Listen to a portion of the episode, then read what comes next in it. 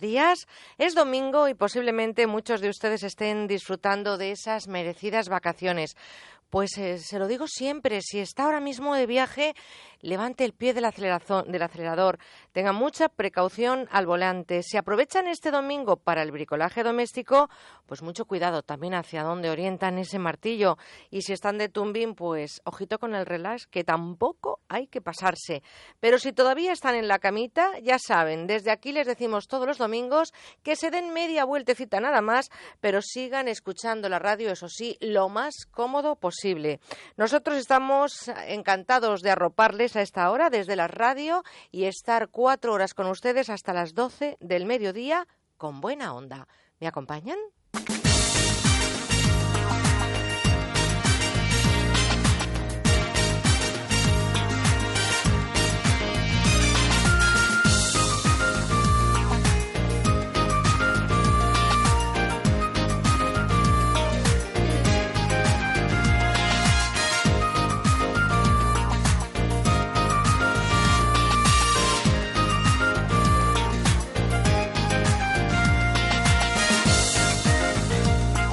Con buena onda, Merche Carneiro. Y a esta hora todo dispuesto con la suficiente energía para compartir y sobre todo para disfrutar junto a ustedes los contenidos que les hemos preparado para hoy. Tenemos enseguida información, hablaremos de seguridad vial, de neurociencia con el gran Ignacio Morgado. Hoy descubriremos una vez más algunas curiosidades del cerebro. Nuestros becarios nos traen interesantes propuestas culturales a las 9 con Bernabé Tierno. Hoy también celebramos la vida, así que vayan llamando al 91 426 25 99 para hablar con él en directo. Nos hemos cogido la mochila este año y nos vamos a recorrer esos pueblos singulares, esos pueblos peculiares de España. Hoy nos marchamos hasta el Castell de Guadalest. Allí saben, tienen el número de museos más importante de España por habitante, así que hoy nos vamos hasta ese pueblo. Aquí huele a timo con Serafín Serrano, gastronomía y mucho más en cuatro horas de radio en las que también les esperamos en las redes sociales, en Facebook y en Twitter, arroba con buena guion bajo onda. Espero que nos manden sus mails a conbuenaonda arroba onda cero punto es, una dirección de correo electrónico que un verano más compartimos en ese listado de amigos de su ordenador. A las 11 no se pierdan el origen de las palabras con Virgilio Ortega y su libro Palabrología y al final del programa escucharemos pues por ejemplo el personaje de Doña Francisca en El secreto del puente viejo, seguiremos a Curiosity o también por supuesto sus voces, lo que nos hayan dejado, algunas de sus voces que nos hayan dejado en el contestador automático, repasaremos lo que nos han mandado vía correo electrónico y algunos de los tweets de la semana, así que ya saben, 963915347 para nuestro contestador automático. Repito, con buena onda, arroba onda cero punto es y mándennos sus tweets a arroba con guion bajo onda. Como siempre es un auténtico lujazo compartir a esta hora de la mañana un ratito de radio con ustedes ahí al otro lado. Nuestra primera parada la vamos a hacer contándoles lo que va a ocurrir informativamente hablando la próxima semana y también daremos un repaso a lo que nos traen los periódicos en su portada, los periódicos más importantes del país. Así que si saben eh, lo que, si quieren saber lo que nos espera informativamente hablando la próxima semana, se lo contamos. Con buena onda en Onda Cero.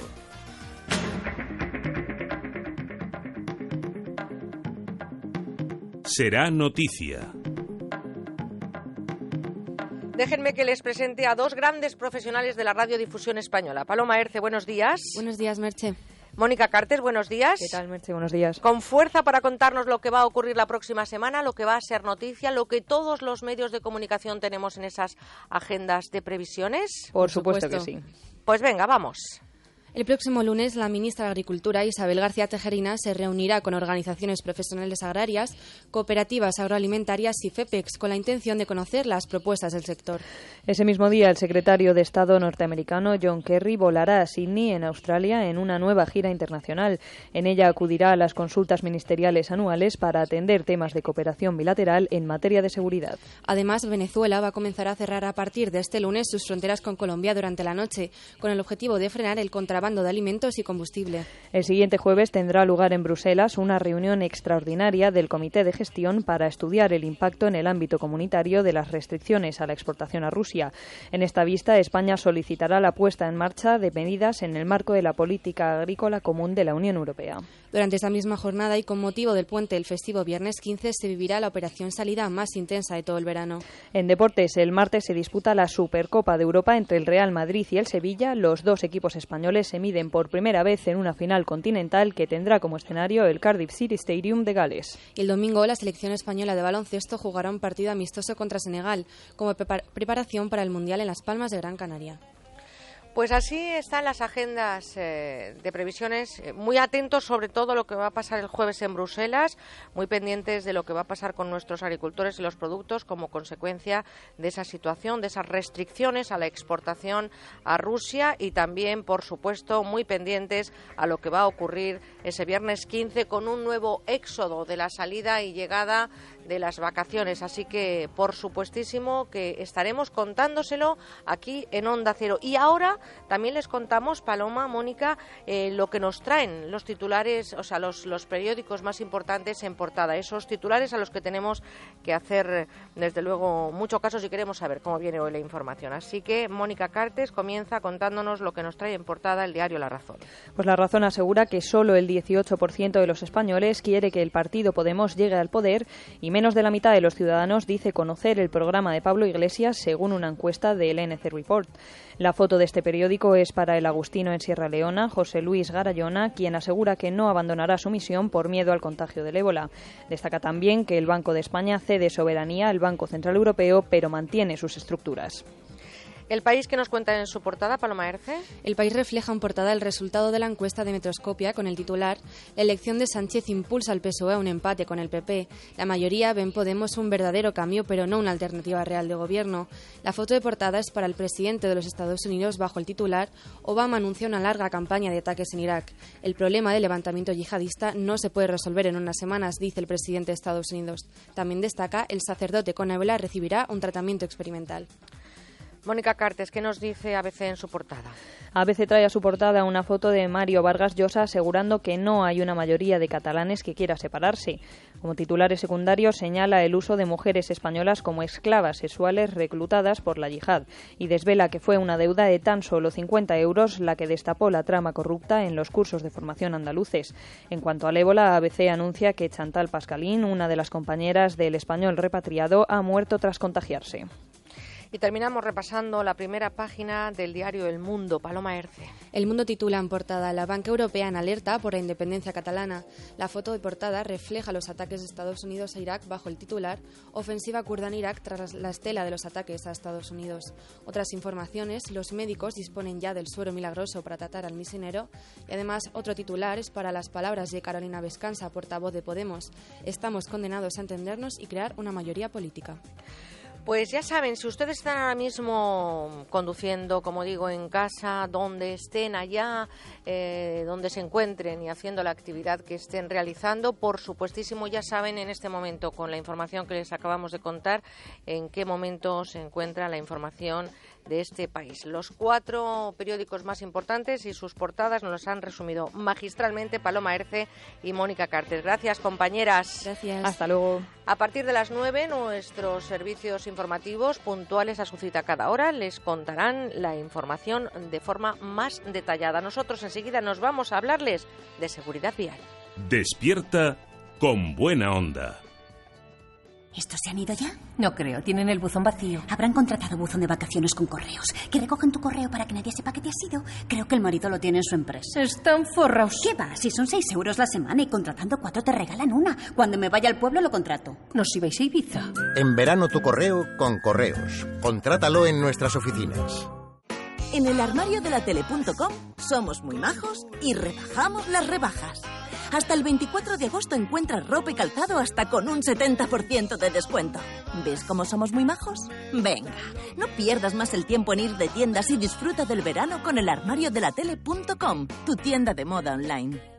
Este verano pasarás las mejores vacaciones en familia en los hoteles Bahía Príncipe. Descubre nuestras ventajas para familias, estancia gratuita del primer niño, habitaciones familiares con atenciones especiales, parques acuáticos, programa Bahía Scouts, spa y bufete infantil, animación para todos, mini club por edades. Más información en tu agencia de viajes y en bahiapríncipe.com. Bahía Príncipe, somos familia. Este verano queremos escucharte. Déjanos tu mensaje en el 963 91 53 47.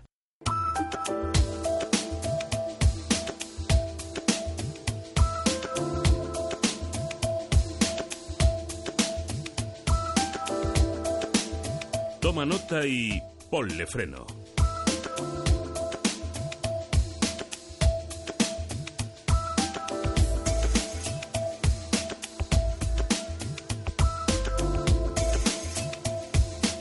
Pues son 11 los minutos que pasan de las 8 de la mañana, 7 de la mañana en la comunidad canaria y posiblemente ustedes dentro de ese éxodo que se va a producir el próximo 15 de agosto o en este momento. Están ustedes viajando intentando cruzar fronteras. A la hora de cruzarlas es nuestra responsabilidad tener toda la información necesaria sobre lo que ocurre en otros países, información sobre límites de velocidad, los permisos que hay que llevar para según qué países, eh, seguros. Y aunque estamos hablando en eh, el ámbito comunitario, eh, dentro de lo que son las fronteras de la Unión Europea, existe una normativa comunitaria para viajar por toda la Unión. Son iguales los límites de velocidad o, por contra, los establece cada país Hoy nos vamos, eso sí, de forma virtual, pero muy certera, créanme, a conocer lo más importante para iniciar un viaje por las carreteras de la Unión Europea. Mario Arnaldo, presidente de Automovilistas Europeos Asociados, buenos días. Muy buenos días, Merche. Gracias por estos madrugones que te das. ¿eh? Encantado, para mí es un placer y para nosotros desde Automovilistas Europeos Asociados es un placer compartir con todos los oyentes de de Onda Cero con buena onda y contigo. Muchas gracias. Esto es espacio. Muchas gracias, Mario. Una escapadita al extranjero puede ser una experiencia sin duda fantástica y hoy en día viajar por Europa en coche es cada vez más común. Esta forma de irse de vacaciones puede convertirse en una pesadilla, ¿verdad? Si no conoces, por ejemplo, los límites de velocidad de los distintos países o la documentación que tienes que llevar. Eh, estamos hablando, como decía hace unos minutos, eh, estamos hablando del ámbito comunitario. Estamos hablando de viajar por las carreteras de la Unión Europea. ¿Estamos hablando de una misma normativa comunitaria para viajar por las carreteras de Europa, Mario? No, Todavía, todavía no hay un código de circulación único y por eso esos matices es conveniente que los conozcamos. Tú fíjate que cada vez más los españoles estamos atreviéndonos a cruzar ya las eh, ficticias fronteras porque estamos en una Europa sin fronteras y cada vez utilizamos más el coche. Para que te hagas una idea, ocho de cada diez viajes tienen como destino Europa y el 65% de esos viajes que realizamos y que la, eh, estamos realizando en automóvil eh, tienen como destino la Unión Europea, especialmente Francia, Portugal e Italia. Pero fíjate que no hay, no son los límites de velocidad los mismos. En vías urbanas prácticamente sí, en vías urbanas el límite es de 50, aunque ya se están incorporando, como va a ocurrir en España, el límite de 30 pero donde hay diferencias es en las autopistas. Por ejemplo, Alemania tiene velocidad recomendada, hay tramos de autopistas que no hay límite de velocidad, si bien se recomienda que se vaya de 130, así como Austria de 130, en Bulgaria hay tramos de 120, 140, en otros mm, países como Croacia, Dinamarca o Eslovaquia también es de 130, pero ya hay otra línea de países donde el límite está o bien en 120 o incluso en 110. También hay diferencias con respecto a, por ejemplo, la circulación. Hay todavía países eh, que sepan eh, eh, son las excepciones, efectivamente, que se circula por la izquierda. En Chipre, en Irlanda, en Malta y en el Reino Unido hay que conducir por la izquierda. Y en Bélgica, en Francia, en Países Bajos y Portugal, normalmente tienen prioridad los vehículos que se incorporan por la derecha, a diferencia de lo que tenemos en España. Por lo tanto, eh, Mario, yo creo que es importantísimo si uno va a viajar a un país, eh, sobre todo si lo va a hacer en coche y por carretera, o va a alquilar un vehículo cuando llegue al destino, es muy importante que se informe antes. Me imagino que vosotros en Automovilistas Europeos Asociados esta información la dais si alguien la necesita, ¿no? Sí, en nuestra página web tenemos precisamente publicado en el boletín de la EA Press del mes de julio una guía eh, donde contiene todo este tipo de informaciones. Y además, algo que creo que es importante, una iniciativa eh, muy positiva que eh, nosotros hemos recogido y estamos difundiendo de la Comisión Europea, y es una aplicación gratuita para el móvil que te puedes descargar gratis, se denomina Going Abroad, que contiene las principales normas de tráfico de los países miembros. Pero en cualquier caso, yo creo que la esencia la prudencia es fundamental. Eh, tenemos que tener en cuenta también que hay muchos países que eh, cobran peaje, eh, por ejemplo, nuestro país vecino Portugal. Y en esta información que tenemos publicada en la página de, de Automovilistas Europeos Asociados, eh, pueden eh, descubrir qué países tienen peajes de estos, como Portugal, que tienes que colocar unos sistemas de pago, unos sistemas de telepeaje, ¿no? O si hay gente que va a viajar, por ejemplo, a Alemania, hay muchos, ya muchas ciudades de Alemania eh, como Berlín, Stuttgart o Colonia, que tienes que colocar una viñeta, una viñeta verde. Pero es importante que siempre respetemos las normas de tráfico. Por supuesto, y aparte la documentación, permíteme Mario, porque como no nos da para contarlo todo en la radio y, le remitimos, por supuesto, a la página de automovilistas europeos asociados o donde usted considere que pueda informarse, pero infórmese, que eso es lo más importante. Em, también la documentación. Nosotros cuando viajamos ahora, por ejemplo, en avión, eh, sobre todo a la mayoría de los países de la Unión Europea, con que llevemos el documento nacional de identidad es suficiente, ¿no? Es decir, para viajar en coche por las carreteras de la Unión Europea, ¿hay que añadir algún papel más, algún tipo de documentación más a la hora de llevar, no sé si alguna carta verde, si hay que llevar algún seguro específico para viajar por Europa? ¿La documentación necesaria es la misma que utilizamos en España? Efectivamente, es la misma. Tu permiso de conducir español vigente es válido para conducir en cualquier país de la Unión Europea el seguro, el recibo del seguro que tú tienes aquí en España es el que te vale para poder circular también eh, por eh, Europa y eh, el permiso de circulación del vehículo, así como la ficha técnica, es también lo que tienes que llevar. Y lo único en cuanto al identificador, si vas con placa europea, con eh, esa placa que tiene el rectángulo azul y las estrellas de la Unión Europea y la E de España, esa es válida. Si no tienes, si tienes un coche con las placas antiguas, pues tendrás que seguir llevando la E, el óvalo blanco con la E de España en negro. Y sí es importante con respecto a los seguros destacar que ese seguro que tú tienes en España, cuando traspasa las fronteras, se convierte en un seguro eh, a terceros, cubre los daños que tú causes a terceras personas. Por tanto, si tú quieres y tienes el coche asegurado a todo riesgo o lo has aumentado las garantías aquí en España, tendrás que mirar también, o si no, consultar con tu compañía que tenga la misma cobertura una vez pasa la frontera.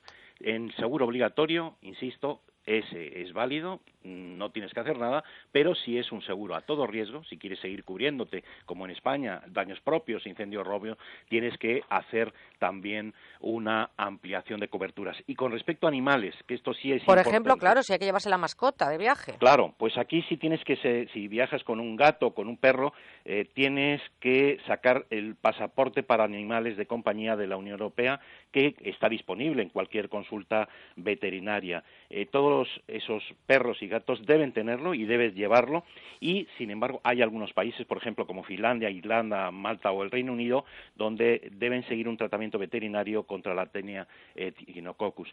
En cualquier caso, yo creo que en este sentido eh, lo que debemos recordar es eh, que además siempre mm, llevemos en nuestra documentación que nos va a ser muy útil porque ya prácticamente todas las compañías aseguradoras lo tienen, lo que es la asistencia en viaje, el número de teléfono de la asistencia en viaje, donde nos pueden echar una mano en cada, en caso de tener eh, una, un, pues un, algún problema en, en, circulación y sobre todo porque te van a atender en tu, en tu idioma. Y hay algo, si tienes, mm, porque has cometido un error y tienes una multa, cuidado porque aquí a pesar de que hay ya una directiva comunitaria eh, que está en vigor y que va a ser sustituida en breve por otra que ya está trabajando la Unión Europea, eh, si no tienes la residencia en ese país, te van a exigir el pago de la multa en el momento, porque si no te iban a inmovilizar el, vehículo. ¿no? Pues eh, Mario Arnaldo, eh, un repaso importante para viajar por Europa y desde aquí, por supuesto, recomendar a todo el mundo muchísima precaución si están conduciendo, lo volvemos a decir, parezco esa mami pesada, pero es que es así, hay que tener mucha precaución y sobre todo todos los sentidos al volante, especialmente el sentido común. Mario Arnaldo, presidente de Automovilistas Europeos Asociados, un besito muy fuerte. Gracias por estar con nosotros estos domingos del fin de semana de agosto y por supuestísimo que te, esperamos el que viene. ¿eh? Un besote muy fuerte. Un cordial saludo, un abrazo muy fuerte. Gracias, porque ahora María Rech, buenos días. Buenos días. Como siempre nos trae una reflexión en voz alta de nuestra plataforma Ponle Freno. Hablamos Hablamos del uso de carriles de aceleración y deceleración. En los carriles de aceleración utiliza la longitud de estos para acelerar, de manera que al incorporarse a la vía su velocidad sea prácticamente igual a la del flujo del tráfico, lo que facilitará la maniobra y no provocará retenciones. Igualmente, en los carriles de deceleración no frene hasta que no entre en él y hágalo desde su inicio. Así no obligará a los otros conductores a reducir la velocidad. Pues gracias María y nosotros ya saben que estamos luchando con éxito además y consiguiendo grandes logros en materia de seguridad vial gracias a nuestra iniciativa, a nuestra plataforma Ponle Freno y por supuesto a todos los que estáis colaborando con ella. Gracias y por supuesto toma nota y ponle freno. Queremos cero víctimas en nuestras carreteras. En la moto me pondré siempre el casco, correctamente abrochado y con la visera bajada. No podemos permitir que los accidentes sigan aumentando. Ahora más que nunca necesitamos tu compromiso. Únete a nuestro manifiesto. Yo ya me he adherido, pero nos faltas tú. Entra en ponlefreno.com y firma. Juntos sí podemos. Compromiso a tres media.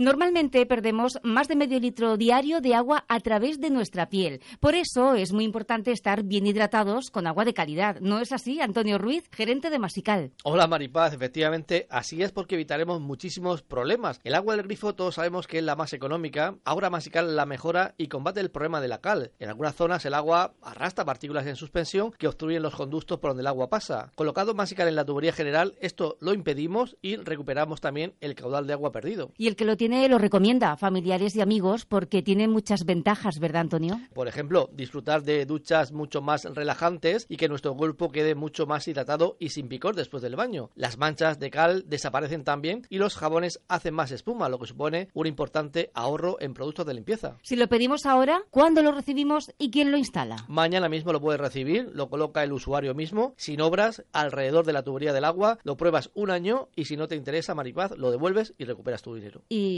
cuál es su precio? 99 euros, más unos pequeños gastos de envío, pero atención porque los 25 primeros pedidos en el 902, 107, 109 tienen promoción 2 al precio de 1 y además reciben gratis a elegir entre un ahorrador de consumos eléctricos o un repelente electrónico contra insectos, bichos y roedores. Promoción especial, por lo tanto, para los primeros pedidos 902 107 109, también en masical.es 902 107 109. Edificio Espacio Torrijos. Últimas viviendas de lujo de uno y dos dormitorios con plaza de garaje en pleno barrio de Salamanca. Llámenos al 91 209 3280 o entre en gilmar.es. Gilmar, de toda la vida, un lujo. Soy Concha Velasco, amigos míos. Si quieres evitar sustos en tu vieja bañera, te recomiendo Duchamanía. Te instalan un plato de ducha antideslizante en pocas horas y sin obras molestas. Y te ahorras un buen dinerito. Haz como yo. Confía en los auténticos profesionales. Confía en Duchamanía. Haz caso a Concha. Duchamanía te lo instala desde solo 990 euros, IVA incluido. Paseo del Molino 6 en Legazpi, 91 468 4907 o duchamanía.es. El tratamiento de adelgazamiento más cómodo y eficaz un gran equipo médico y una clínica de prestigio. Adelgar. En agosto todo eso con un descuento del 50%. Llámanos 91 577 44 77. Y llegaron las vacaciones y es el momento de remozar su oficina. No dudemos que nuestras instalaciones son el reflejo de nuestro negocio. Mercaoficina dispone de los mejores productos, mejores precios, mejor servicio y siempre con la garantía del líder. Nosotros cambiaremos su imagen y contribuiremos a hacer próspero su negocio. www.mercaoficina.es Por prestigio, son los Fernández. Por trato, son muy amables. Por precio, ahora 12% de descuento. Por comodidad, se lo llevan y se lo traen a domicilio. Un año más, campaña de limpieza y restauración. Alfombras, tapices, edredones, cortinas. Los Fernández. General Martínez Campos 29. 91 308 5000. Onda Cero, Madrid. ¿Quieres ser voluntario con tu empresa y descubrir lo bueno que es ayudar a los demás? Pues no te pierdas la octava edición del Día Solidario de las Empresas, que organiza A3 Media y Cooperación Internacional ONG el día 25 de octubre en A Coruña, Bilbao, Madrid, Málaga, Sevilla, Valencia, Valladolid, Vigo y Zaragoza. Entra en diasolidario.com y apúntate. Día Solidario de las Empresas. No puedes faltar. Las noches de verano no son para dormir, son para vivirlas. Por eso, Javier Ruiz te propone pasar la noche en vela con un cóctel de información, humor, entretenimiento, historias divertidas y tu participación. Este verano, trasnocha o madruga con Javier Ruiz. De lunes a viernes desde las 4 de la mañana, en marcha. Te mereces esta radio. Onda Cero, tu radio. Disfruta de los contenidos exclusivos de OndaCero.es. Cómics, series, música, nuevas tecnologías. Entra en OndaCero.es, lee los blogs y descárgate los podcasts. Solo en nuestra web OndaCero.es. Con buena onda, Merche Carneiro. Ya lo han conseguido.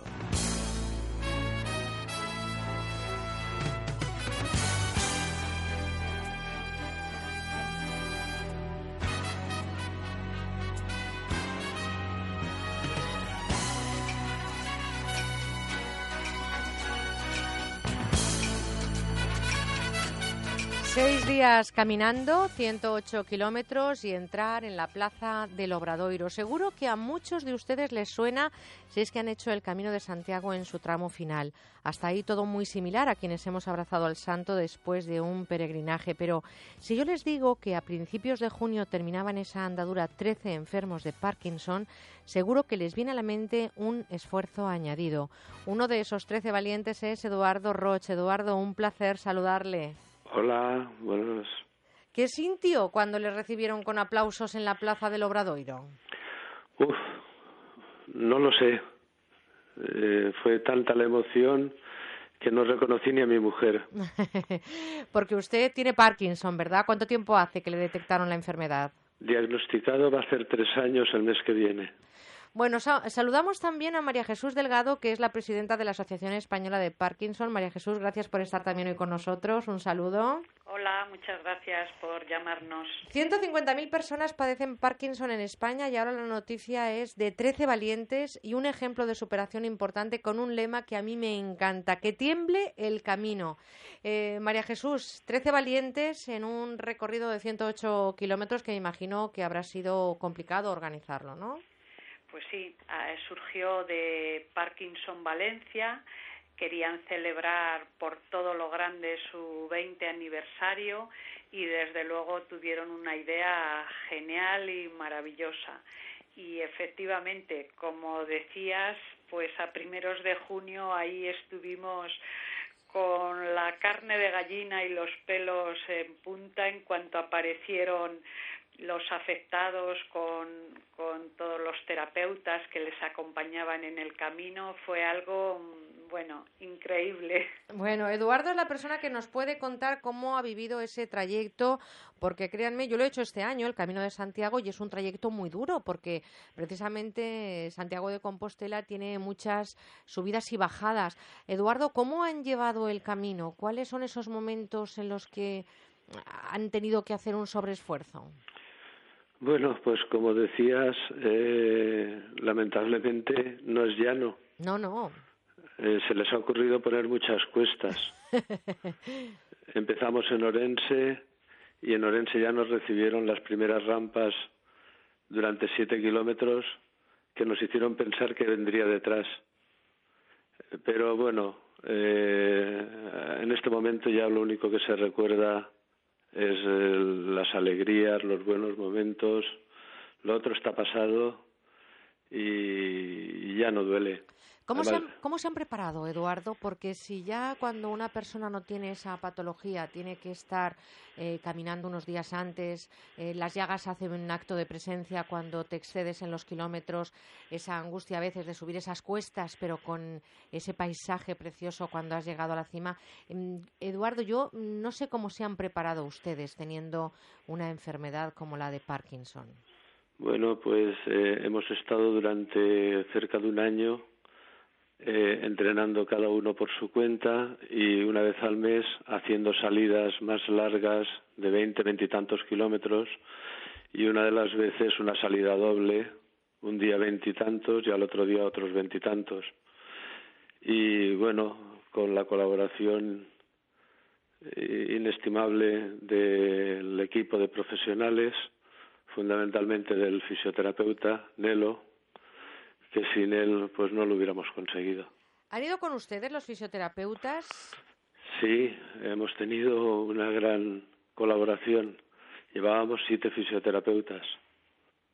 ¿Y en qué momento han vivido las eh, mayores durezas o la mayor preocupación? Bueno, pues Aunque usted no quiera acordarse, es importante que le reconozcamos ese esfuerzo que han hecho, Eduardo. Pues eh, fundamentalmente fue el principio, la primera etapa fue muy dura. Eh, la salida de Orense eh, es una rampa larguísima, muy pronunciada. Y después, pues, aunque hemos tenido suerte con el tiempo, un día nos llovió y bueno, pues eh, a partir de ahí los caminos estaban bastante embarrados y se hacía más difícil el, el caminar. Han ido 13 compañeros, 13 personas diagnosticadas de Parkinson. ¿Cómo han vivido en equipo esta gesta, Eduardo? Pues salimos 13 conocidos y hemos vuelto 13 amigos. Qué buen titular me acaba de dar. 13 conocidos y han vuelto 13 amigos. ¿Ven la enfermedad de forma diferente después de haber hecho el Camino de Santiago? Vemos que somos capaces de todo que con las eh, necesarias precauciones podemos hacer lo mismo que cualquier persona que no tenga Parkinson. Eso es muy importante el mensaje que usted está dando a esas personas que ahora mismo pues a lo mejor están siendo diagnosticadas o que creen que la vida se para, ¿no? Porque a uno le llegan los temblores y esas cosas que, que nos trae el Parkinson, ¿no? No, en absoluto. La vida sigue y lo único que hace es cambiar la forma de vivirla eh, tenemos que dedicarnos a cuidarnos y a hacer las cosas eh, que son necesarias, pero en, en absoluto separa la vida. Pues la verdad es que María Jesús, que también está con nosotros, 150.000 personas padecen Parkinson en España y ahora la noticia, como decía, es de estos 13 valientes. Este proyecto no termina con la llegada a Santiago porque a lo largo de todo el año ustedes van a seguir trabajando en él. Creo que van a hacer un documental y que van a contarle al mundo que se puede conseguir hacer cosas como estas, aunque se tenga Parkinson. Sí, efectivamente. El objetivo mm, final es demostrar que con el Parkinson también se puede vivir y que efectivamente mm, no termina la vida cuando a uno se lo diagnostican. Son 150.000 enfermos, como bien has dicho, familias afectadas en España.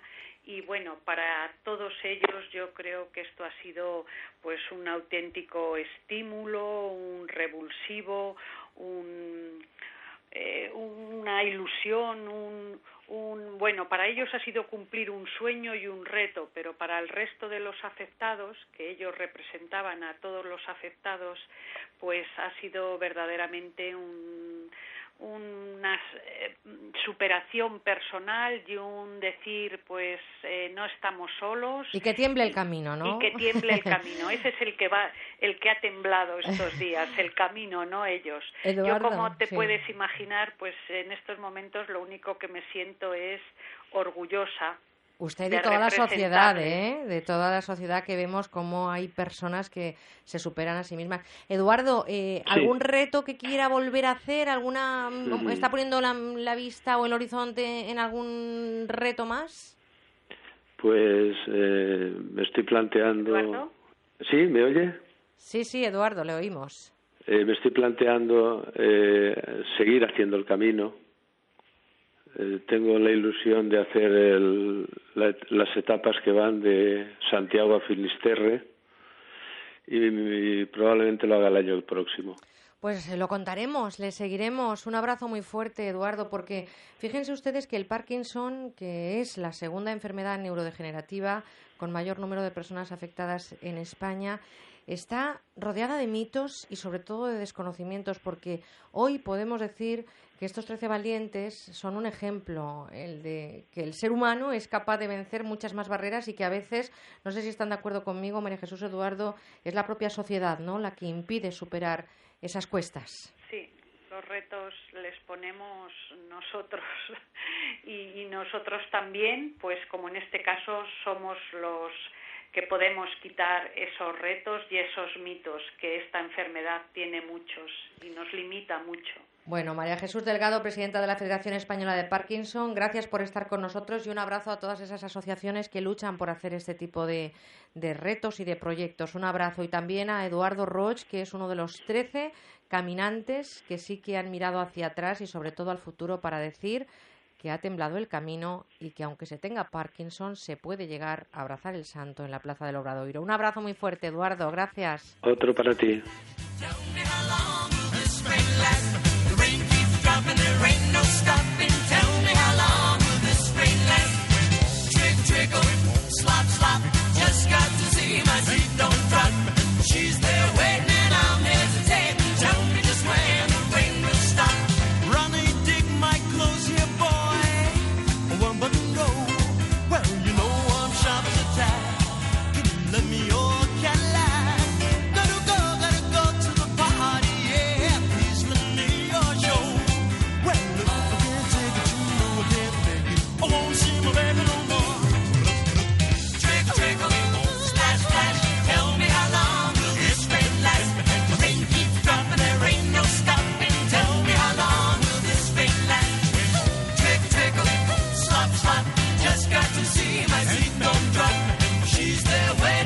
Otra vueltecita en la cama, son 8 y 37, 7 y 37 en Canarias. No hay prisa, hay mucho domingo por delante, muchas cosas que compartir y sobre todo espero que compartamos este tiempo que os acerca la radio con buena onda.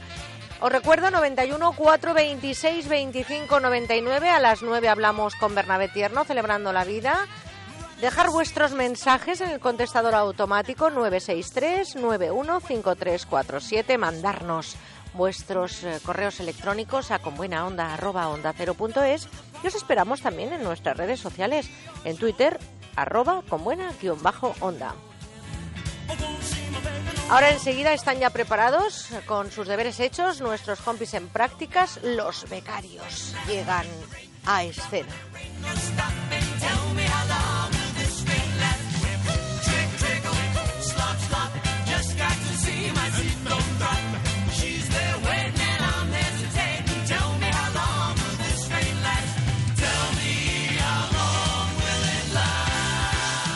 Con buena onda, Merche Carneiro.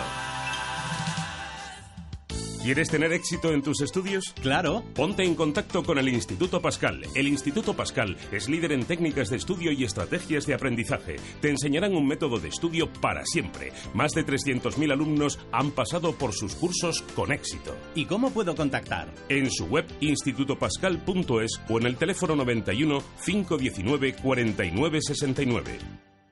Clara Lago, justo la persona en la que estaba pensando. Pues no pienses mucho que tengo prisa. Uy, ¿y eso por qué? Solo hasta el 10 de agosto, Semana Joven en el Corte Inglés. Tus marcas de moda con un 50% de descuento. Sí, sí, todo con un 50% de descuento. Ah, pues yo te acompaño y también me compro algo. Hasta el 10 de agosto, Semana Joven en el Corte Inglés. Tumbarte en una playa de postal, explorar una pirámide, gastronomía selecta. México, vivirlo para creerlo. Descubre el destino que lo tiene todo con Barceló Viajes. Nueve días, siete noches en Hotel 5 Estrellas con todo incluido desde solo 945 euros. Reserva ya en tu Barceló Viajes más cercano en el 902-200-400 o en barceloviajes.com. Barceló Viajes, no dejes de viajar. Oye, que me voy a Bilbao. ¿Estarán las muestras para pasado mañana? Que sí, allí estarán. Y después a Vigo. ¿Tendré los folletos para el jueves? Llegarán justo cuando llegues tú. ¿Seguro? Con correos, segurísimo. Este verano elige cuándo quieres que llegue tu envío con correos. Tienes pack 48 y 72 desde 7 euros. Infórmate en el 902-197-197 o en concorreos.com. Todas las noches a las 12 os pongo al día del deporte, de todo el deporte, del nuestro y del resto del mundo. Pero no lo hago solo, hay un gran equipo detrás. Algunos están aquí conmigo, otros en los estadios o en la calle. Somos muchos a este lado haciendo el programa. Si quieres ser un buen profesional de este medio, apúntate al máster de radio Onda Cero de la Universidad Nebrija, con prácticas aseguradas. Apúntate ya, entra en nebrija.com. Plazas limitadas. Nos vemos en Universidad Nebrija. Onda Cero con buena onda.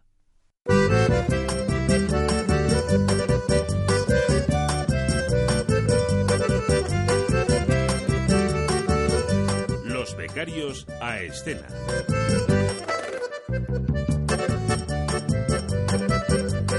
Da a ustedes ganas de sacarles a bailar? Dan una ternura a estos compañeros. La verdad es que están vuelta y vuelta nada más todavía en la profesión, pero no se pierdan porque estas voces son el futuro del periodismo y son nuestros compis que están eh, haciendo las prácticas con nosotros.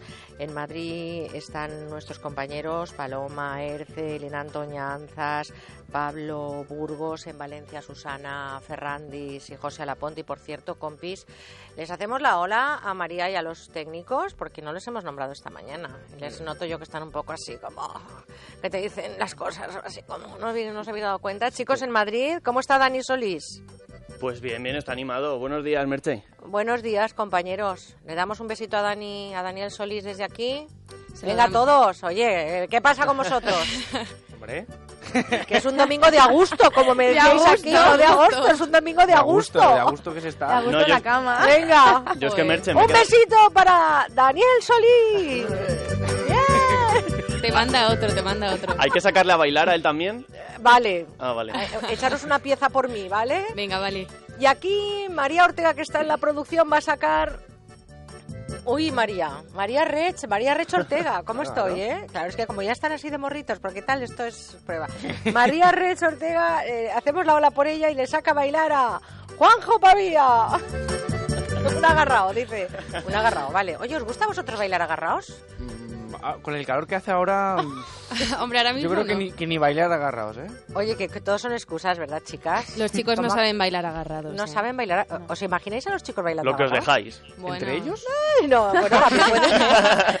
Lo que nos dejamos, ¿verdad? Lo que Claro, nos claro. dejamos. Oye, Pablo, pero ¿a- ¿tú prefieres una música con velitas o prefieres un indie o un Pues depende. Juan Magán? Depende. Uy, uf. Uy, Juan Uf. Ha sido dura, ¿eh? Pues ahí ha sido hueso, ¿eh? Yo que te iba a decir que en cualquier momento, o sea, que me valía cualquier cosa, pero No te vale cualquier cosa. no, no, me da cuenta que no. Paloma, pues ahora cuando acabemos pones unas velitas y un poquito de música, pero cuando acabemos a las 12, ¿eh? No, que se- ahora sí, todavía to- tenemos mucho todavía programa no. por delante. No que se me duerme. No, ahora no, luego, luego a las 12. Ah, vale. Oye, ¿tú crees que por eso no bailáis vosotros agarrados y sois románticos con velitas porque nos dormimos nosotras? Ay, No, no, es que- Os bueno. hace falta un libro de instrucciones. bueno, vámonos a la agenda cultural que nos traéis esta mañana. Teatro nos lo trae Pablo Burgos. Creo que nos vas a hacer una recomendación estupenda para sentarnos en los mejores patios de butacas, ¿no, Pablo? Efectivamente. Pues a ver, venga, vamos, me estoy atragantando todo. Comenzamos la agenda de teatros en Mérida. Allí se está celebrando el 60 Festival Internacional de Teatro Clásico. La cita comenzó el pasado 2 de julio y durará hasta el próximo 24 de agosto, por lo que aún están a tiempo de acudir a la cita.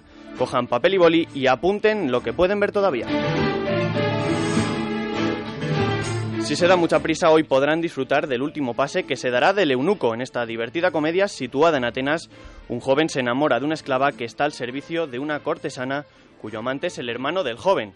El hermano le regala a la cortesana un eunuco y el joven, al enterarse, decide suplantarle para pasar más tiempo con su amada.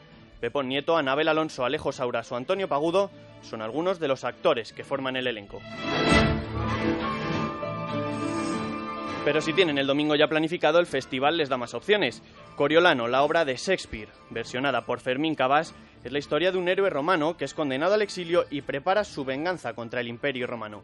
En cartel estará desde este miércoles 13 hasta el próximo domingo 17.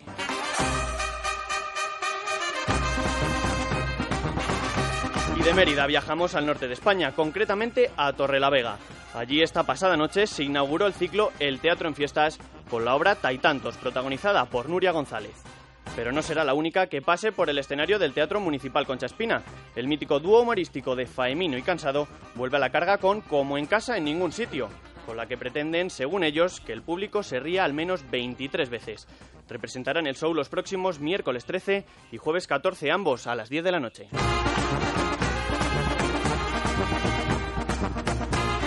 Y la cita termina el próximo sábado con A Vueltas con la Vida, una obra dirigida por Juan Luis Iborra y protagonizada por Beatriz Carvajal. La actriz interpreta a Mari Carmen, una mujer que ha sufrido mucho en la vida y que a través de Marilyn Monroe, Chabela Vargas, Santa Teresa de Jesús y Cleopatra aprende a quererse.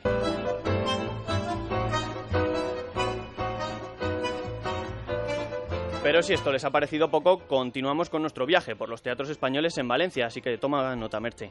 Estoy el en ello. El próximo viernes en el Off Teatre de Sagunto se representa Conservados. Deslutier es un grupo que realiza homenajes a los célebres luthiers, maestros del humor argentino.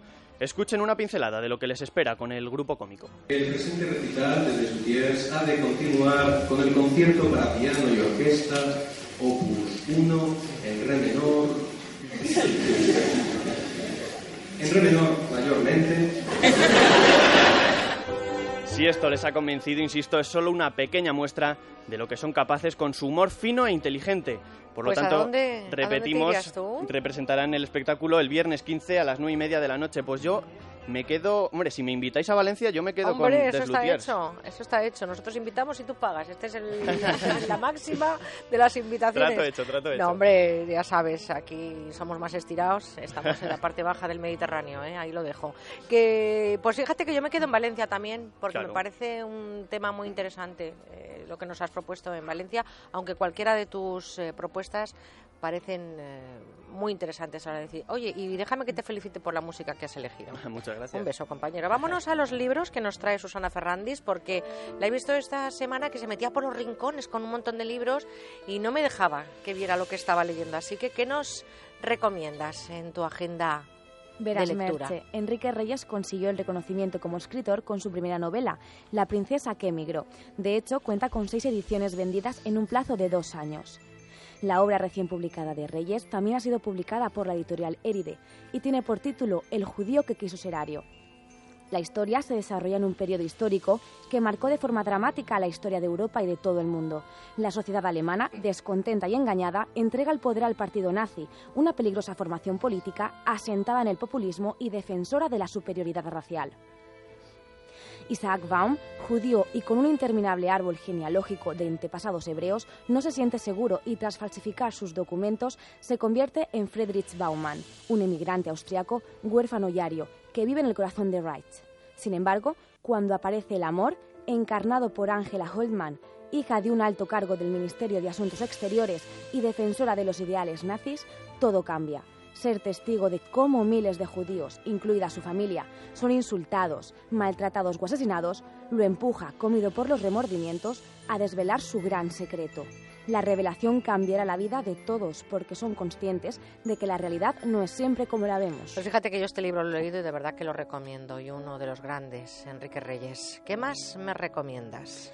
Merche, la siguiente obra que te traigo hoy es un novelón imprescindible, El paciente de Juan Gómez Jurado. Este conocido autor ha pasado por las redacciones de algunos de los principales medios españoles. Sus novelas, entre las que podemos destacar Espía de Dios, El emblema del traidor, La leyenda del ladrón y la más reciente, El paciente, se publicaron en más de 40 países y se convirtieron en bestsellers mundiales conquistando a millones de lectores. En esta obra narra cómo el prestigioso neurocirujano David Evans se enfrenta a una terrible encrucijada. Si su próximo paciente sale vivo de la mesa de operaciones, su pequeña hija Julia morirá a manos de un psicópata. Para el doctor Evans se inicia una desesperada cuenta atrás cuando descubre que el paciente que debe morir para que su hija viva no es otro que el presidente de Estados Unidos. Con su habitual maestría en la literatura de intriga, Juan Gómez Jurado atrapa irremediablemente al lector. Una novela apasionante, emotiva e inquietante que se desarrolla en 63 frenéticas horas, que no da respiro en su lectura y que plantea un dilema moral imposible que puede cambiar incluso el curso de la historia.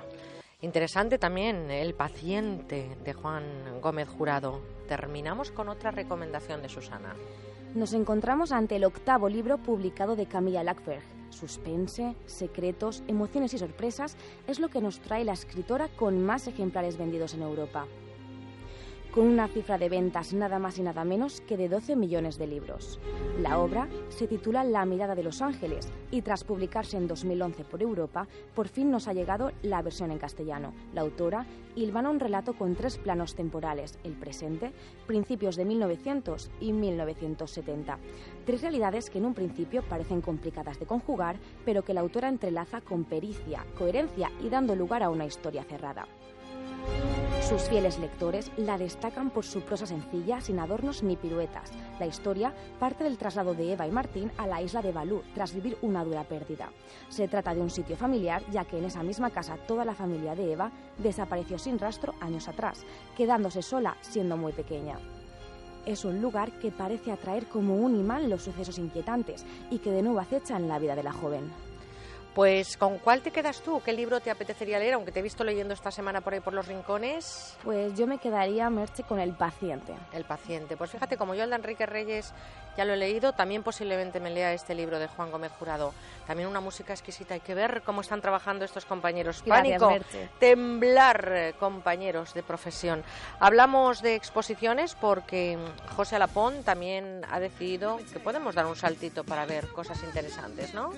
Así es, comenzamos nuestro repaso a las exposiciones más interesantes en la capital, concretamente en el Museo Thyssen, donde hasta mitad de septiembre podremos disfrutar de la exposición titulada Mitos del Pop.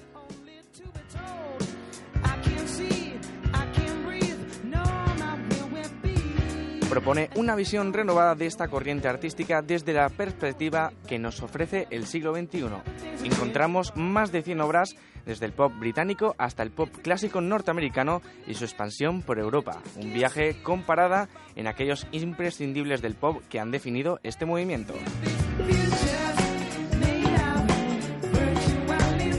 Lichtenstein o Warhol son algunos de los artistas que reaccionaron contra el lenguaje expresionista abstracto y comenzaron a fijarse en cosas tan cotidianas como los anuncios y los productos de la sociedad de consumo, utilizándolos como tema principal.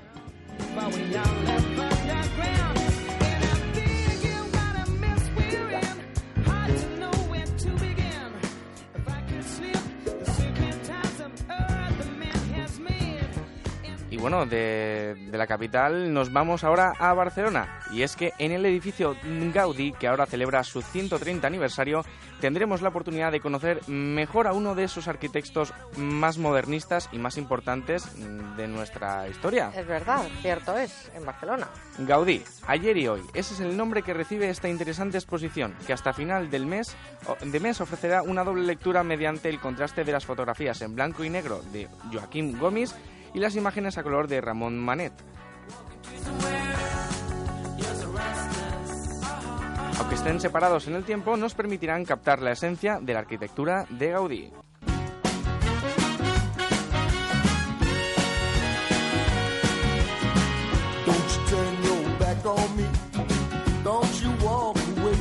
Terminamos nuestro recorrido en el sur, en el pabellón de la navegación de Sevilla, que hasta finales de septiembre los más mayores volverán a su infancia de la mano de los más pequeños de la casa. ¿Quién ha jugado alguna vez a conquistar el mundo con los clics? Pues todos, yo creo, ¿no?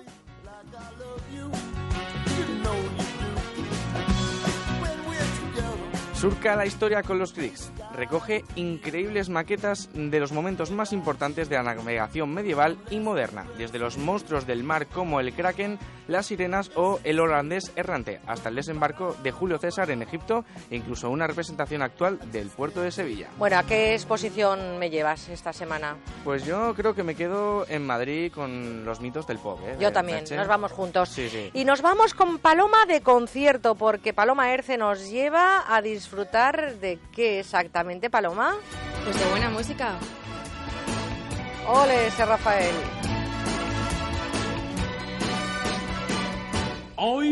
Arana de Duero se viste de gala del 13 al 16 de agosto. Sonorama Rivera es la excusa perfecta para disfrutar de la música en esta localidad burgalesa. El gran Rafael será uno de los protagonistas de este festival, cuya gran noche será el jueves 13. Podré cantar una dulce canción a la luz de la luna. A raíz de su presencia, el evento se promociona bajo el lema Este año el sonorama es un escándalo y nunca mejor dicho. Los fans del cantante de Linares ya tienen plan para el próximo jueves.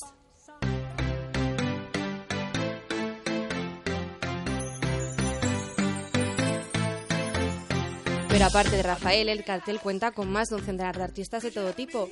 Junto a Amaral e Iván Ferreiro tocarán otros grupos de música más alternativa, que también tienen su espacio, como Full Fandango, Buffet Libre, lo que son en estos momentos, Elefantes, León Benavente, Niño Burbuja, The Noises...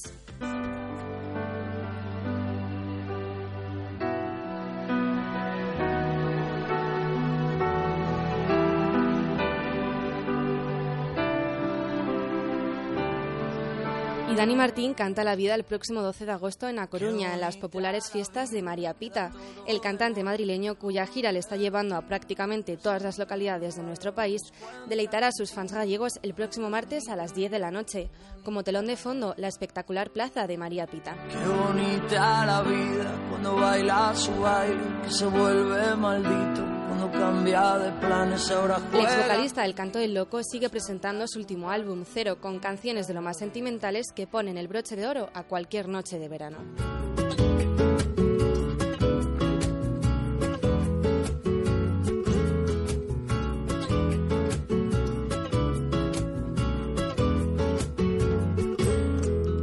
Pero no solo en el norte escuchamos buena música. Juanito Macandé, cantante conocido sobre todo en el sur de nuestro país, sigue con su gira de conciertos por Andalucía.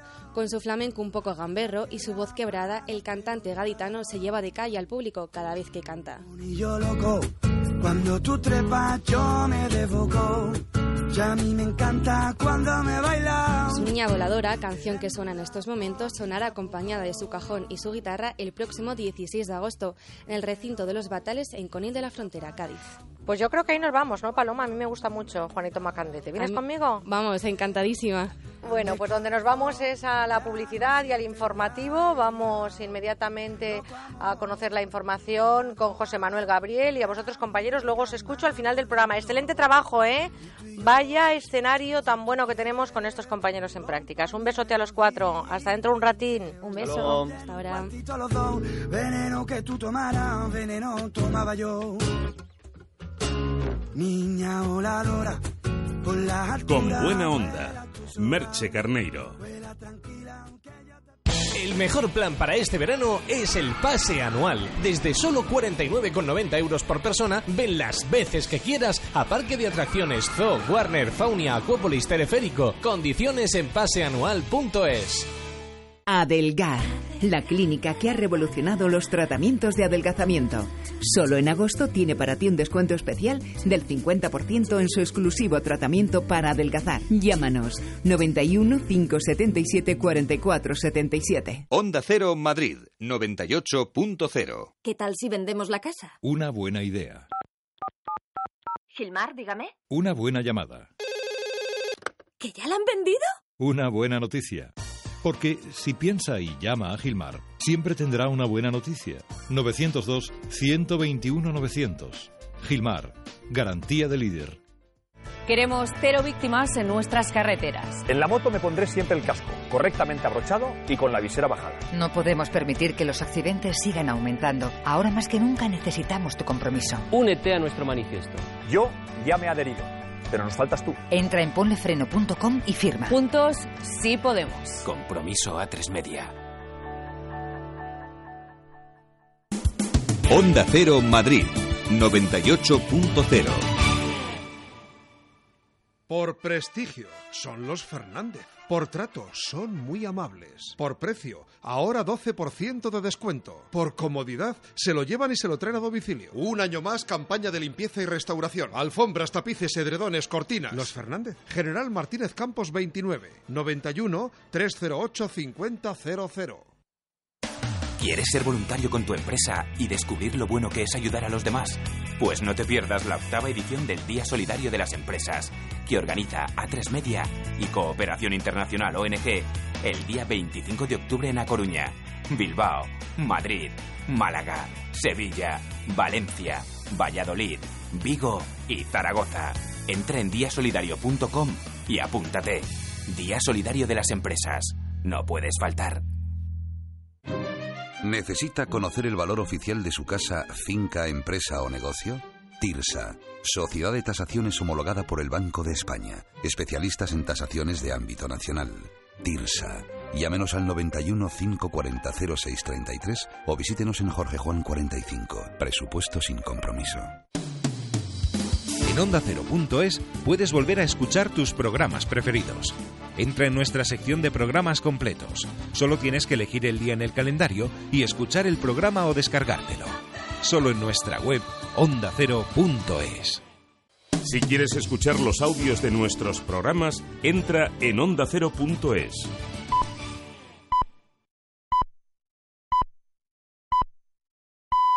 Son las nueve, son las ocho en Canarias.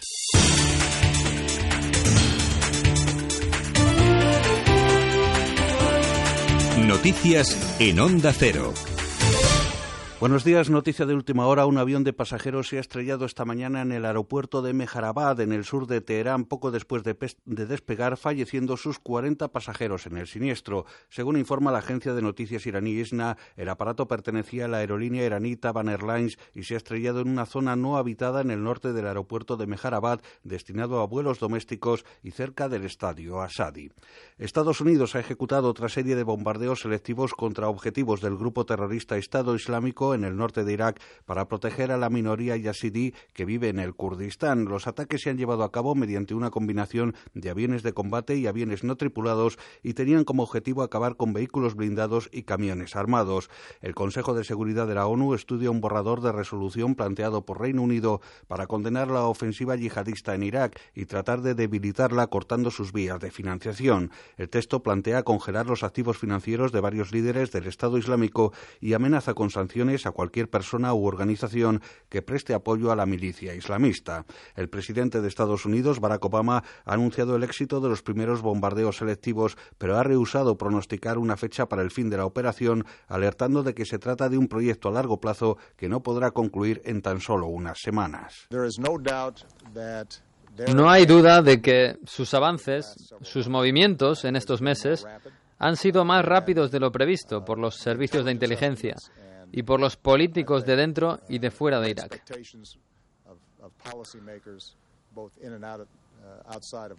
Las hostilidades entre Israel y las milicias de Gaza se han cobrado en las últimas horas otros ocho muertos en la franja, mientras el primer, el primer, ministro israelí Benjamín Netanyahu aún no ha decidido si enviará de nuevo a sus negociadores a las conversaciones del Cairo para buscar un alto el fuego. Los negociadores palestinos han advertido de que, si en las que en las próximas horas abandonarán las conversaciones de paz si el Estado hebreo no acepta de manera incondicional el regreso a las negociaciones para reanudar el alto el fuego. Este fin de semana los ataques mutuos son de menor intensidad a los registrados en la primera parte de la operación Margen Protector, pero siguen generando temor entre la población civil a ambos lados de la frontera.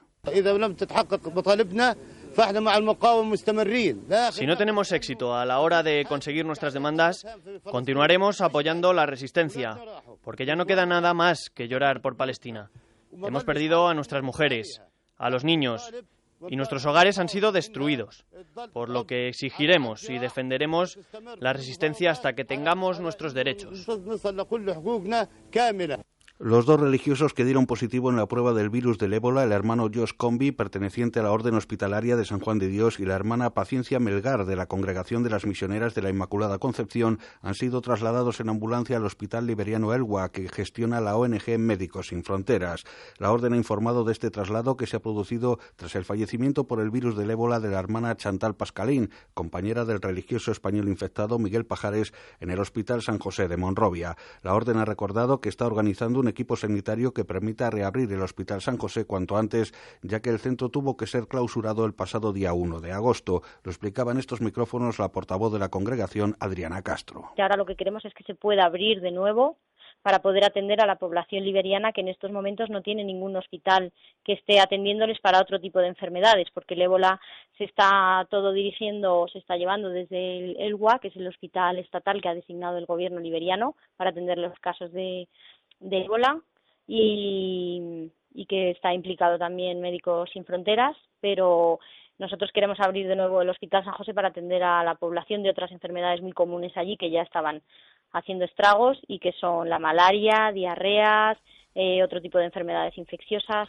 Y en cuanto al tiempo, este domingo continúan las temperaturas significativamente altas en el extremo sudeste peninsular y Baleares. Posibilidades de lluvias débiles en Galicia y cornisa cantábrica. Pablo Muriedas. La jornada de hoy nos dejará cielos muy nubosos y posibilidad de precipitaciones en el oeste de Galicia, con posibilidad de que se extiendan a la cornisa cantábrica, extremo norte de Castilla y León y Alto Ebro. Probables chubascos en Pirineos que podrán ser acompañados de tormenta, así como en el, en el este del sistema ibérico.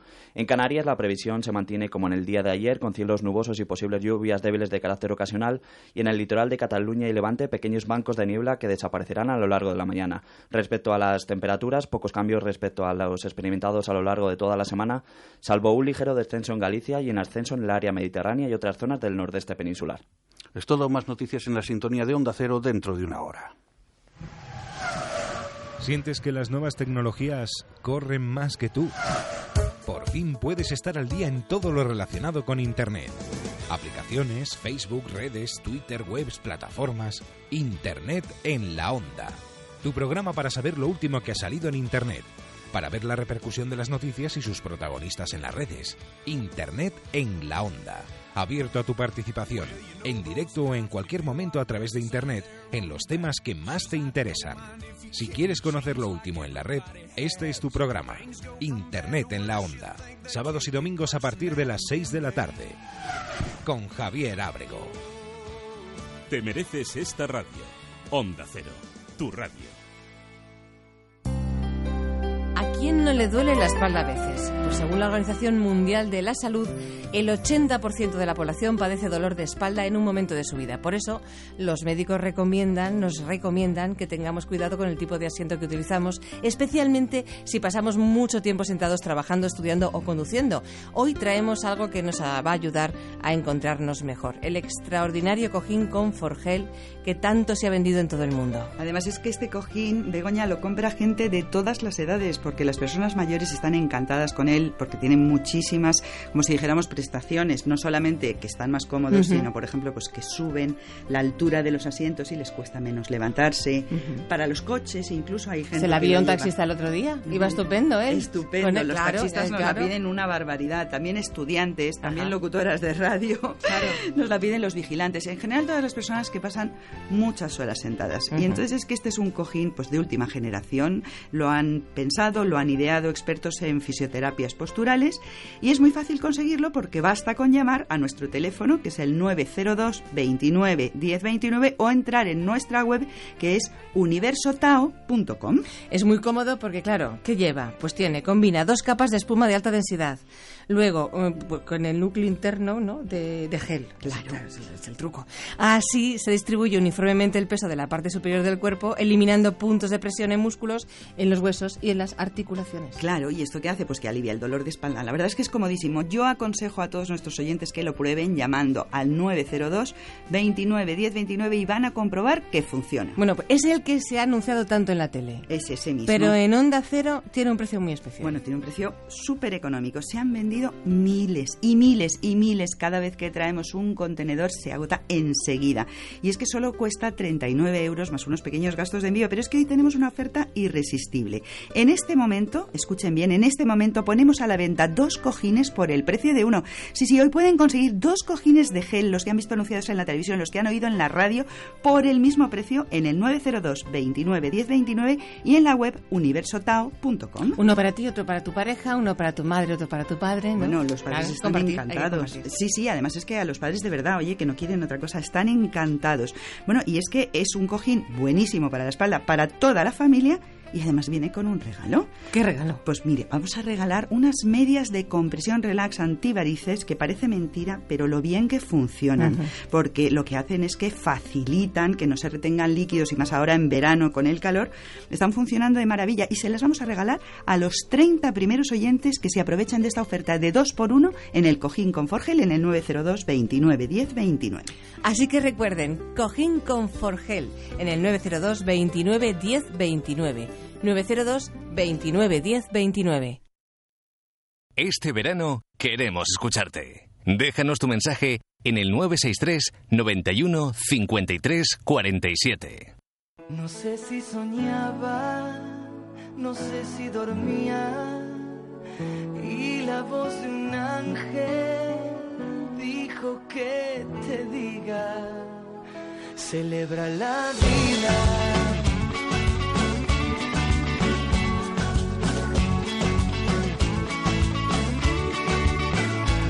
Piensa libremente, ayuda a la gente y por lo que quieras lucha y sé paciente.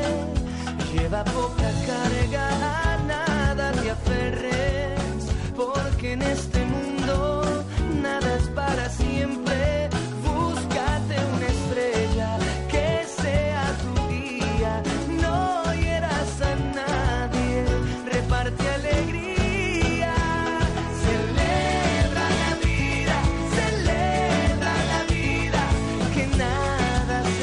Las 9 de la mañana y 10 minutos, 8 de la mañana y 10 minutos en Canarias y fíjense que tenemos eh, unas reflexiones de nuestro querido Bernabé Tierno espectaculares que vamos a recordar en estos programas que hacemos en agosto, pero sobre todo vamos a poner el acento en lo que es la vida, celebrar la vida, como se llama esta sección.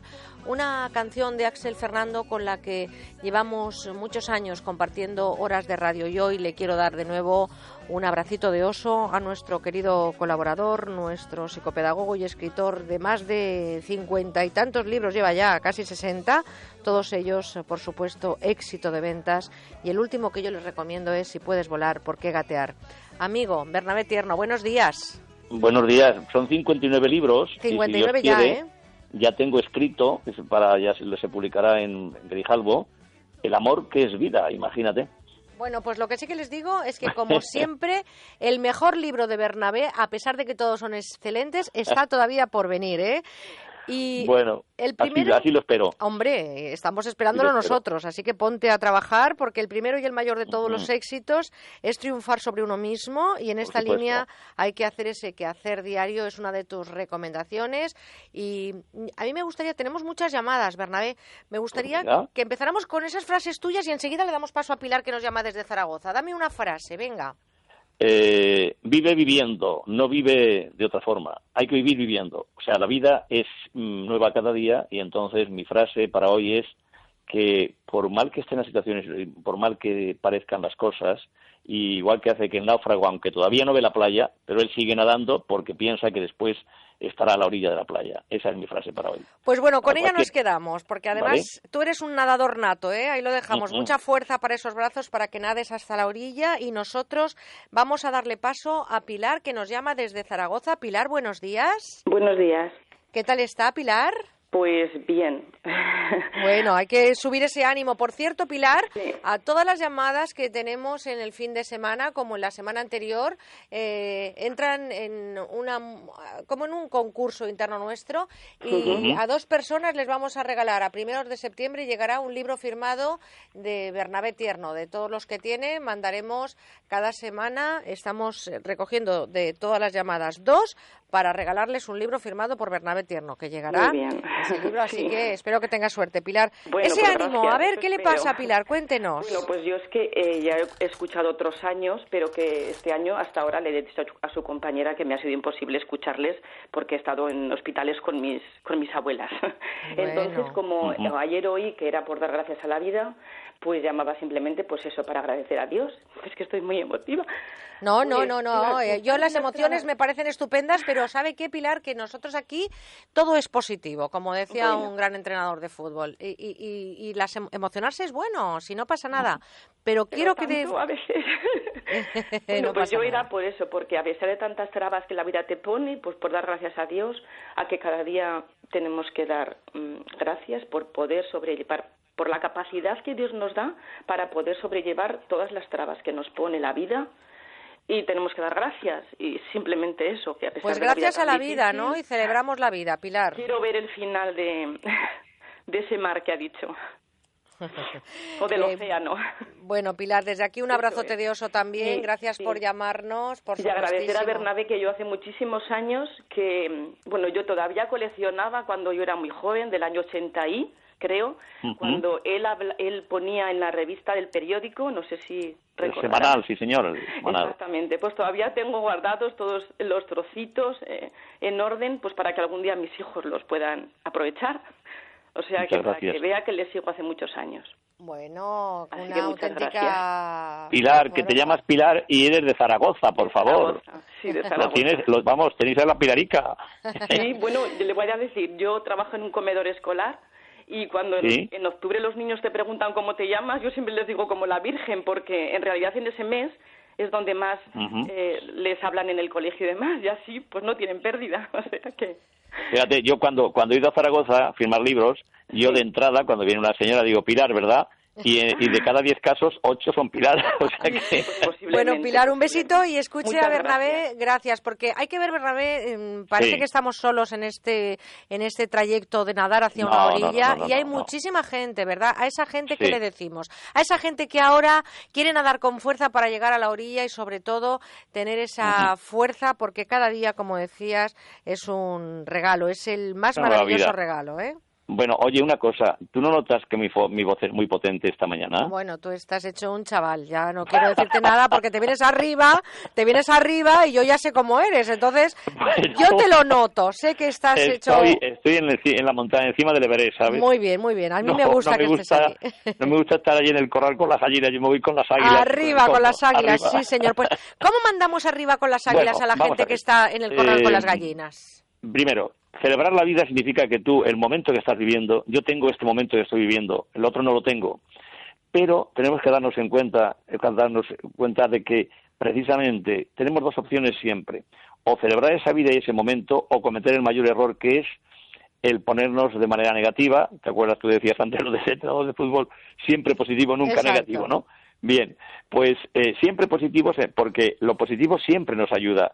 Mira, en mi libro Optimismo Vital, cuando yo doy las, eh, digamos, las claves de- del optimismo, los beneficios que, que- que contiene, eh, yo cada día, cuando amanece, procuro darme optimismo a mí mismo y digo, tengo un nuevo día, una nueva vida, y doy gracias a Dios y a la vida porque lo tengo. Y después procuro disfrutarlo, y te aseguro que de ahora en adelante, pues voy a procurar disfrutarlo todavía muchísimo más. Por supuesto. No hay otra, no hay otra opción nada más que disfrutar ese momento y vivirlo con la gente que te quiere. Y ojo, termino con esto, esta respuesta. Por favor, Pilar, rodéate de la gente que te quiere, porque por mucho que nos queramos nosotros, yo, yo quiero mucho a Bernabé Tierno, le mismo muchísimo y todo eso, pero tú no veas lo que te hace cuando te das cuenta que la gente te quiere. Eso sí que te hace llorar, pero es de emoción y de alegría. Y yo he llorado de emoción y de alegría cuando veo a la gente que me quiere y a ellos les doy todo mi cariño. Y tú haz lo mismo, Pilar. ¿eh? Bueno, es verdad. Y sobre todo que me quedo con una frase que nos acabas de decir hace un segundo. Este es el momento que tengo, no tengo otro. Por lo tanto, de mí No. depende cómo lo quiera vivir. Yo creo que es ahí donde hay que poner el acento. Y vamos a recibir a Nati, que nos llama desde Tarragona. Nati, buenos días. Hola, buenos días a todos. ¿Cómo está Nati? Hola, Nati. Pues mira, estaba desayunando, así que yo también con las pilas cargadas. Como. Muy bien. Cuen- Cuéntenos, Nati. Pues mira, yo es que he tenido mi madre también delicada, 10 años, y la he cuidado. Y a raíz de ahí, pues caí un poco baja, ¿no?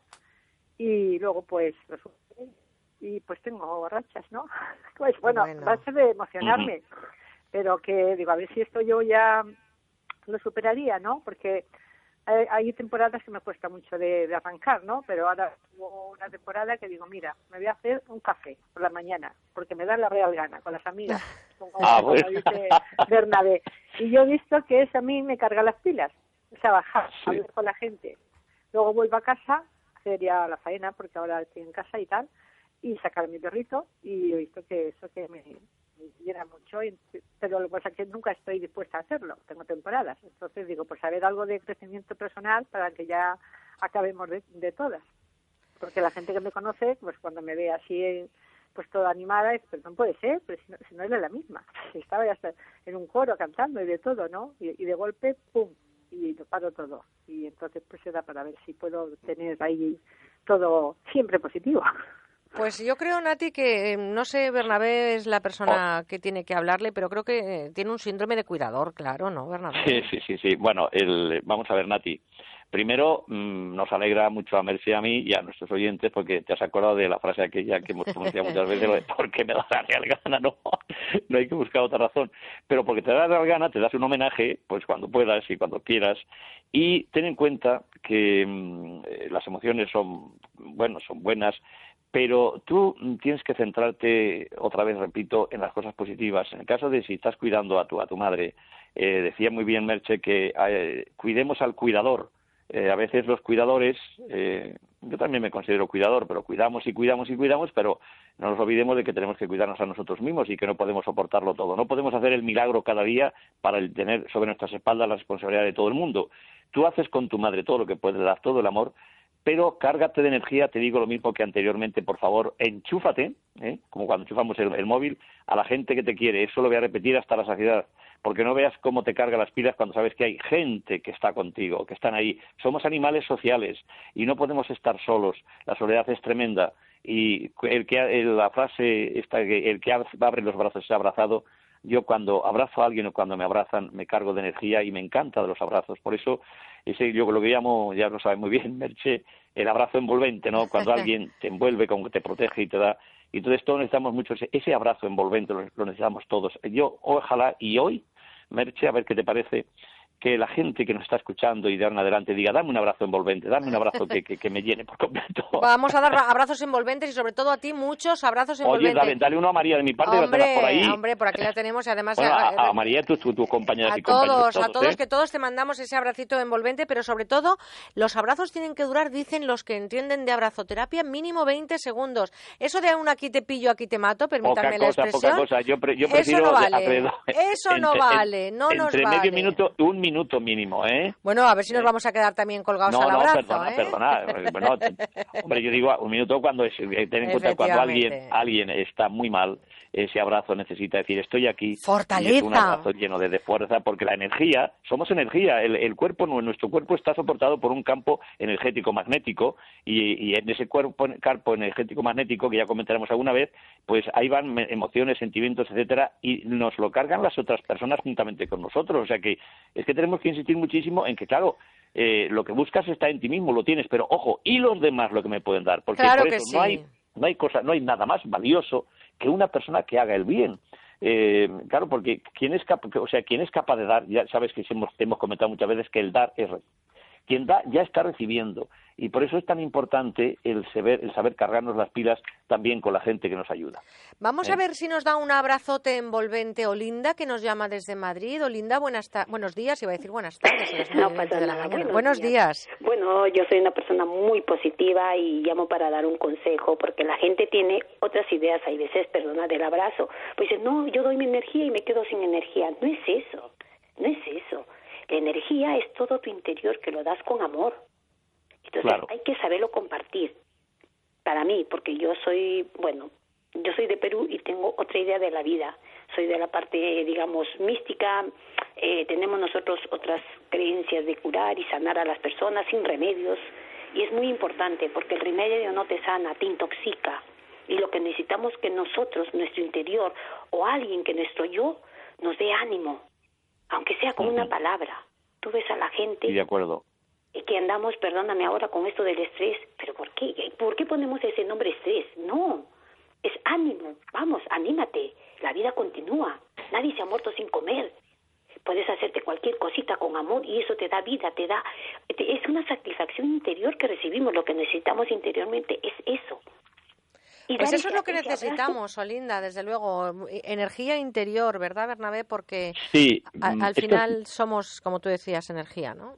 Claro, pero es que, es que esa energía, pero eh, lo ha dicho Olinda muy bien, que, eh, claro, fíjate, la, la las, las, medicinas holísticas que se llaman con H, o sea, las que, las que comprenden, sí, la, la, parte, el todo, esta, estas, estas filosofías y estas, estas eh, digamos, curas o, o ayudas tienen que ver muchísimo con el todo de la persona y además que pertenecemos a un todo, a un, universo que estamos, todo está, tiene esa misma energía y por tanto cuanto más seamos el todos para todos, que tú te acuerdas que lo he comentado en muchísimas ocasiones, claro, claro es que mm, pues es como si llega una, una habitación que, que es pequeña y tiene poco oxígeno, le abren eh, una, un buen boquete y entra ahí todo el, el oxígeno.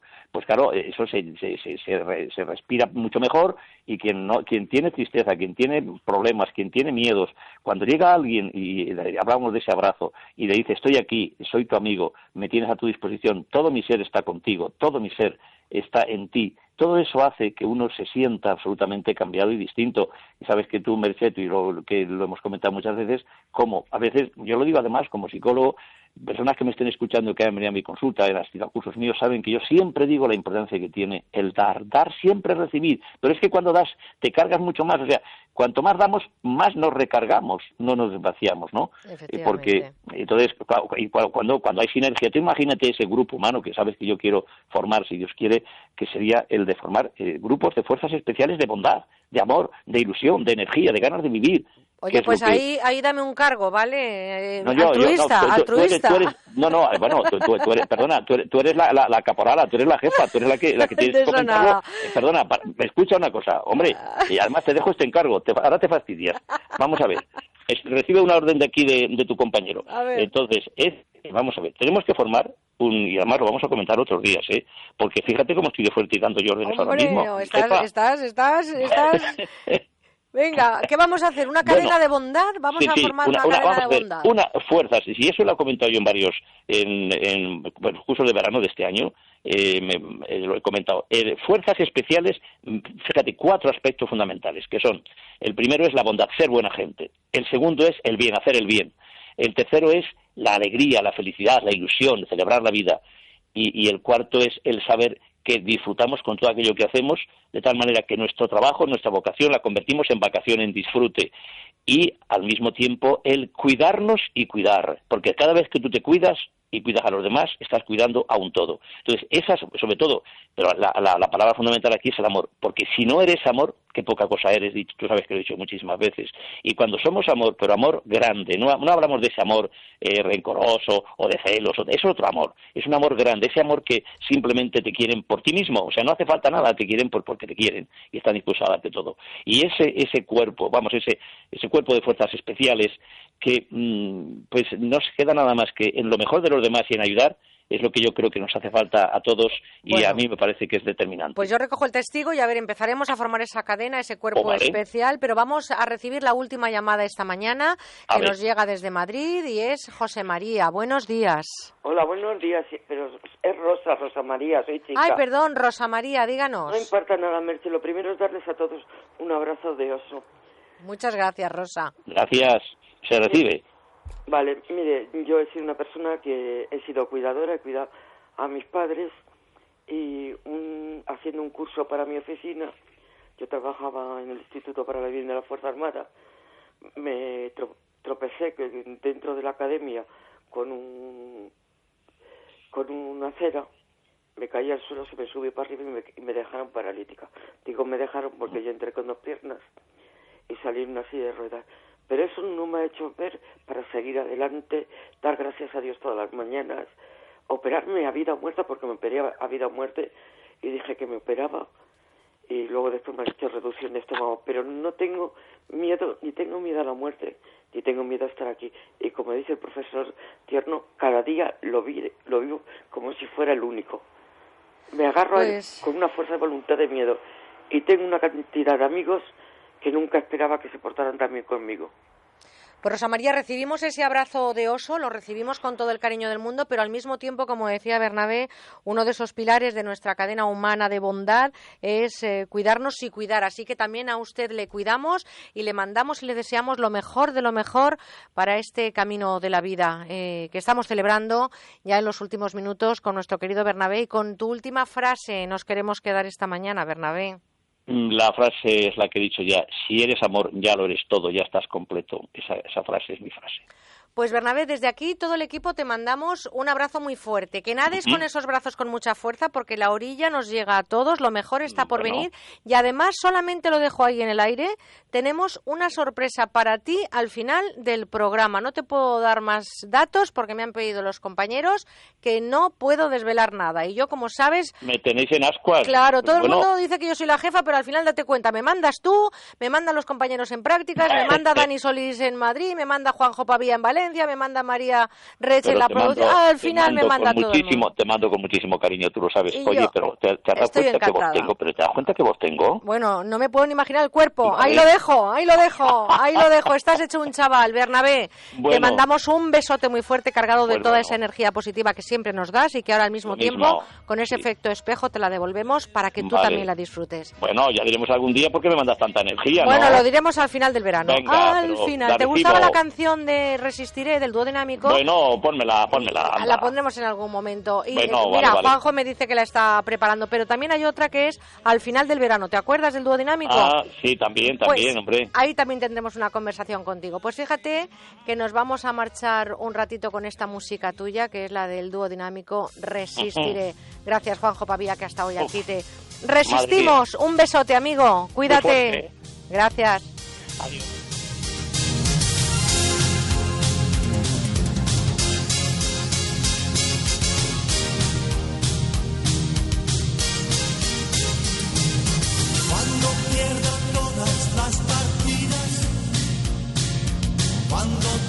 Con la soledad, cuando se me pierden las salidas y la noche no me deje en paz, cuando sienta miedo del silencio, cuando cueste mantenerse en pie, cuando se revelen los recuerdos me pongan contra la pared. Resistiré, erguido frente a todo, me volveré de hierro para endurecer la piel. Y aunque los vientos de la vida soplen fuerte, soy como el junco que se dobla, pero siempre sigue en pie. Resistiré para seguir viviendo, soportar los golpes y jamás me rendiré. Y aunque los sueños se me rompan en pedazos, resistiré, resistiré.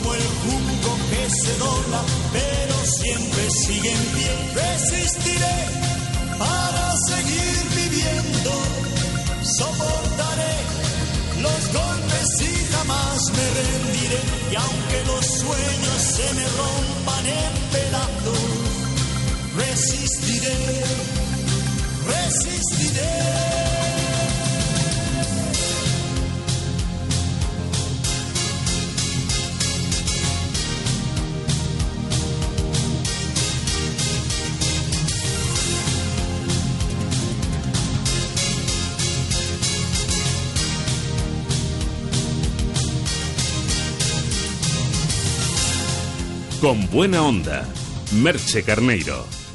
Angel Driver les presenta la gran novedad de esta temporada, el nuevo multiavisador de radares F10 para todo tipo de radares y motocicletas. Es totalmente legal y evitará que le fríen a multas este verano. Solo está en Pulipunto 902 180 190 o pulipunto.com. Y desde Pulipunto Ramiro López, ¿cómo es el nuevo F10 de Angel Driver? Hola José Luis, pues es un nuevo multiavisador de radares para un tiempo nuevo. Tiene una lujosa presentación que lo convierte en un regalo ideal. Mira, nada más tocarlo detectaremos su gran calidad. Incorpora una nueva antena multicanal que permite conectarse a la vez con 20 satélites, es lo más moderno que existe, ¿eh?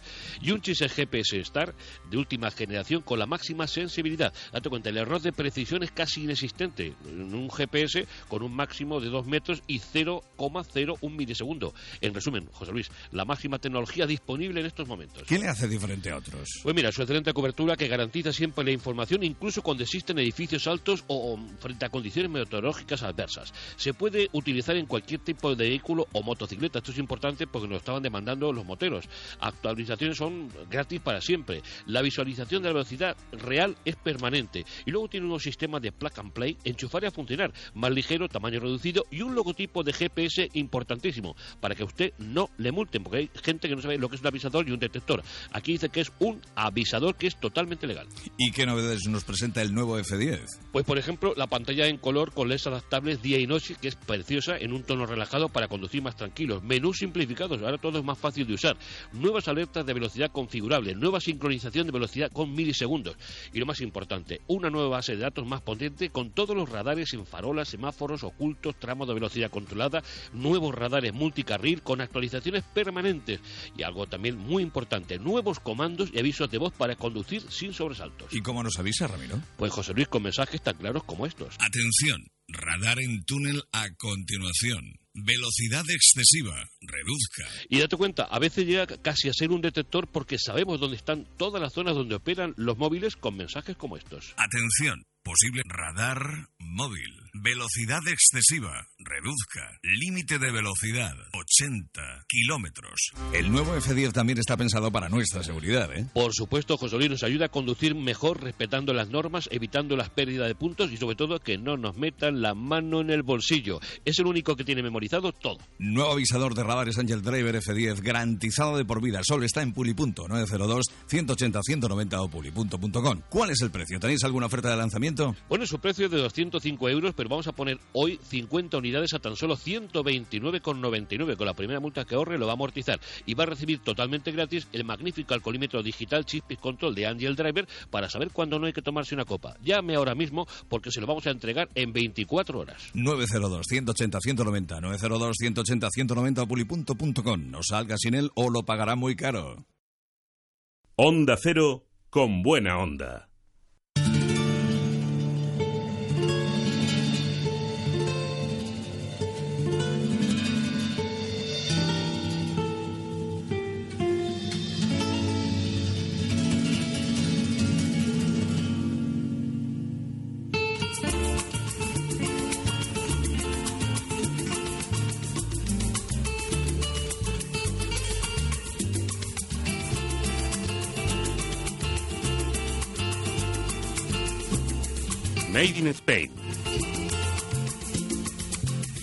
Este verano seguimos visitando la peculiaridad de algunos pueblos de España. Nos vamos hacia la comarca de la Marina Baixa, a unos 600 metros de altitud, 70 kilómetros de Benidorm y 73 de Alicante, se encuentra ese precioso lugar que se llama Guadalés.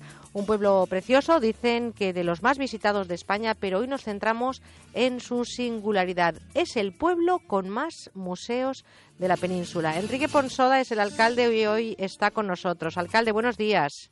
Hola, buenos días. Por densidad geográfica y de población tienen ustedes el mayor número de museos de los pueblos de España. ¿Cuántos museos tienen exactamente? Bueno, pues eh, la verdad es que sí, la verdad es que es un municipio, para lo pequeño que es, con muchísimos museos. En la actualidad cuenta con, con ocho museos abiertos al público y otro, que, otro más que lo hace de, de manera esporádica. Ustedes tienen eh, esa posibilidad de visitar el arte en muchas manifestaciones. Por ejemplo, si le parece, podríamos irnos al Museo de Antonio Marco, donde hay casitas de muñecas que eh, están realizadas, creo, con un nivel de detalle asombroso.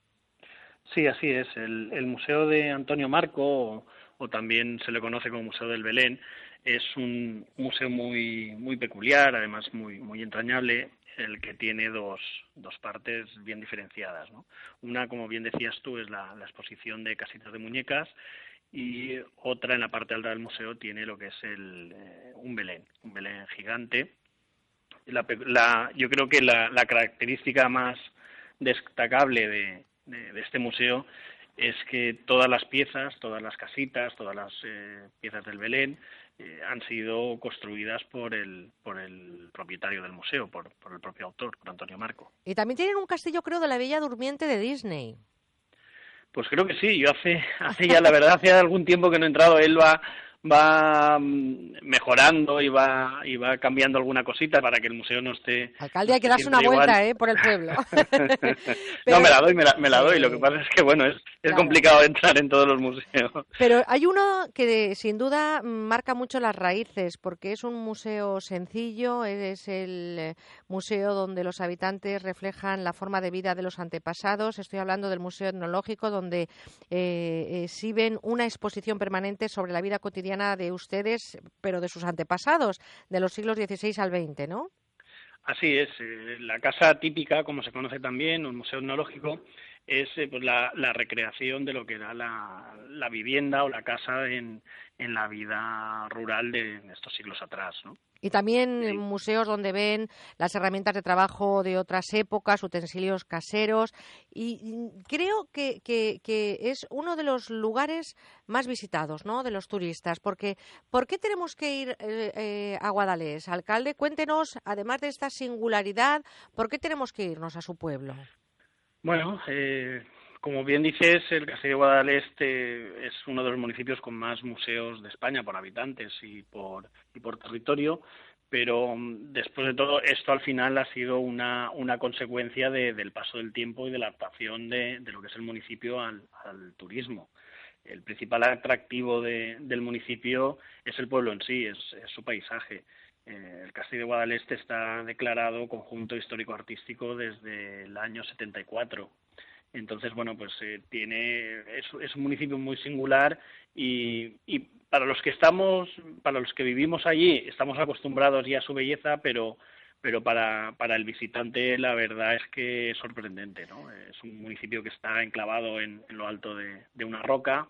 En fin, eh, yo creo que la, la principal singularidad es el paisaje. Una belleza sin duda y esa singularidad de la que hoy hemos, eh, en la que hoy hemos puesto sin duda un acento especial es el pueblo de España con más museos. Eh, no quiero olvidarme de ese museo municipal Casa Orduña que actualmente es la entrada al Castillo de San José, el Museo de Vehículos Antiguos, el Museo de la Tortura, el Museo Rivera Girona y el Museo de Saleros y Pimenteros que completan sin duda esa oferta turística tan interesante que nos eh, contaba su alcalde, el Castell de Guadalés. Hay que visitarlo, la cultura de sus raíces, algunas de ellas muy presentes en estos museos, pero sin duda el visitante tiene esos otros muchos placeres para disfrutar de este entorno maravilloso. Alcalde Enrique Ponsoda, le doy las gracias por compartir esos lugares de su tierra con nosotros y le deseo lo mejor de lo mejor en un pueblo que me imagino que este mes de agosto está, como tantos otros interesantes, duplicando su población, ¿no? Así es, eh, el mes de agosto, pues bueno, aquello está en, plena ebullición de visitantes es, eh, como no, el, mes con mayor afluencia de, público, de, turistas. Y, bueno, al final es eh, el modo de vida de, las gentes que vivimos allí. El Castillo de Guadalest no solo da trabajo y, y, y, modo de vida a los habitantes de Guadalest, sino también al resto de municipios que conforman el valle. Entonces es un, motor económico importante. Por cierto, guadalestinos o castelludos, ¿cómo se les llaman a ustedes? Pues eh, el nombre del, municipio es el Castillo de Guadaleste, es el, nombre oficial. Digamos que el castellanismo sería guadalestinos y, en valenciano sería Castelluts. Bueno, pues a guadalestinos y castelluts, a todos, gracias eh, por ese lugar tan mágico que tenemos en España y a usted, alcalde Enrique Ponsoda, gracias también por contárnoslo esta mañana en la sintonía de Onda Cero. Un abrazo y a visitar los museos, alcalde. Muy bien, muchas gracias. Un abrazo, gracias. Buenos días. Con buena onda, Merche Carneiro. Terceras rebajas en el corte inglés. En agosto van a más. Van a más para el calzado. Porque tiene sandalias para niño o niña por 9,99 euros. Sandalias para mujer también por 9,99. Y zapatos para hombre por 29,99 euros. Lleva tus pies de compras y aprovecha las terceras rebajas del corte inglés. Sienta el auténtico Caribe y venga con soltura Samana, el secreto mejor guardado de República Dominicana, un destino exclusivo de Hoteles Bahía Príncipe, donde se fusiona la mejor gastronomía, el relax y un servicio muy especial de 5 estrellas. Y a unos precios increíbles. Vuelo y hotel desde solo 1.150 euros por persona. Información y reservas en tu agencia de viajes y en bahiapríncipe.com. Disfrute del auténtico cojín de la tele para mantener una postura correcta. El cojín gel de Stan Nordi tiene el corazón de gel y dos posiciones, invierno y verano, para disfrutar de una máxima comodidad. Escuche la oferta que tenemos para usted en Publipunto. Uno por 17,99 y dos por solo 29,99 con regalo de un CD de música relajante. Llame ahora mismo y pídalo. 902 180 190 o publipunto.com. ¿Estos se han ido ya? No creo, tienen el buzón vacío. Habrán contratado buzón de vacaciones con correos. Que recogen tu correo para que nadie sepa que te has ido. Creo que el marido lo tiene en su empresa. Están forrados. ¿Qué va? Si son seis euros la semana y contratando cuatro te regalan una. Cuando me vaya al pueblo lo contrato. Nos ibais a Ibiza. En verano tu correo con correos. Contrátalo en nuestras oficinas. Seguimos con buena onda.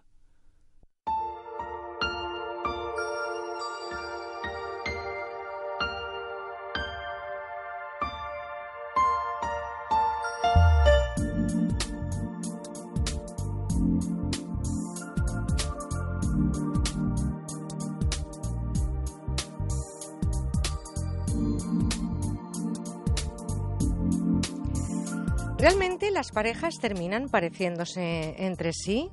Pues fíjense que se han realizado distintos trabajos sobre esta creencia popular y las conclusiones son claras. Parece ser que los que duermen en el mismo colchón, además de compartir opinión, también llegan a compartir físico.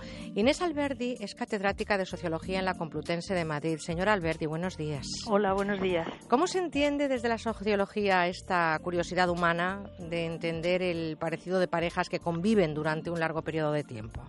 Sí, el parecido físico. El parecido de aspecto es más difícil de entender que el parecido de opinión, de gustos, etcétera, que bueno, está bastante justificado por por la por el trato común, por la continuidad en las conversaciones, etcétera. Pero puede tener algo que ver también con lo mismo, es decir, dos personas que llevan mucho tiempo compartiendo gustos, que se compran cosas parecidas, que se ven los gestos unos a los otros, a veces en unas familias se nota ese parecido en hablar o en esa cosa gestual común puede explicar un poquito el parecido físico también a lo largo de los años. Esto es debido, por un lado, a que, las a, que la personalidad de alguna manera también marca nuestras facciones eh, faciales y esas similitudes entre los dos miembros de una pareja podrían estar también detrás de una base genética común. Es decir, a la hora de buscar pareja buscamos que exista una finalidad de perpetuar nuestras características en la especie humana. No lo sé. Desde luego la sociología lo que sí que te dice, los estudios que hay de relación de pareja, es que las gentes cuando van a buscar pareja tienden a preferir a aquellos que son de su mismo grupo, que se le parecen socialmente, económicamente, culturalmente, y eso podría llevar a que también pues ciertos rasgos, pues si valoras el pelo rubio o en fin, puede puede explicarlo, pero yo tanto como genéticamente no lo sé. Eh, me parece me parece un poco aventurado. Mm, lo que sí que en los estudios que hemos estado leyendo parece que existe una razón muy clara. Usted hacía más o menos referencia que no elegimos a nuestras parejas porque sean diferentes a nosotros, siguiendo una ley de equilibrio, sino que por el contrario nos atraen esas personas en las que vemos que tenemos puntos en común. No sé si tanto en la personalidad como en otro tipo de roles sociales. Sí, hay lo que dice más bien la sociología de las relaciones de matrimonio, de pareja, más que que nos sentamos atraídos por gentes parecidas a nosotros, es que las parejas son más estables entre aquellos que tienen muchos rasgos comunes, culturales, sociales, económicos, eh, es decir, y entonces eso vendría a ser que cuando duran mucho las parejas, casualmente entre ellas ya ha habido una selección. Las más disimilares, pues se rompen antes.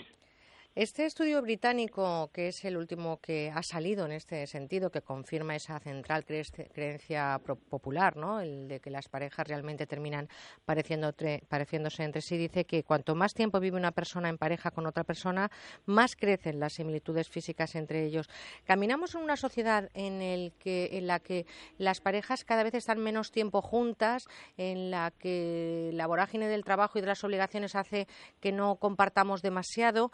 ¿Eso va a hacer también que cambie esa situación en las parejas? Ya, pero yo no creo que estemos hacia una en una evolución de que las parejas convivan menos y que estén menos tiempo juntas, sobre todo las parejas estables. Hay muchísimos eh, momentos los temas de las vacaciones, del descanso en común, con el tema de la televisión, muchísimo del entretenimiento familiar es común, cuando tradicionalmente pues los hombres eran fuera de casa, las mujeres en la casa, la televisión en cierta manera ha metido a hombres, mujeres y niños en la casa. Luego también la gente vive más años y los años de la jubilación se comparten, bueno, pues, pues casi las 24 horas del día en común. O sea que no sería que las parejas que más viven se empiezan a parecer, sino que las parejas que más se parecen duran más. Pues fíjese que también eh, estamos viendo cómo, por otro lado, hablan de esa falta de tiempo para compartir en las parejas. Yo estoy más de su lado, ¿no? En el sentido de que hay que, sobre todo cuando hay una estabilidad, compartir muchas cosas. Pero también es cierto que cuando una persona es sociable, lo más probable es que su pareja también tenga unos rasgos que denoten esa misma característica. Es decir, que cuando elegimos con quién nos emparejamos, ya nos parecemos a nuestro futuro compañero o compañera. Seguramente, sí, sí. Yo creo que, eh, bueno, los, no se puede nunca generalizar del todo, pero los estudios de relaciones de pareja, relaciones de matrimonio, de ruptura sobre todo, porque claro, lo que siempre estudiamos es la ruptura. Apenas hay estudios sobre la estabilidad tan prolongada de la mayoría de las parejas conyugales. Por lo tanto, estaríamos eh, viendo cómo en esas parejas que tienen un largo recorrido, al final, muchas veces, no sé, yo creo que, eh, algunos o muchos de nuestros oyentes que nos estén ahora mismo escuchando, compartiendo este fin de semana, habrán jugado a eso, ¿no? A ver en el metro, en el autobús o en, una, en un restaurante a esa pareja que dijo, Jolín, pues cómo se parecen, ¿no? Y resulta que al final son una pareja que tienen un largo recorrido. ¿Esto se va forjando con el tiempo? ¿Esto se va de alguna manera amasando el físico, los gestos, las costumbres? Yo creo que sí. Si creemos que la influencia es mutua, pues a lo largo de los años se refuerza. Y luego es muy curioso observar, claro, no ya en las parejas conyugales, sino en las parejas familiares, es decir, las parejas de hermanos, las parejas de hermanas, cómo, cómo se incrementa el parecido con la edad. Eso es extraordinario. Pero claro, ahí sí que hay un punto de partida genético en común. Y sobre todo hay momentos en los que de repente uno descubre que un hijo o una hija que no ha llegado a convivir con su padre o con su madre por circunstancias de la vida, resulta que tiene unos mismos tics, unos mismos eh, rasgos conductuales, unos mismos gestos. Esto sí que evidentemente es una carga genética. Sí, yo eso no he visto estudios de este tipo, pero probablemente es así. Y hablando de estudios, ¿qué opinión tiene usted con ese bagaje, bagaje profesional que le avala eh, Inés Alberdi, Alberdi como catedrática de Sociología de la Universidad Complutense de Madrid? ¿Qué piensa de estos estudios que se hacen ¿no? sociológicamente? ¿Realmente para qué sirven? ¿no? Que alguien nos diga que las parejas acaban pareciéndose. ¿Este tipo de estudios realmente tienen un recorrido interesante en la sociología? Bueno, desde el punto de vista de la sociología, lo que habla de parecido físico, eh, de rasgos y tal, mm, bueno, se suele estudiar menos. Sin embargo, lo que hace referencia a afinidad de comportamientos, a veces de opiniones, de gustos, ahí sí que hay, bueno, pues estudios serios. Ya le digo que originados en el intento de estudiar cuál es la razón o por qué razón se rompen las parejas. Y entonces ahí se ve que la falta de afinidad pues lleva en mayor, con mayor frecuencia la falta de un pasado común, ya sea cultural, social, económico, mm, del tipo de educación que se ha recibido, lleva en mayor medida la ruptura que la, que la comunidad de intereses e ideas, clase social, eh, todo unido, por supuesto, con que cuanto más tiempo se pasa en común, los niveles de interacción y por tanto de identificación, los deseos también, de estar de acuerdo, de gustar, la admiración mutua, todo lleva a que las parejas se parezcan cada vez más a sí mismas, pero desde el punto de vista de los comportamientos, desde el punto de vista de la perspectiva física pues bueno, pues en sociología no suele haber estudios de este tipo. Pues a lo mejor es ahí, en esos estudios, ¿no? Donde hay que arañar un poquito para ver la estabilidad de las parejas y para procurar a la hora de elegir ese compañero o compañera de viaje, ese testigo de vida, que sea lo más afín a nosotros para que tenga un largo trayecto ese recorrido en común. Esas personas que al final tienden a elegir las personas que, como nos decía nuestra socióloga, tienen muchas más afinidades, que al final en lo físico acaban teniendo comunes, gestos comunes o expresiones eh, gestuales comunes que hacen que de alguna manera encontremos parecido, pues puede ser. Pero lo más importante es ese comportamiento, esa forma ¿no? de ver este viaje de la vida. Eh, Inés Alberdi es catedrática de Sociología en la Complutense de Madrid y esta mañana es una compañera de horas de radio. Gracias, eh, señor Alberdi, por compartir con nosotros este ratito de la mañana y sobre todo por dar esa opinión muy válida para entender un poquito mejor por qué las parejas terminan pareciéndose. Le mando un saludo y le deseo un buen fin de semana. Muchas gracias a todos vosotros. Un saludo. Adiós, adiós.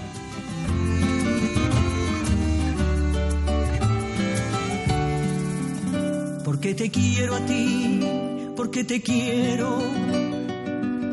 Dejé mi puerta una mañana y eché a andar. Porque te quiero a ti, porque te quiero. Dejé esos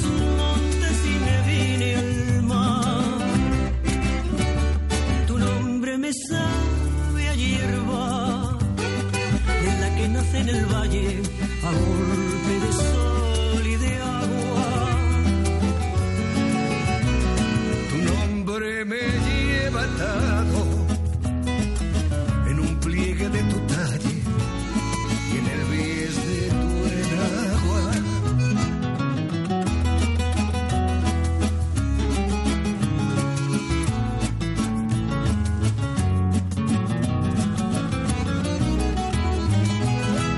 porque te quiero a ti, porque te quiero. Aunque estés lejos, yo te siento a flor de piel. Porque te quiero a ti, porque te quiero. Se hace más corto el camino aquel. Tu nombre me a hierba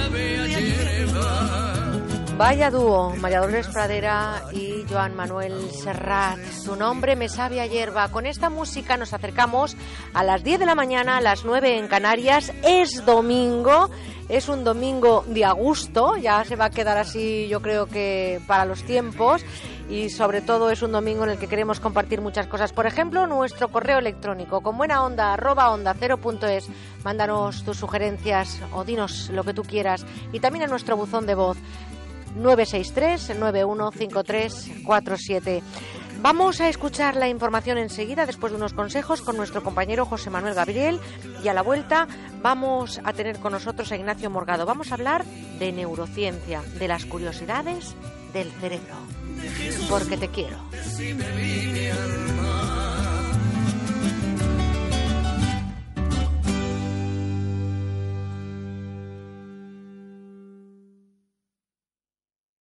Con buena onda en Onda Cero.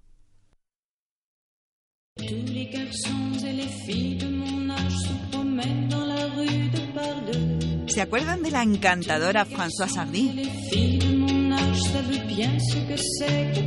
O de la bellísima Marie Laforet.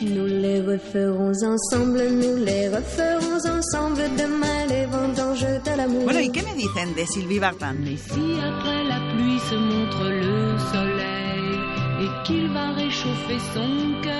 O de la inolvidable Edith Díaz.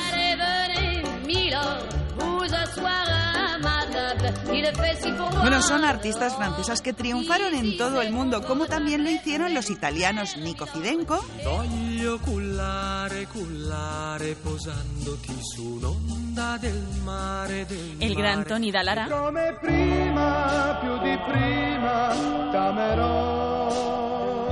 El simpático Tony Remis. Dimmi quando tu verrai.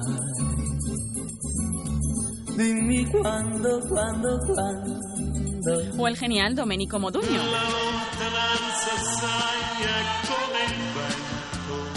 Pues todos ellos están en la colección Grandes Éxitos Franceses e Italianos. Tres discos con canciones muy difíciles de encontrar y que hoy pueden conseguir solo los oyentes de la radio en nuestro teléfono, el 902 29 10 29.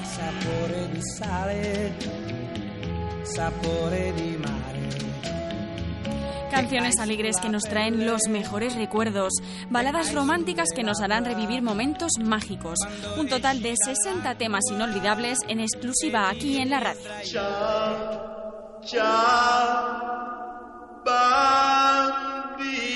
Y una colección maravillosa que nos dice chao porque ha tenido un éxito sin precedentes entre nuestros oyentes y hoy se termina. Claro, Paloma, porque es que lo bueno gusta muchísimo y esta colección es buenísima. Pero es que además hoy viene con dos regalos, una pulsera de perlas de dos vueltas muy bonitas y amigos, escuchen bien, atentos porque los 50 primeros oyentes que hagan su pedido se llevarán además los pendientes de perlas a juego. Merece la pena ya solo por esto, que además las perlas traen suerte. Et maintenant, que vais-je faire Bueno, pues a ver si hay suerte y consiguen los dos regalos al pedir los éxitos franceses e italianos en el 902 29 10 29 y en la web musicadesiempre.com. Y además tiene un precio estupendo, tan solo 33 euros más unos pequeños gastos de envío y lo recibirán en casa en un par de días. Bueno, pues recupere momentos mágicos de su vida en la web musicadesiempre.com o llamando al 902 29 10 29. Últimas unidades de esta preciosa colección. No la deje escapar.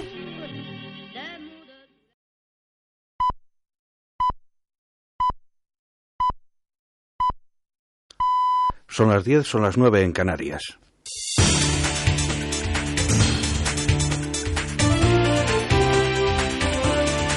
Noticias en Onda Cero.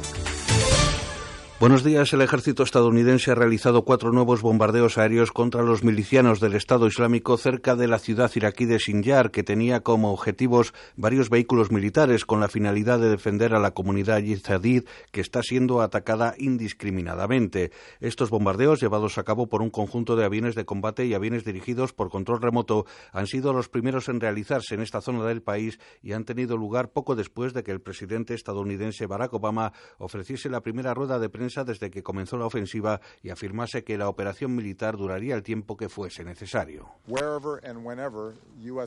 Allá donde sea que el personal o las instalaciones de Estados Unidos se vean amenazadas, es mi obligación, es mi responsabilidad asegurarme de que estén protegidos.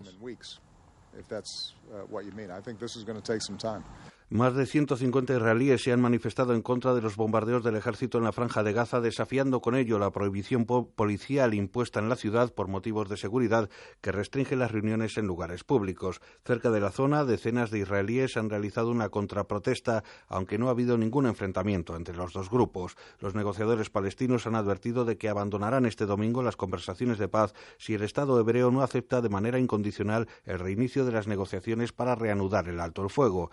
Las facciones palestinas fueron precisamente las que se negaron a ampliar el alto el fuego de 72 horas que expiró el viernes ante la negativa israelí de aceptar sus demandas, entre las que se incluía el fin inmediato del bloqueo sobre, sobre la franja y la apertura de un puerto. Nuestras demandas son como las demandas de cualquier persona. La libertad, la independencia y tener una salida al mundo porque ahora vivimos en una gran prisión. La única manera de cumplir con nuestras demandas es abrir las fronteras para que podamos ser como todos los demás pueblos libres del mundo. La libertad es un derecho para todas las personas y no se puede alcanzar la libertad sin sacrificio. Las 48 personas que viajaban a bordo de un avión de pasajeros de la compañía Taban Airlines que se ha estrellado este domingo poco después de despegar del aeropuerto internacional Mehrabad en Teherán han muerto en el siniestro. Entre los fallecidos figuran siete niños que viajaban a bordo de esta aeronave perteneciente a Taban Airlines que se ha estrellado después de que se le averiara un motor tras haber despegado. El avión ha caído cerca de la zona residencial de Azadi, en el noroeste de la capital iraní, cuando se dirigía a la ciudad de Tabas. Más de 5.000 mujeres que han sido víctimas de violencia de género no podrán votar en las elecciones presidenciales de Turquía que se celebran este domingo debido a motivos de seguridad, ya que las autoridades no han aceptado que puedan votar sin dar sus datos personales. Un informe de Naciones Unidas sobre violencia de género indica que en Turquía la cifra de este tipo de actos es el doble de la registrada en Estados Unidos y hasta diez veces más alta que en el resto de países europeos. Por primera vez en su historia democrática, Turquía elige hoy mediante voto popular el nuevo presidente con un mandato de cinco años, siendo el actual primer ministro, el islamista Recep Tayyip Erdogan, el gran favorito para ganar. Creo que el presidente que está elegido no debe diferenciar entre las personas por motivos de raza, religión, idioma u origen étnico. Todos los partidos políticos deben actuar del mismo modo en este tema. Esa es la única forma en que se puede comunicar con el público. Todas las personas tienen un solo idioma y ese es el lenguaje de la humanidad. El vecino de Córdoba, detenido como presunto autor del asesinato de su compañera sentimental, Ana María Márquez, en la localidad malagueña de Torrox, pasará mañana a disposición judicial. Miguel M.A., de 40 años y cordobés, fue arrestado en el domicilio de la víctima, de 37 años, que murió presuntamente degollada. Ana María Márquez, cordobesa y arqueóloga de profesión, dirigía desde noviembre de 2013 el Museo de Historia de Nerja. El presunto agresor, que tenía antecedentes por malos tratos a su anterior pareja, permanece desde ayer en dependencias de la Guardia Civil a la espera de ser interrogado este domingo por la juez de guardia de Torrox. Y los Mossos de Escuadra han detenido al secretario de organización de Esquerra Republicana de Cataluña en Castelbisbal, en Barcelona, Pere Nicolás Ramís, por presuntamente acosar a menores de edad a través de Internet desde hace tres años y ha ingresado en prisión tras pasar a disposición judicial. Tras su detención, los agentes se han incautado en el piso del sospechoso de diversos archivos en su ordenador de menores desnudas y en algún caso realizando prácticas sexuales, así como gran cantidad de archivos con contenido pedófilo. Los Mossos de Escuadra tienen plenamente identificadas a 25 víctimas, todas ellas niñas de entre 11 y 16 años de edad. Es todo por el momento. Las noticias regresan a la sintonía de Onda Cero dentro de una hora. Si quieres viajar gratis, mándanos una postal y participa en el concurso Postales Viajeras en Onda Cero. Un verano más, Gente Viajera premia tus mejores postales viajeras con fantásticos viajes para dos personas. Con MSC Cruceros pasarás siete noches inolvidables en un crucero por el Mediterráneo Occidental con salida desde Barcelona o si lo prefieres, conocerás Marruecos y Madeira con salida desde las Islas Canarias. Una experiencia que nunca olvidarás. La Agencia Catalana de Turismo te invita a disfrutar de una de las experiencias que encontrarás en cataluña.com. Vuelos en globo, rutas en veleros, brunch entre viñedos y disfrutarás de una estancia de fin de semana en uno de los hoteles con encanto de menos de 15 habitaciones. Politours te lleva a conocer Marrakech. Tres noches con avión, alojamiento y traslados.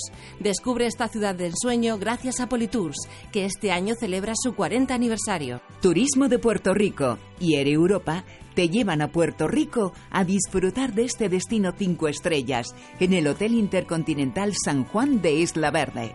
Con avión y tres noches de hotel para que descubras Puerto Rico, la isla estrella. Gracias al esquí, tour operador especializado en esquí, escapadas y aventura, del grupo Barceló Viajes. Esquía en Boitaul Resort con alojamiento y cinco noches de forfait. Viaja a lo grande a Benidorm. Descubre el lujo de la Costa Blanca con un fin de semana en el Hotel Boutique Gourmet Villa Venecia. Participa. Manda un email con tu postal a postalesviajeras@ondacero.es. Recuerda incluir una fotografía de tu viaje con un comentario y tus datos personales. Suerte a toda la gente viajera. Gente Viajera, el programa de viajes de Onda Cero. En Publipunto, en el 902-180-190 o en publipunto.com tenemos la Cool Pillow Visco Gel de Star Nordic. Ramiro, muy buenos días. Muy buenos días, Begoña. Es una almohada revolucionaria. Una almohada revolucionaria porque sabes que dormir la cantidad de horas adecuadas es importante para sentirnos descansados al día siguiente. ¿Cuántas habría que dormir? Hay que dormir siete. Pero yo creo que los españoles dormimos menos. Pero con, con una Pilot vamos a dormir más y más fresquitos, ¿eh? Bien. ¿Y cómo es ella? ¿Cómo pues mira, ha revolucionado el descanso en los países calurosos, en las personas que no podemos dormir bien a, causa del excesivo calor. La Cool Pilot Viscogel de Star Nordic es una almohada totalmente diferente a lo que hemos conocido hasta ahora. Su exclusivo gel refrescante con material en 3D viscoelástico absorbe el calor de forma natural del cuerpo y la mantiene permanentemente ventilada y fresca. ¿Qué hacemos?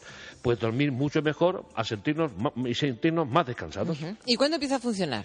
Pues mira, nada más poner la mano encima o poner la cabeza, automáticamente en cuestión de 15 segundos empezamos a notar una sensación de frescor y bienestar desconocidas hasta ahora, ¿no? Consigue mantener la temperatura ideal para que el descanso sea completo y placentero. Nosotros, de verdad, las miles que hemos vendido aquí en España, es líder de ventas en toda Europa. Eh, las personas están durmiendo mucho mejor, eh, más descansadas, más relajadas, con menos estrés, incluso mejora la circulación de la sangre. Pero lo importante, lo que la hace diferente es que es una almohada refrescante. y eh, hablabas también de, estar bien posicionados. Sí, sí, además es, bizona, ¿eh? es la única almohada bizona. ¿Qué quiere decir esto? Que todas las personas no tenemos el mismo tipo de nuca. ¿eh? Unas más pequeñitas, una cabeza más grande, más pequeña. Esta está adaptada para todo tipo de personas. ¿no? Su tecnología y diseño espacial, y sobre todo la calidad de su fabricación, hace que sintamos la gravedad cero. Aparte de estar fresquitos, sintamos la gravedad cero para dormir mejor, aliviando los puntos de presión en cuello, cabeza y hombros, al tiempo que nos ofrece un perfecto alineamiento de la columna vertebral, relajando todos los músculos. Si usted padece calor por la noche, si usted duerme mal, se levanta con mal humor, eh, con el cuello retorcido, con dolor de espalda, es que necesita una Star Nordic Cool Pilot y más con los días que tenemos de calor y el verano que tenemos por delante, te puedo asegurar que es imprescindible en cualquier tipo de, vivienda que, esté en, zonas cálidas. 902 180 190 pulli.com, ahí tenemos la oferta. Tenemos una oferta, recordar que la funda eh, eh, que damos de regalo es lavable. ¿eh? Ah, claro. Importante. Y es 100% transpirable. Exacto, exacto, Está preparada para obtener la máxima frescura y eliminar la humedad. Se seca rápidamente. El precio, mira, el precio en el mercado es de 60 euros, de por sí ya más económica que, la, mayoría de este tipo de, de, almohadas, pero estamos hablando de una gran novedad a nivel mundial. Todos los pedidos que recibamos hasta las 12 del mediodía van a pagar tan solo 39,99, recibiendo de regalo un estupendo CD de música para relajarse. O mejor, llévese usted dos, porque nos lo va a agradecer y pague solo 59,99. Una, 39,99, dos, 59,99. Llame ahora al 902-180-190 o publi.com y ya verá como a partir de mañana usted no va a pasar calor por la noche y va a dormir mucho mejor. Si paga con tarjeta de crédito, olvídese de los mosquitos. Bien, 902 180 190 o publi.com. Gracias, Ramiro. Gracias, hasta luego. Con buena onda, Merche Carneiro.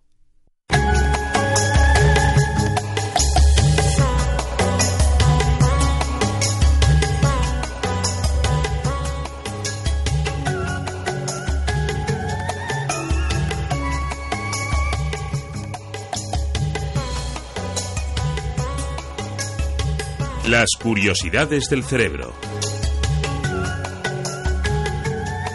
Estamos explorando la mente y los sentidos y también cómo nos comportamos en nuestro quehacer diario. ¿Somos capaces de decidir lo que consumimos? ¿Hay factores que nos conducen a un modelo de consumismo? Estas son solo algunas de las preguntas que le hacemos hoy a nuestro neurocientífico y amigo. Ignacio Morgado es catedrático de psicobiología en el Instituto de Neurociencia de la Universidad Autónoma de Barcelona. Es autor de interesantísimas publicaciones como Emociones e Inteligencia Social, Cómo percibimos el mundo o el último libro del que nosotros le hemos hablado ya mucho y que de verdad les recomiendo que lean, que es Aprender, Recordar y Olvidar, claves de la enseñanza eficaz eh, Ignacio, buenos días. Buenos días a todos. El estudio de la conducta del consumidor a través de las neurociencias no tiene nada de misterioso, creo, ¿no? Sino todo lo contrario. Seriedad, metodología y rigurosidad profesional es lo que intentan a través de sus trabajos, me imagino, ¿no? Bueno, sí, se intenta, digamos, acoplar el conocimiento neurocientífico a lo que ya pueda ser el conocimiento que los profesionales tienen de su propia experiencia, ¿no? Esa es la novedad. Pero yo mm, tengo la sensación de que manipular el subconsciente de los consumidores no es tan fácil como se intenta vender en, ocasiones. ¿Existen cerebros compradores, Ignacio? ¿Somos libres a la hora de decidir lo que consumimos? Pues no, no lo somos. La verdad es que eh, la pregunta se podría generalizar a casi todo el comportamiento humano, ¿no? Somos libres en todo lo que hacemos, no solo a la hora de consumir, sino en cualquier tipo de comportamiento. Hay una serie de condicionantes siempre en nuestra vida y en el consumo, pues los hay de manera muy especial, porque vivimos en una sociedad, eh, particularmente la nuestra, la de los países industriales desarrollados, que son sociedades básicamente consumistas. La actividad comercial, el consumismo, juega un papel importantísimo en nuestra vida. Entonces, claro, hay una enorme cantidad de factores que están limitando y condicionando eh, lo que consumimos, cuándo lo consumimos, cuánto lo consumimos, etcétera. Hay que reconocer que, aunque nos pese, pues no somos totalmente libres para decidir aquello que vamos a comprar. Hablas de factores, Ignacio. ¿Podemos cerrar un poquito más esa, esa, ese comentario? ¿Qué factores nos están conduciendo a un modelo determinado de consumo? Pues mira, vamos a dejar eh, a, a un lado lo que es el consumo biológico básico. Es decir, todo el mundo necesita comer, todo el mundo necesita vestirse, etcétera. Pero hay un, consumo, digamos, que no siempre responde a una necesidad básica, primaria, ¿no? Y ahí es donde hay una fuerte influencia de factores como, por ejemplo, la moda. La moda es, eh, pues, eh, un factor fundamental en la inducción de lo que compramos, de lo que intentamos reconocer, etcétera. La imitación. Nos gusta imitar a aquella gente que para nosotros son modelos, que para nosotros son, pues, eso, eh, gente a imitar, ¿no? La propaganda, claro, está muy relacionada, es tremendamente importante. Después cada uno tiene su propia personalidad y eso influye en que te dejes influir más o menos por esos diferentes factores. Pero, por supuesto, yo no lo he dicho aquí, pero la clase social a la que perteneces está también condicionando lo que consumes. El país en el que estás, pues tiene también sus propias reglas de consumo. Por no hablar, pues, de la edad y el sexo, que son también factores tremendamente determinantes en aquello que vamos a consumir. Yo creo que por ese camino hay muchas empresas que trabajan para luego sacar sus productos. Pero ¿qué es exactamente el neurobranding? ¿Y es lo mismo neuromarketing que neuroeconomía? Pues fíjate, son términos todos que han surgido en los últimos años al hilo de lo que antes comentábamos, del desarrollo de las neurociencias, intentando todas ellas, eh, todas estas aproximaciones, eh, estudiar cómo el cerebro influye en la actividad comercial de las personas, en, la economía de las personas, en las marcas que llaman la atención de las personas. No son exactamente lo mismo, cada una tiene sus matices, aunque todas ellas estén neurobranding, neuromarketing, neuroeconomía, relacionadas todas ellas con el consumismo y la economía. Fíjate, el, el neurobranding, branding se refiere a marca, a la marca comercial. Eh, es una, mm, podemos decir, aproximación, me cuesta hasta llamarlo ciencia, ¿no? Porque son eh, historias poco desarrolladas todavía como tales, ¿no? Pero que lo que pretende es, por así decirlo, de una forma simple, comprender la psicología del consumidor. Pero más allá todavía es mm, mm, saber qué es lo que pasa, qué es lo que hay en la mente de, la persona cuando compra, en el cerebro, qué es lo que conduce a, que esa persona se decida un tipo de consumo por otro. Eh, vamos a concretar qué momento, qué lugar, qué imágenes, qué colores, qué posición, qué música influye en que tú compres o no compres, en que estés más tiempo o menos tiempo en un lugar comercial, etcétera. Todo eso es lo que intenta descubrir el neuromarketing, eh, el neurobranding, metiéndose en el cerebro para de esa manera ser capaz de desarrollar, como si dijéramos, marcas especiales con un diseño funcional que resulte pues muy atractivo a los hipotéticos consumidores. Hemos, escuchado y lo hemos hablado también en este programa ese aroma que a veces se desprende de algún centro comercial para que tú tengas más intención de comprar o te sientas más a gusto, que tu mente se relaje a la hora de tener esa predisposición a comprar. Em, eh, ¿Funciona realmente la publicidad subliminal? ¿El inconsciente es consciente de que nos están mandando mensajes o inputs para que compremos? Pues ¿Tenemos algún ejemplo también? Sí, sí, sí absolutamente. Mira, pueden haber eh, percepciones subliminares, inconscientes, de manera, digamos, espontánea, sin que nadie las haya creado. Surgen por ahí estímulos que pueden influirnos, ¿no? Pero también se pueden establecer de manera intencionada dentro de estas actividades de las que hoy hablamos, eh, del neuromarketing, del neurobranding, etcétera. El, eh, ciertamente, como también tú recuerdas muy bien, el sentido del olfato puede influir en el consumismo y lo relevante si te acuerdas que lo comentamos en su día, era que no hace falta que el consumidor, que el cliente perciba ni siquiera el olor eh, se dé cuenta conscientemente de que está ahí para que le esté influyendo. Incluso una cantidad de, vamos a decir, de perfume o de odorante eh, mm, con características positivas que se eh, infunda en el ambiente, aunque no sea en una cantidad tan elevada como para que te des cuenta que mm, huelas realmente ese, ese odorante, ya puede estar influyendo en tu comportamiento. Ya se ha comprobado científicamente con experimentos, digamos, controlados, que puede hacer que el eh, visitante de un centro comercial o, de un restaurante esté más tiempo en ese centro comercial o en ese restaurante. Y si está más tiempo, es obvio que aumenta las probabilidades de que pueda consumir. Pues eh, yo no sé si realmente esto está legislado, si se ha denunciado de alguna manera este tipo de prácticas. Mira, a mí no me gusta nunca, eh, eh, de manera, digamos, pública, pues hablar de, marcas concretas, ¿no? Porque yo podría equivocarme, podría ser injusto y tampoco tengo pruebas exactas. Pero sí te puedo decir que, que las asociaciones de consumidores han denunciado a algunas de las grandes y bien conocidas empresas comerciales en muchos momentos por Mm, prácticas de, de, neurobranding y de neuromarketing que, las denuncian por, por, pensar estas asociaciones que están influyendo de una forma exagerada en el comportamiento comercial de, los visitantes, ¿no? de, los centros donde se practican esas, esas técnicas. ¿no? Eh, el problema es que, claro, eh, no hay legislación todavía sobre, este territorio, porque es un territorio bastante ignoto, bastante desconocido todavía.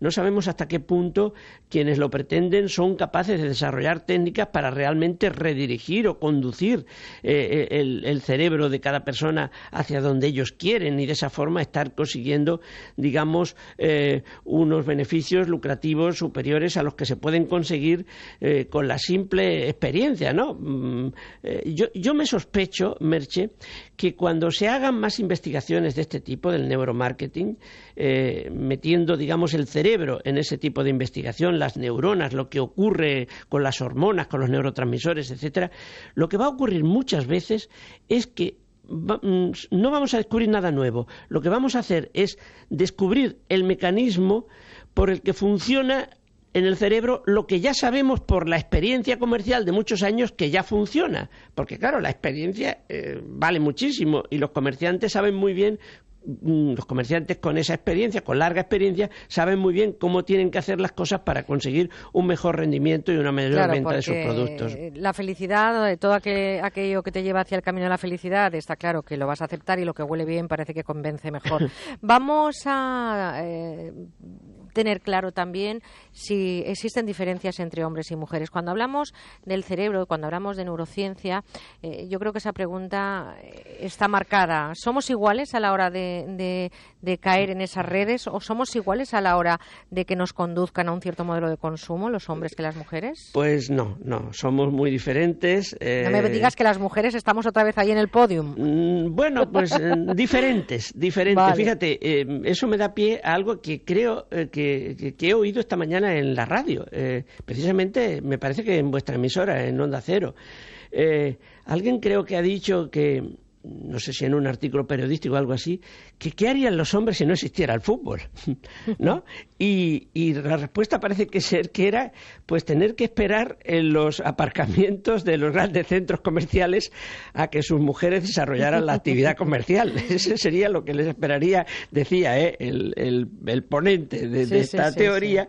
Entonces, claro, eh, mm, el hombre no está tan interesado eh, en la cultura actual de, nuestros tipos de países desarrollados e industriales, no está tan interesado por, por el consumo eh, mm, en general de, de, la mayoría de los productos como puede estarlo la mujer. Claro, eh, hay productos que sí que interesan mucho a los hombres. Yo de ya veo que los hombres cada vez se están metiendo más en la cosmética, se están metiendo más en algunas cuestiones que hasta hace tan solo unos años eran roles absolutamente femeninos y que han participado ya de ese juego, por ejemplo, del dolor de una depilación o del utilizar unas cremas por la noche. En sí, ya cada cada vez más, cada vez más. en fin, el marketing aplicado a la vida en general, olores, sabores, sentidos, esas son las estrategias. Todo pasa por ese gran órgano, complejo e interesante. Ya saben, hablamos de nuestro cerebro y de él vamos a seguir hablando el próximo fin de con Ignacio Morgado, que es catedrático de psicobiología en el Instituto de Neurociencia de la Universidad Autónoma de Barcelona. Les recomiendo sus libros, eh, Emociones e Inteligencia Social, Cómo percibimos el mundo, y el último que es, desde luego, para comérnoslo, aprender, recordar y olvidar, claves de la enseñanza eficaz. Ignacio, Gracias por estar con nosotros. Un abrazote y hasta el próximo domingo. Bueno, muchas gracias por esa generosa propaganda que me hacéis. Pero, en fin, para mí ya la recompensa es poder estar Vamos con vosotros. Vamos a utilizar nosotros el neurobranding, el neuromarketing para que la gente compre tus libros. Un besote muy fuerte, Ignacio. Un beso grande. Chao.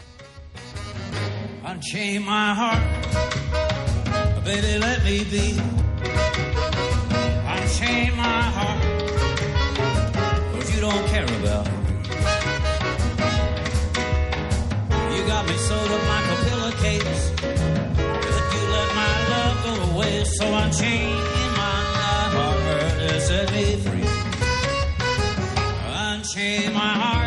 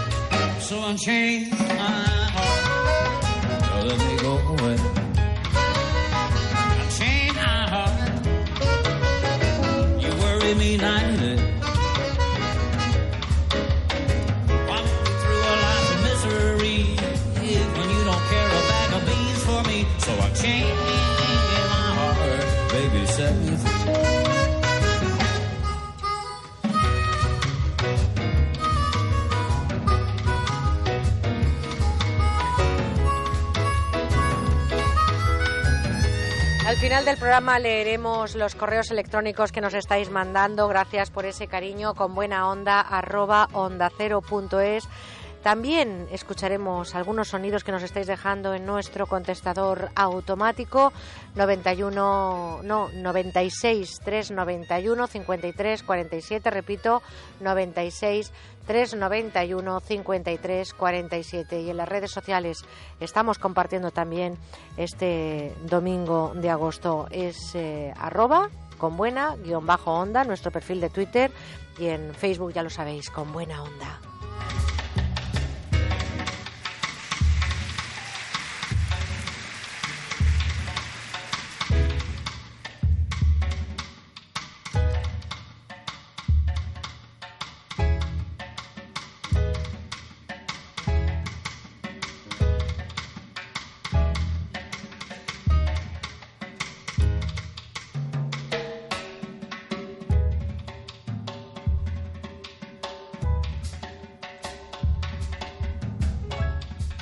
Buena onda, Merche Carneiro. ¿A quién no le duele la espalda a veces? Según la Organización Mundial de la Salud, el 80% de la población padece dolor de espalda en un momento de su vida. Por eso, los médicos recomiendan, nos recomiendan que tengamos cuidado con el tipo de asiento que utilizamos, especialmente si pasamos mucho tiempo sentados trabajando, estudiando o conduciendo. Hoy traemos algo que nos va a ayudar a encontrarnos mejor. El extraordinario cojín Conforgel que tanto se ha vendido en todo el mundo. Además es que este cojín, Begoña, lo compra gente de todas las edades, porque las personas mayores están encantadas con él, porque tienen muchísimas, como si dijéramos, prestaciones, no solamente que están más cómodos, sino, por ejemplo, pues que suben la altura de los asientos y les cuesta menos levantarse. Para los coches, incluso hay gente Se la vio un taxista el otro día. Iba estupendo, ¿eh? Estupendo. Los claro, taxistas eh, nos claro. la piden una barbaridad. También estudiantes, también Ajá. locutoras de radio.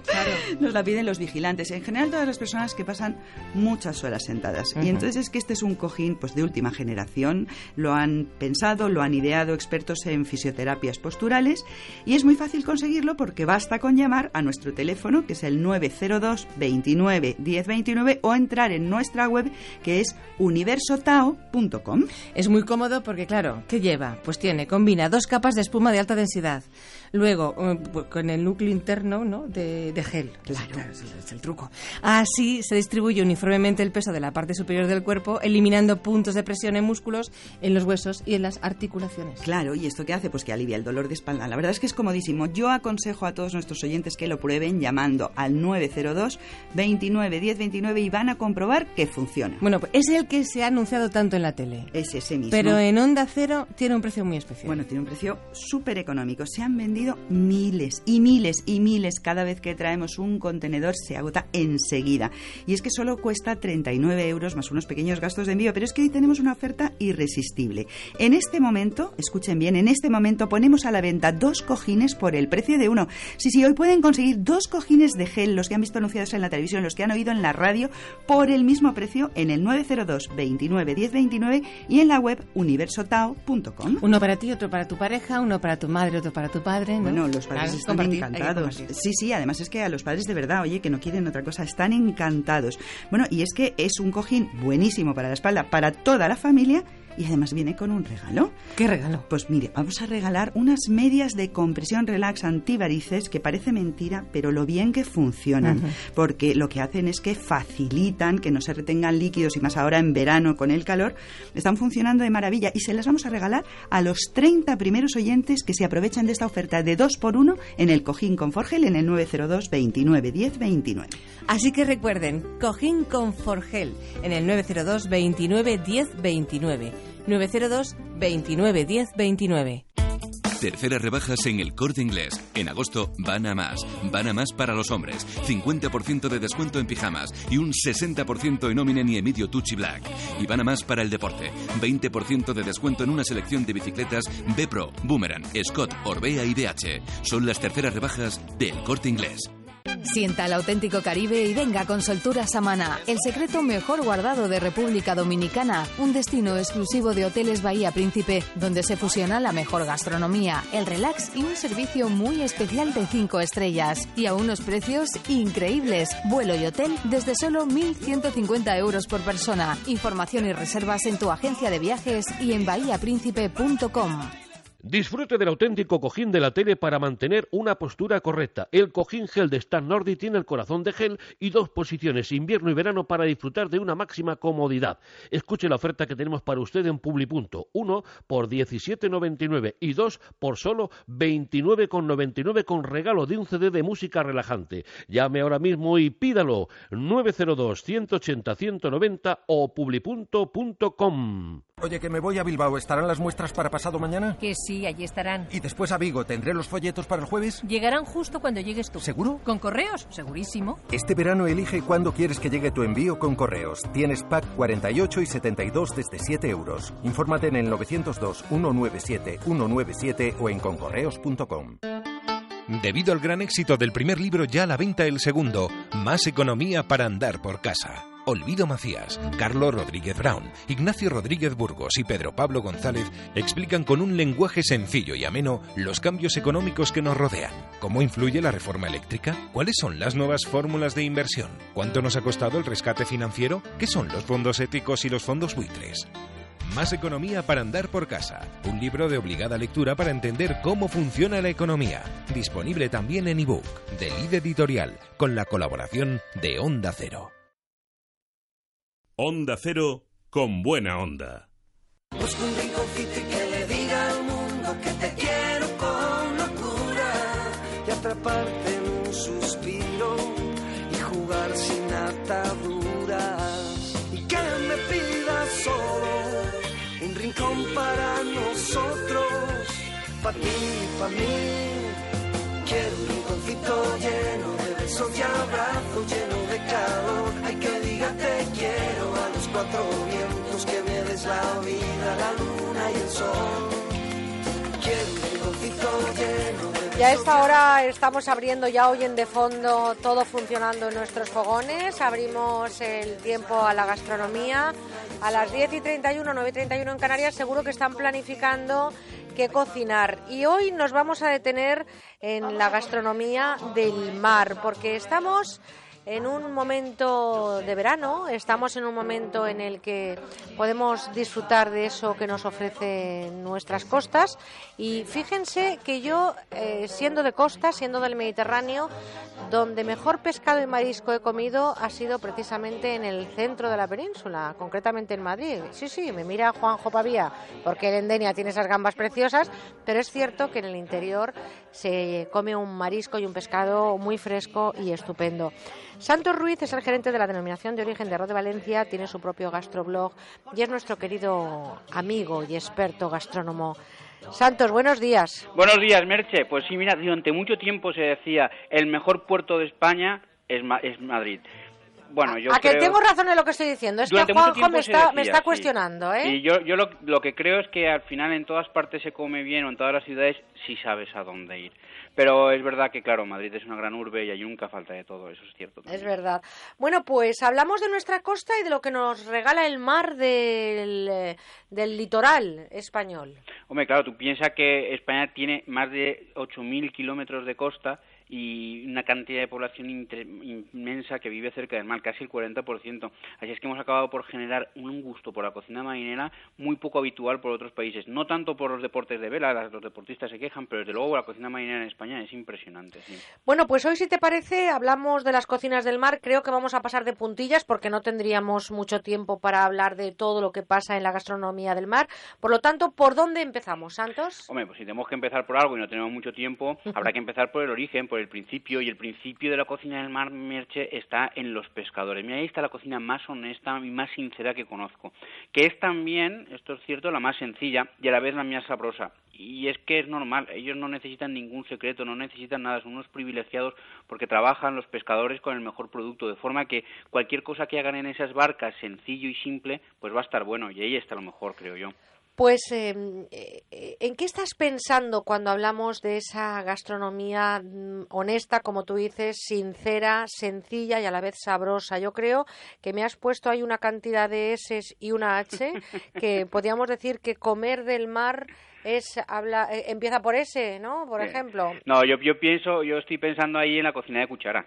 A ver. Eh, nosotros pensamos en la cocina sencilla y pensamos en, del pescado, pensamos en la lubina, vuelta y vuelta. Ellos no. Ellos cuando pescan algo enseguida a la olla y con eso hacen un, un, guiso. Y si pensamos en los guisos de barca, yo creo que los dos, los más tradicionales, son para mí la caldereta y el arroz a banda. Pero eso sí, el arroz a banda tradicional. ¿eh? O sea que no estamos hablando de una lubina vuelta y vuelta, que sabes que es lo mío. No, no, no, no, para nada. Yo pienso, para mí pensar en cocina de barca me estoy yendo enseguida a las cocinas de cuchara. ¿eh? Caldereta, arroz a banda, por ejemplo. Bueno, pues eh, ¿quieres decir que hay arroz a banda contemporáneo? Hombre, sí, hay una arroz a banda tradicional y luego de luego lo que sí que te quiero decir es que el arroz a banda que se come en la barca se come de una forma muy distinta a como se come en el restaurante. Mira, verás, en la barca el arroz se empieza preparando un caldo que los marineros hacen con los pescados que menos valor tienen. Suelen ser pescados de roca, que son muy sabrosos, pero que a la vez también tienen muchas espinas. Nosotros con ese caldo haremos el arroz, pero ese arroz eh, que los restaurantes se sirve simplemente con un vuelco, con ese caldo hacen un buen arroz y punto, nosotros lo haremos en dos vuelcos, es decir, primero serviremos, o los pescadores lo que hacen es que primero sirven el arroz y después ellos no tienen ningún reparo en comerse esos pescados con los cuales se ha hervido el caldo, que nosotros en los restaurantes no los vemos ya por dos razones. La primera, porque tiene muchas espinas y nosotros no somos finos y no nos gusta utilizar las manos. Y la segunda, pues también es verdad que esos pescados ya tienen menos sabor, están un poco insípidos porque ya han dado todo lo que tenían de sí al caldo. Pues te voy a poner contra las cuerdas, es más, te voy a poner al borde de la barca porque sé que tú tienes muchos trucos, así que dame algún truquito y si pueden ser varios mejor para que ese arroz que hoy vamos a preparar a banda sea el mejor, vamos, el imbatible. Mira, te voy a dar uno, uno para mí eso es fundamental, no solamente para el arroz a banda, sino siempre que hagamos un caldo de pescado. Mira, por más que hiervas el caldo, no te va a salir, o, el pescado con el caldo no te va a salir mejor el, caldo. Lo que tienes que hacer es servir el pescado con el agua solamente durante 20 minutos no más. Si lo dejas servir más tiempo, lo que te va a ocurrir es que el caldo va a acabar amargando y te va a dar unos sabores sucios y sobre todo un puntito amargos que no te van a gustar nada. Luego tú hiervelo solamente 20 minutos. Eso sí, Pasados esos 20 minutos, no cueles inmediatamente los pescados, sino que los dejas dentro del caldo, yo digo infusionar, es decir, que se vaya enfriando el caldo con los pescados dentro. Y esto hace que vaya quedando cada vez más sabroso sin que nos den esos tonos amargos de los caldos muy rehervidos con el pescado dentro. Bueno, esa, esa es una buena recomendación. Y yo no sé si la fideuá la inventaron realmente los pescadores, hablando del mar. Esa es verdad, esa, esa leyenda que corre, que no tenían arroz y como se lo dejaron pusieron fideos en el caldero? Ah, bueno, eh, a ver, esto es una leyenda, ¿no? Dice la leyenda efectivamente que iban a hacer una arroz a banda, no tuvieron arroz y le pusieron fideos. A mí me cuesta de creer porque casi todo lo que se ha inventado en la cocina o lo han inventado los cocineros de los reyes o lo han inventado los cocineros de los restaurantes. Las amas de casa inventar, inventar, la verdad, inventa un poco, ni falta que hacer, para me lo decir. Pero si quieres, yo te doy los dos trucos básicos para hacer una buena fideuá. A ver, venga. Mira, el caldo tiene que ser graso. Fíjate que siempre que hablamos de hacer arroces, etcétera, intentamos que los caldos sean muy nítidos, muy limpios y poco grasos. Justo lo contrario que con la fideuá. Necesitamos que el caldo tenga un puntito graso. Por eso le va a ir bien que le pongas unos huesos de emperador o algo similar de algún pescado que tenga graso sin ser pescado azul, naturalmente. Arriba la lorza. Claro. Vamos, vamos al fideo, vamos al fideo. Ah, bueno, el fideo, esto es importantísimo, ¿eh? Mira, ahí te voy a, tienes que ir a los extremos. O bien preparas la fideuá con un fideo muy grueso, de estos que tienen el agujerito en el medio, ¿eh? que están huecos por el centro, o te vas a un fideo muy, muy fino. Si es doble cero, mejor todavía. Es una, la razón es, es, muy clara. Piensa que así como los arroces absorben los sabores, la pasta no absorbe sabores, sino que el sabor, digamos, que queda embadurnando a través de la salsa que embadurna en la pasta. Si vas a una pasta muy fina, hay mucha superficie de contacto, da mucho sabor, o si lo tienes hueco también. Sin embargo, si utilizas un fideo más bien gordito, pero sin que esté hueco en el centro, te vas a ver más a pasta que a la salsa de la fideuá o al caldo de la fideuá que hemos puesto. Oye, vamos a ver, yo no me puedo resistir a preguntarte sobre esa gastronomía a pie de playa. Yo recuerdo, sobre todo por el sur, haberme comido unas frituras a pie de playa espectaculares, incluso con las brasas, eh, creo que se llaman espetos, ¿no? Lo que se come por debajo. es que eso, son palabras mayores. ¿eh? Si, la cocina de barca es los guisos y la cuchara, para mí la cocina de playa son los espetos malagueños. En Málaga hacen unos espetos fabulosos y además para ellos eh, ellos llaman ir a, de moraga o ir a la moraga es ir a la playa hacer una hoguera y en aquella hoguera asar ¿eh? no sobre las brasas sino encima de ellas en, un espeto con las sardinas. Esto para ellos es un ritual sagrado y tiene, tiene eso aquel, ¿eh? no creas que hacer un espeto es fácil. No, no, yo creo que tiene todo, todo un ritual y que además lo hacen con mucha sabiduría y a veces con tradición familiar. Oye, y hablamos de los pescadores de caña, ¿te parece? ¿Esos eh, qué comen? Bueno, eh, los pescadores de caña comen básicamente aquello que pescan. Bueno. si son de barca, tendrán a comer pescados muy grandes, ¿eh? más bien grandes, porque la barca da de sí. ¿eh? Oye, pero yo me refiero también a los pescadores de espigón, estos que están ahí, que los ves entre las rocas, que no sabes si van a pescar o a bañar el gusano. No, bueno, los, de espigón suelen ir hacia pescados más pequeñitos, de forma que si lo que vas a coger son pescados pequeñitos, ahí lo que tienes que irte directamente es una fritura, sin duda. O sea, que los pescadores de caña estamos hablando de algo más elaborado y los pescadores de espigón, de espigón eh, algo más de frituras, ¿no? Claro, claro. Hablando de frituras de pescado, ¿cómo, ¿cómo lo haríamos? ¿El aceite tiene que ser muy abundante? ¿Tiene que ser un aceite especial? lo fundamental es que el aceite mantenga la temperatura todo el rato, porque necesitamos una temperatura bastante fuerte. Si baja la temperatura del aceite, lo que va a ocurrir es que mm, el pescado se nos va a confitar en lugar de a freír. De tal, y para mantener esa temperatura del aceite necesitas tener, aparte del aceite caliente, que haya mucho aceite. Es decir, que la cantidad de aceite que tenga la freidora sea relativamente grande en comparación con el pescado que vas a poner. Porque de lo contrario, cuando pongas el pescado, la temperatura del aceite bajará y por lo tanto empezará como a confitarse el pescado. Bueno, dame solamente uno de los productos del mar que para ti sea la estrella. Bueno, tú ya lo sabes. Mm, lo sé, pero no lo he probado contigo. Para mí no hay ¿Me estás tentando otra vez? Bueno, no lo has probado porque no has querido. Bueno, ¿me estás tentando otra vez? Venga, Mm, cuéntalo, para cuéntalo no tú o lo cuento yo. Para mí no hay nada mejor, no en el mar, sino en el planeta Tierra, que una buena gamba roja. Me da igual si es la gamba roja de Denia, que es la que yo como habitualmente, si es la gamba roja de Palamos, que también está buenísima, o incluso si son de eh, alguna gamba viene incluso marroquí, pero que también son fabulosas. Las de nuestras costas, fundamentalmente para mí, las de Denia o las de Palamos, son las mejores y no, yo no encuentro mayor placer en el mundo que abrir una gamba por la unión entre la cola y la cabeza, abrir la cabeza longitudinalmente y sorber los sesos apenas Vamos a dejarlo ahí porque tienes esto pendiente mejor, un créeme. compromiso conmigo que jamás eh, eh, eh, mm, te perdonaré que no lo hayas cumplido. Oye, nos marchamos con un vocabulario que nos... eh, ¿Qué palabra nos dejas hoy? Camino de mesa, ¿Y eso qué es? una tontería. Esto, en esta maldita moda en la que están inmersos nuestros restaurantes de quitar los manteles de las mesas, que yo no sé por qué hacen esto, esto es cosa de chiringuito, no en restaurante. En un restaurante uno quiere un mantel, si puede ser de lino y si no de algodón. Bueno, pues para que la mesa no quede tan vacía, pero no gastarse el dinero con el, con el mantel de algodón, pues se les ocurre poner esto que se llama un camino de mesa, es una especie como de franja que corre la mesa, que va, o cor- sí, recorre la mesa de un extremo al otro, pero no llega a cubrir todo el mantel, toda la mesa, perdón, y a mí me pone nervioso, porque no sé si poner el vaso dentro de ese camino de mesa que han puesto o fuera, si me caen las migas dentro o fuera, no me gusta. Un mantel de hilo y además blanco. Qué, Claro. qué, qué gozada comer así. Oye, con la guinda. ¿qué guinda me pones para decir adiós a este ratito Pues de radio mira, que compartimos? últimamente me están dando unos vinos en los cuales en el ónogo o el productor presume de que no son lo que parecen. Me dieron, por ejemplo, el otro día un vino de Calatayud diciéndome, prueba esto que te vas a morir. Es un Barolo. Un Barolo es un vino italiano fabuloso que a mí me encanta. Lo probé y, ostras, es verdad, sabía como los Barolos, pero caramba, si yo quiero un Barolo voy y me compro un Barolo. Si compro un vino de Calatayud, quiero que me sepa un vino de Calatayud. El otro día aquí en el Levante me decían, toma Santos, prueba esto y vas a ver, esto es un Borgoña hecho en Levante. Digo, pues qué estupidez más grande, Dios mío, el Borgoña que lo hagan en Borgoña, ¿no? Y en Levante vamos a hacer vinos de Bobal, otros vinos. Respetemos la identidad y la personalidad de nuestros vinos, no juguemos a marear. Y sobre todo respetemos algo que hace mucho tiempo que funciona, que es la denominación de Claro, origen, ¿no te claro, parece? Claro, y la denominación de origen tiene que tener tipismo e identidad, si no nos la estamos cargando. Bueno, pues de la denominación de origen es presidente, es gerente de la denominación de origen de Arroz de Valencia, es Santos Ruiz, es nuestro querido amigo por encima de todo. Y no voy a dejar de decir en antena que me debes unas gambas rojas, de nota. o donde tú quieras. Un besote. Un beso, guapa. Feliz domingo. Algo que no sepa bien. Una tortillita de patata y huevo que se cuace en la sartén.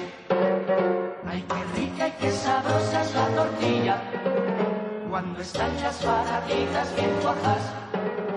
Y a pesar de que su cara es amarilla, qué buena que está, qué rica está. Con buena onda en Onda Cero.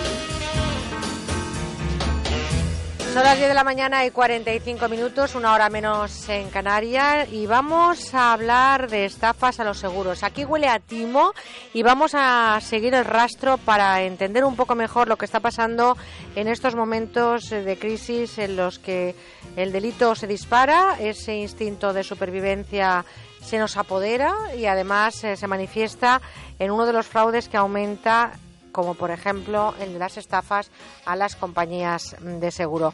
Damos eh, la bienvenida a Serafín Serrano, criminólogo y coautor con quien les habla de ese libro que estamos eh, del que nos sentimos tan orgullosos. Aquí huele a timo. Eh, querido compañero de fatigas, buenos días. Buenos días, querida amiga.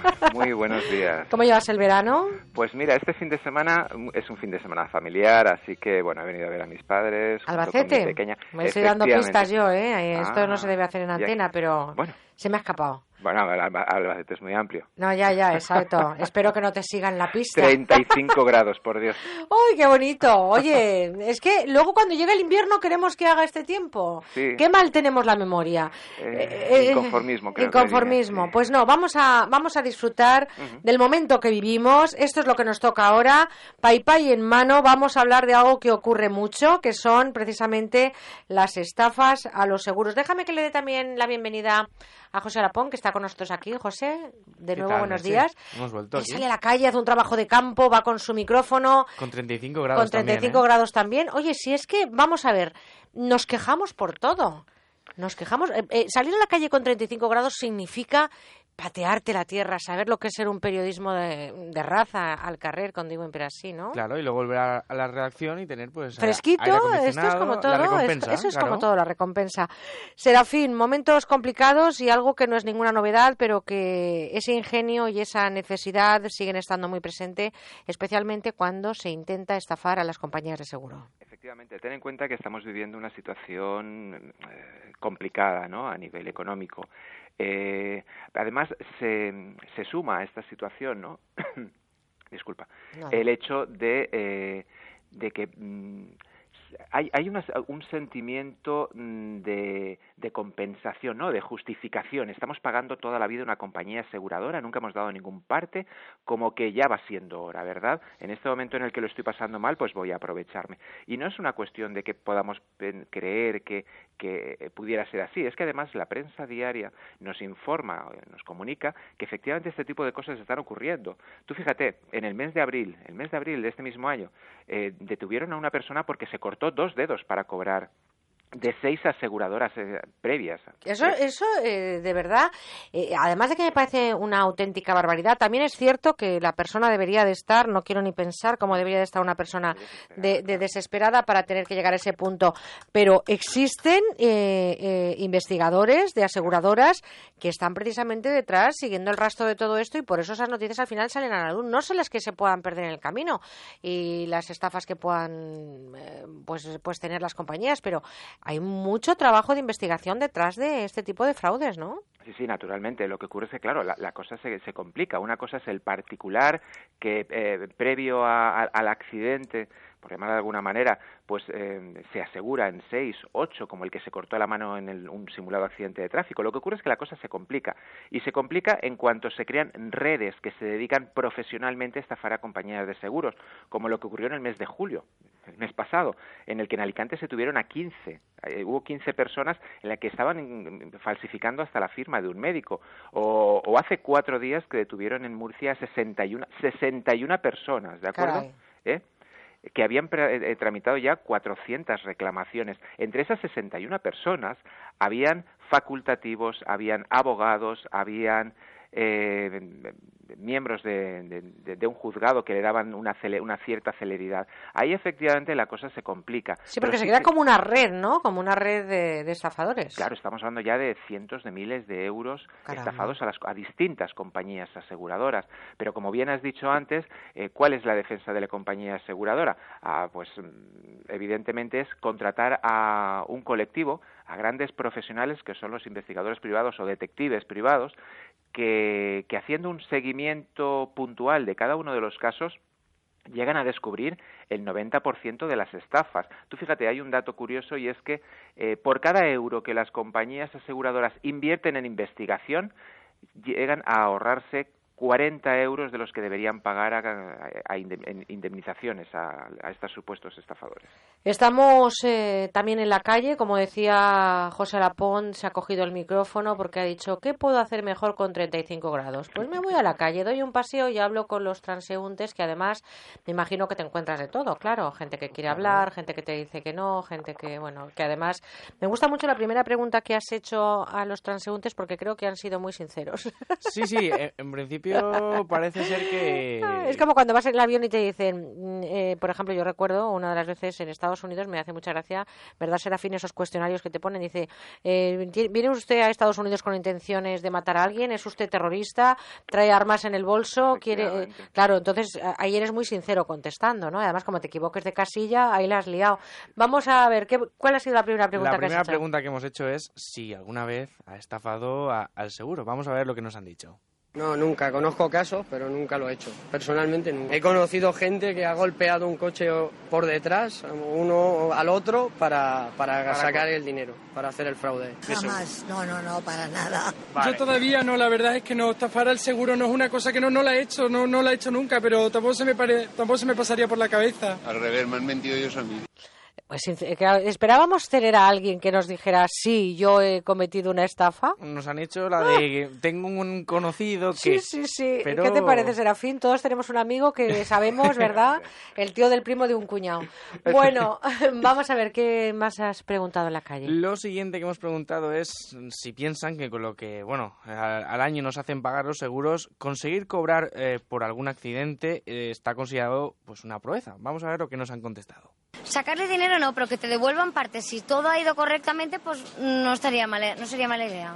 No veo lógico porque es algo que estás defraudando. No lo veo, no lo veo bien. Lo que no veo bien tampoco es el comportamiento de las compañías en ocasiones cuando eh, no se les intenta defraudar y ellos sí que te- intentan retirarte pues, lo que sean bajas, lo que sean con mutuas, que es en ese caso sí que me han engañado a mí. Eso es engañar, no, no, para nada. Si es correcto un seguro y ha pasado algo y tienes que llamarle, perfecto. Y si no, pues nada, no. Yo denuncié a una compañía de seguros porque se negó a defenderme y el juez lo obligó a defenderme. Lo que pasa es que la gente no pelea. ¿La gente no pelea? Pues yo creo que cada vez pelea más. Eh, ¿No, Serafín? Sí, la gente pelea y efectivamente es lo que lo que estábamos. Fíjate, hay una persona que ha hecho una cosa curiosa, ¿no? Como justificaba, justificaba esta situación, ¿no? Justificaba el hecho de estafar a la compañía segura. Sí que es cierto que aquí y valga la, la, la- la célebre frase, ¿no? O la popular frase de eh, pagan justos por pecadores. Eh, son tantos los intentos de fraude a las compañías aseguradoras que éstas están ojo a visor y, y, y, bueno y están irascibles a, a cualquier demanda no y van a investigar cualquier demanda. Y no nos- y no es que nos pongan trabas nos van a exigir documentos nos van a exigir veracidad y que demostremos que efectivamente lo que estamos declarando es cierto Y además eh, hay un límite, eh, hay un importe que si no se supera estamos hablando de una infracción distinta a lo que es un delito. Y esto yo creo que es eh, una de las doctrinas que se practica mucho, ¿no, Serafín? efectivamente los 400 euros que separan la, lo que es la, la falta de- del delito de, de estafa en este caso Pues vamos a ver también porque en la calle creo que José ha preguntado algo de esto, Esa ¿no? misma pregunta. ¿Qué les parece que a partir de 400 euros esté considerado como un delito? Mm, Atención a la última respuesta. Vamos. Pues me parece muy bien, porque ya que te pones un seguro, pues no, no debes de timarlos. Time lo que times, si estás timando ya está mal, así que multen ya, con lo que sea, proporcionalmente, ¿eh? No veo lógico porque es algo que estás defraudando. Hombre, no creo que sea un delito eso, ¿no? Hay otras cosas que son más que eso. Hay gente que por estafar miles de millones no está en la cárcel.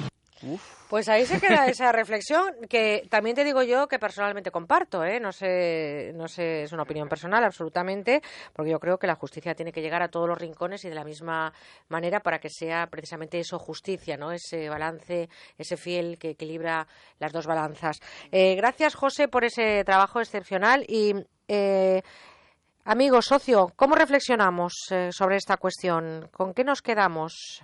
Con esa cuestión debemos quedarnos con la honestidad, ¿de acuerdo? Cuando nosotros estamos pagando eh, la póliza, una póliza, de una cuota, de una cantidad por, por un seguro, eh, estamos cubriendo la posibilidad de tener un accidente. Si, a lo si al finalizar este año no hemos tenido un accidente o nadie ha entrado a casa a sustraernos algo, ¿no?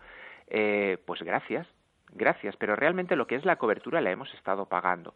Eh, el problema surge cuando empezamos a justificar y el hecho de decir llevo 10 años pagando a la compañía aseguradora que hace un monto de tanto, yo creo que va siendo hora de recuperar esa inversión, que no es una inversión durante 10, eh, 10 años, como he dicho antes, está- tenemos una cobertura eh, que- respaldada que no hemos tenido ten- necesidad de utilizar Surge el problema cuando, cuando intentamos estafar a la compañía aseguradora. En primer, eh, a la compañía aseguradora. En primer lugar, porque nosotros somos personas de buena fe y es bastante probable que, cometamos algún tipo de error. Las compañías aseguradoras, insisto, están eh, acompañadas de grandes profesionales que tarde o temprano terminarán por descubrirlo. Eh, yo quitaría de la cabeza a cualquier persona que quiera estafar a su compañía aseguradora, por supuesto. Eh, entre otras cosas porque no le va a compensar. Y sobre todo porque detrás existe mayor control de lo que creen, ¿eh? No se vayan a pensar que es tan fácil o, es tan sencillo estafar a las compañías. Fíjense que hay fraudes y para terminar eh, en 30 segundos me gustaría recordar uno de un caso que intentó cobrar el seguro de vida. Una persona que había fallecido, otra la arrojó a la carretera siendo ya cadáver para que le atropellara un vehículo y así cobrar un seguro de vida del que era beneficiario. Hay que ver, ¿eh? Hay claro, que ver. Cuando las investigaciones forenses podrán demostrar de una manera clara que las lesiones son causadas con posterioridad a la muerte. Eh, de verdad, eh, es un momento de crisis, vamos a esforzarnos, vamos a, a mantener esta política de austeridad, pero no estafemos a las compañías aseguradoras que de alguna manera han estado siempre ahí para, para cubrir cualquier percance que hemos podido tener. Y si hemos tenido una mala experiencia con ellas, pues bueno, para eso tenemos la oficina, la oficina del consumidor, como para denunciar esta situación o como ha dicho eh, la, esta persona que ha participado, ¿no? Eh, obliguémosle, aunque sea judicialmente. Pero vamos a olvidarnos de estas situaciones. Oye, pues eh, Serafín, como siempre, un lujo tenerte con nosotros. Compañero, ¿qué libro te estás leyendo ahora? ¿El último que te estás leyendo? Pues el último que me estoy leyendo es un libro fantástico de Eride Ediciones que se titula Aquí huele a timo. Además voy por el capítulo 8 y seguramente me entretenga en el último, en el argot. Bueno, pues eh, yo también creo que lo voy a leer este verano. ¿Tú te lo has leído, José? Hombre, un par de veces para preparar esto. bueno, pues lo recomendamos, por supuesto que sí. Serafín, que tengas un buen fin de semana y disfruta de la familia, que ese es un regalo de la vida. Un besito muy fuerte. Muy fuerte, hasta muy pronto. Gracias, José Alapont, por un excelente trabajo y sobre todo por esa primera pregunta. ¿Está usted eh, seguro de que no ha estafado nunca una compañía de seguros? He oído, me han dicho que un primo. Conozco a alguien que. ¿vale? Gracias, José. Hasta la semana que viene. my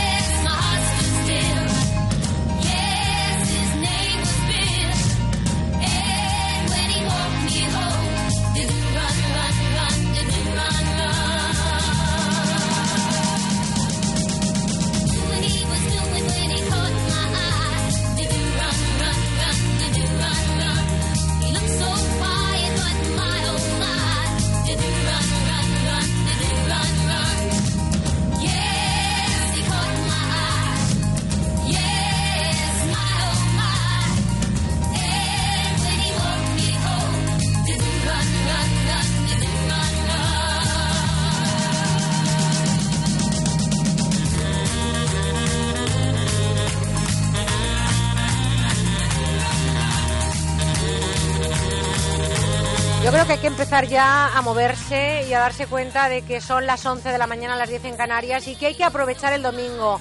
Aprovechar este ratito de radio de 8 a 12 es de ser muy inteligentes, pero también hay que poner en marcha el esqueleto y moverse porque hay que hacer cosas. Estamos me ha gustado mucho lo que me han dicho esta mañana los compis eh, en prácticas. Me han dicho que era un verano de agosto en lugar de agosto. Entonces es un verano de agosto, hay que disfrutarlo, hay que pasarlo bien y sobre todo hay que empezar a calentar motores. Nosotros calentamos motores de la información enseguida con nuestro compañero José Manuel Gabriel que nos cuenta la última hora de la actualidad y a la vuelta os recomiendo que no os perdáis la entrevista de Virgilio Ortega. Nos va a hablar de su último trabajo, se llama Palabrología y vamos a hablarles muy interesante lo que nos va a contar sobre el origen de las palabras. Así que la información y enseguida volvemos con buena onda. Seguimos con buena onda.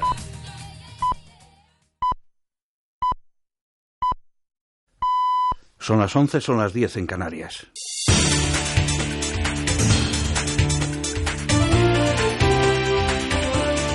Noticias en Onda Cero.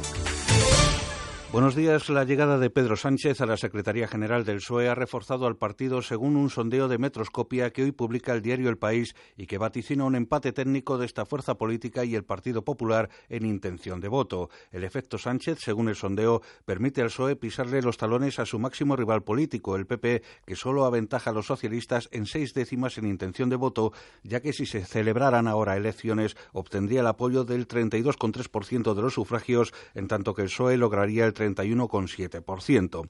El diario La Razón también analiza el fenómeno de Podemos y asegura que solo un 18,7% de los españoles quiere que el partido de Pablo Iglesias llegue al gobierno. Casi la mitad de los ciudadanos desconoce su programa, según la encuesta de NC Report para el periódico, que refleja también que el 57,6% de los encuestados desconfía de las soluciones fáciles que ofrece Podemos ante problemas difíciles.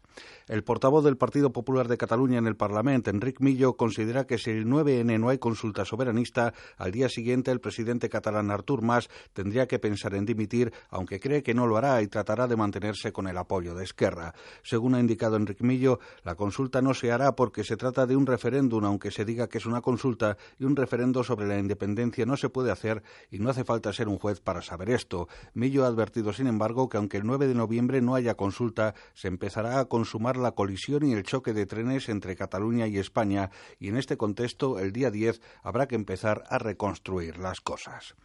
El yihadista Estado Islámico ha amenazado a más de 500 familias de la secta yazidí en el norte de Irak con convertirse al Islam o ser ejecutados. Los fundamentalistas han dado un ultimátum que expira hoy a 330 familias en el pueblo de Hansur, a 120 familias de la localidad de Koya y a otras 54 del pueblo de Tin. El Estado Islámico asesinó ayer a 77 ciudadanos de esta minoría, 33 de ellos mujeres y uno de ellos un niño de 12 años que habían sido secuestrados anteriormente después de haber rechazado convertirse al Islam.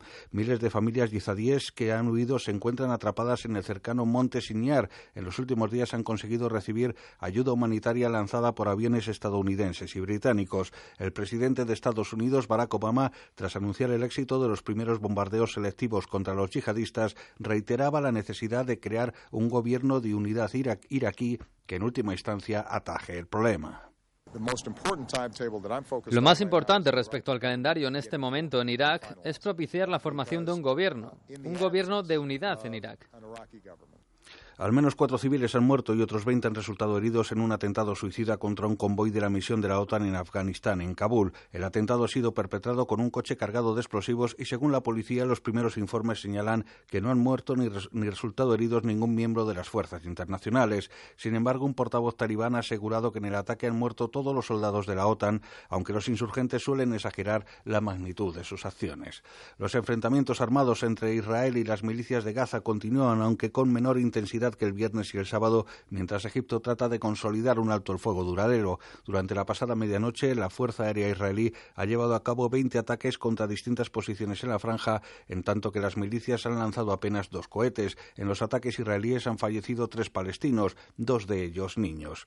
Y los médicos que atienden en el Hospital Carlos III de Madrid al sacerdote Miguel Pajares podrán administrarle el medicamento CEMAP, utilizado en Estados Unidos para el tratamiento de la enfermedad de ébola que ha llegado al centro tras la autorización de su importación por el Ministerio de Sanidad. La información de que permanecen estables el sacerdote y la monja guineana de origen español Juliana Bonoja Bonet, repatriados por España el pasado jueves, coincide con el anuncio de la muerte de la hermana Chantal Pascalín, una de las dos religiosas con ébola que permanecían en el Hospital San José de Monrovia. La Agencia Española de Medicamentos y Productos Sanitarios ha autorizado la importación excepcional del CEMAP que se está utilizando en dos pacientes en Estados Unidos y que se ha enviado desde Ginebra, donde existía disponibilidad de una dosis. En Onda Cero, el doctor José Luis del Pozo, experto en microbiología clínica, ha explicado que la eficacia de este medicamento se sitúa actualmente en torno al 40%. La parte buena es que quizá esto relance pues eh, trabajos que ya se han publicado, porque hay trabajos publicados en, el año 2010, 2012 sobre este suero, entre comillas, milagroso.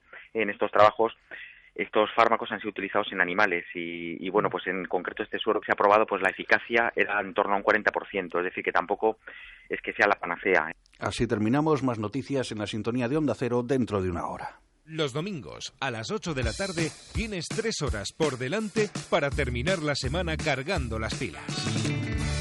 Maite Vilaseca te cuenta lo mejor del verano cine, parajes mágicos de España, vacaciones en familia, festivales, fiestas populares curiosas, las canciones que nos acompañan cada verano, entrevistas con artistas, escritores y cantantes, un programa con toda la actualidad cultural y musical.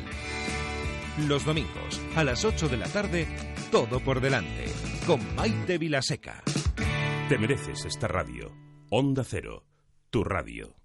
Hola amigos, ¿se han dado cuenta de que cuando pasamos muchas horas sentados en la misma posición nos acaba molestando la espalda? Eso es verdad, Paloma. Y además, fíjate, según la Organización Mundial de la Salud, el 80% de la población padece o ha padecido dolor de espalda en algún momento de su vida. Por eso los médicos nos recomiendan que cambiemos frecuentemente de postura y utilicemos asientos adaptados a nuestras necesidades. Bueno, pues hoy traemos a la radio, amigos, algo que nos va a ayudar a adoptar la mejor postura. El extraordinario cojín Conforgel, que tanto se ha vendido en todo el mundo. Un cojín de gel de última generación que garantiza el mejor descanso cuando nos sentamos en él, pensado para nuestro máximo confort por expertos en terapias posturales. Se puede conseguir hoy a través del teléfono que damos aquí en la radio 902 29 10 29. Seguro que lo han visto muchísimas veces anunciado en la televisión. Bueno, pues por fin está aquí en la radio y con una oferta sensacional. Cuéntame, Marga, ¿por qué es tan cómodo? Es comodísimo. Este cojín Conforgel combina dos capas de espuma de alta densidad, la más cómoda que existe, con una capa central de gel.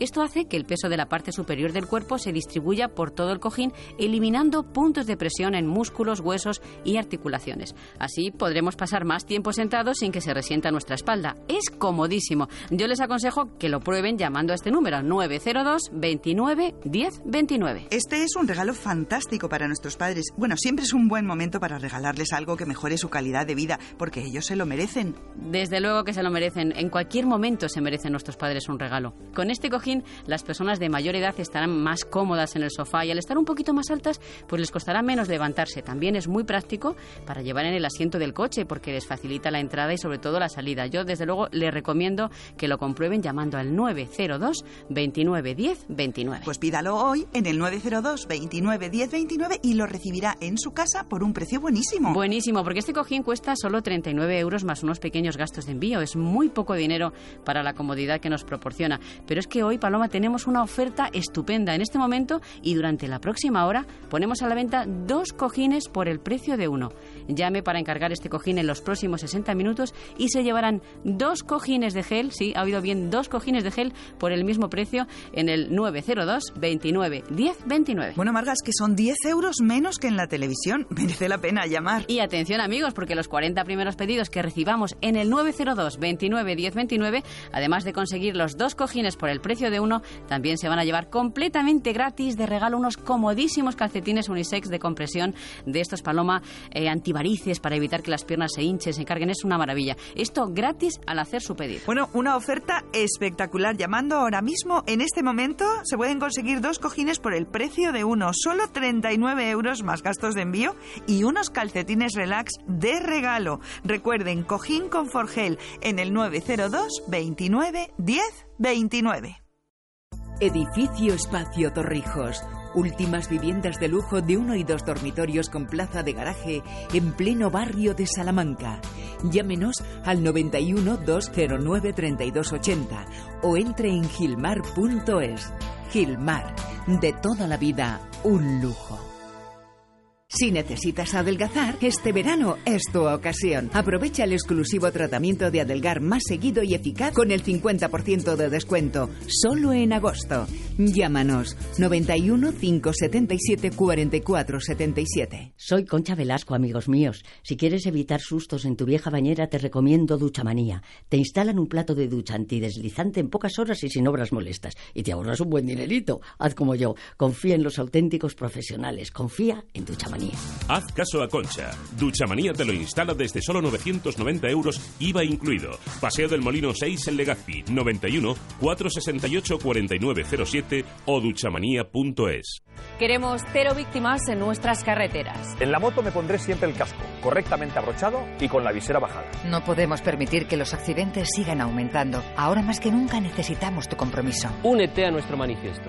Yo ya me he adherido, pero nos faltas tú. Entra en ponlefreno.com y firma. Juntos sí podemos. Compromiso a tres media. Onda Cero Madrid 98.0 ¿Sabes qué es reformadísimo? Es disfrutar la reforma integral de tu vivienda o local. Conéctate a reformadísimo.es. ¿Quieres ser voluntario con tu empresa y descubrir lo bueno que es ayudar a los demás? Pues no te pierdas la octava edición del Día Solidario de las Empresas, que organiza A3 Media y Cooperación Internacional ONG el día 25 de octubre en A Coruña, Bilbao, Madrid, Málaga, Sevilla, Valencia, Valladolid, Vigo y Zaragoza. Entra en diasolidario.com y apúntate. Día Solidario de las Empresas. No puedes faltar. Aprovecha las ventajas que te dan. Confía tu proyecto a Decorman. Presupuesto gratuito, sin pasta que adelantar, llave en mano y qué precios siempre a tiempo acabarán. Sin sorpresas, todo en regla y en 3D. Antes lo ves, ven a vernos, llama ahora decorman.es. ¿Necesita conocer el valor oficial de su casa, finca, empresa o negocio? TIRSA, Sociedad de Tasaciones homologada por el Banco de España, especialistas en tasaciones de ámbito nacional. TIRSA. Llámenos al 91 540 0633 o visítenos en Jorge Juan 45. Presupuesto sin compromiso.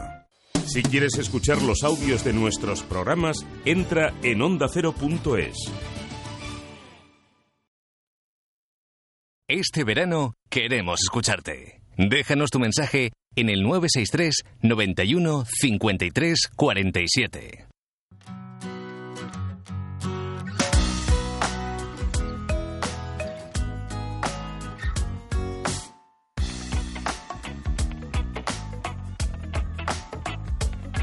De tú a tú, con buena onda.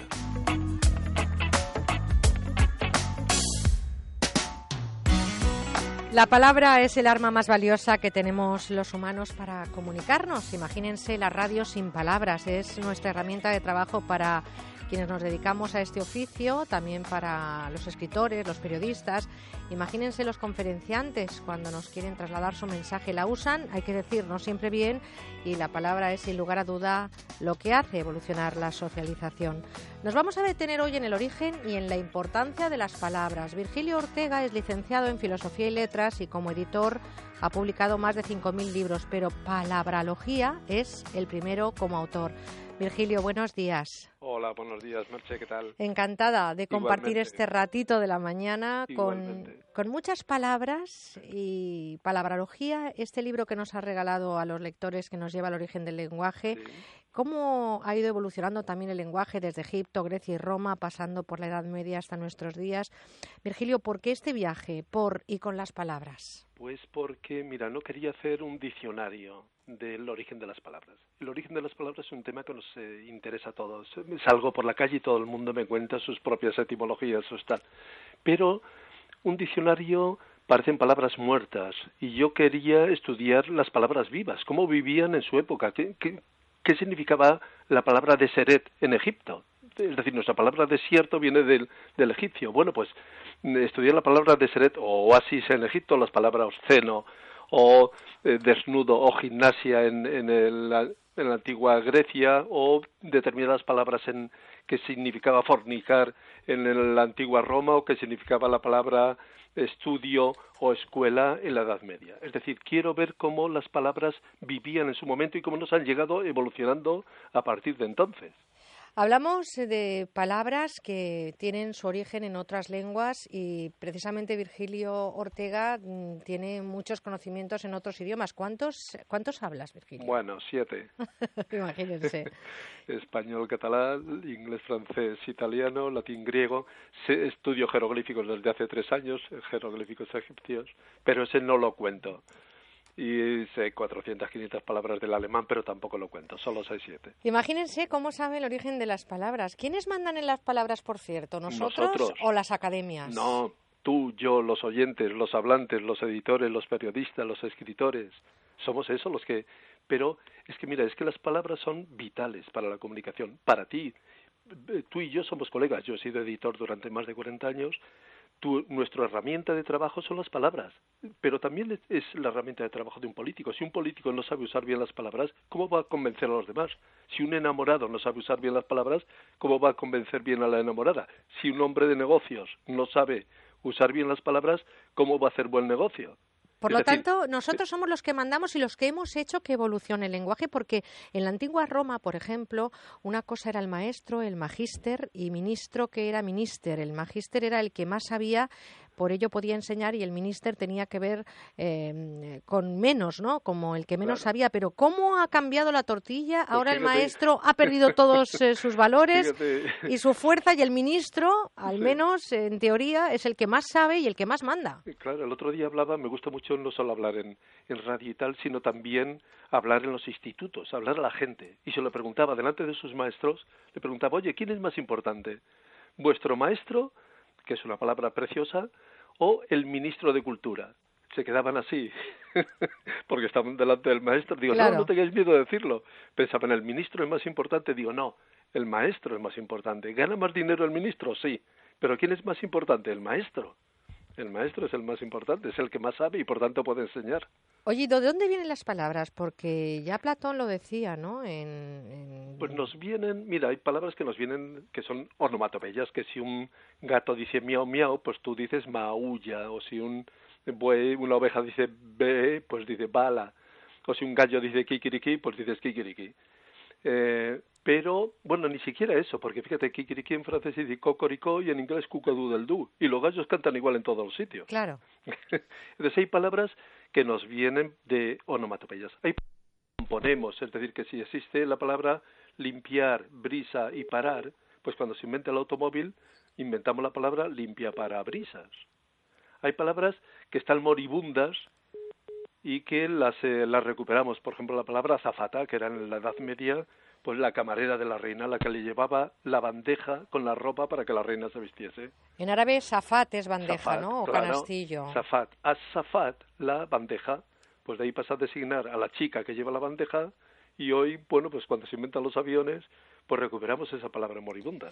Oye, entre el arte, la religión, la cultura y la magia, te vas hasta Salamanca en la época en la del descubrimiento, en el 1492. Hago sí. un viaje en el tiempo a, a Salamanca exactamente el día 12 de octubre de 1492, cuando nadie en España se está enterando porque no hay chicos de la prensa como tú de la radio que estén allí transmitiendo esto en directo. Pero yo sí lo sé, pero ya no se lo puedo decir a mis, a mis contertulios de Salamanca de ese día.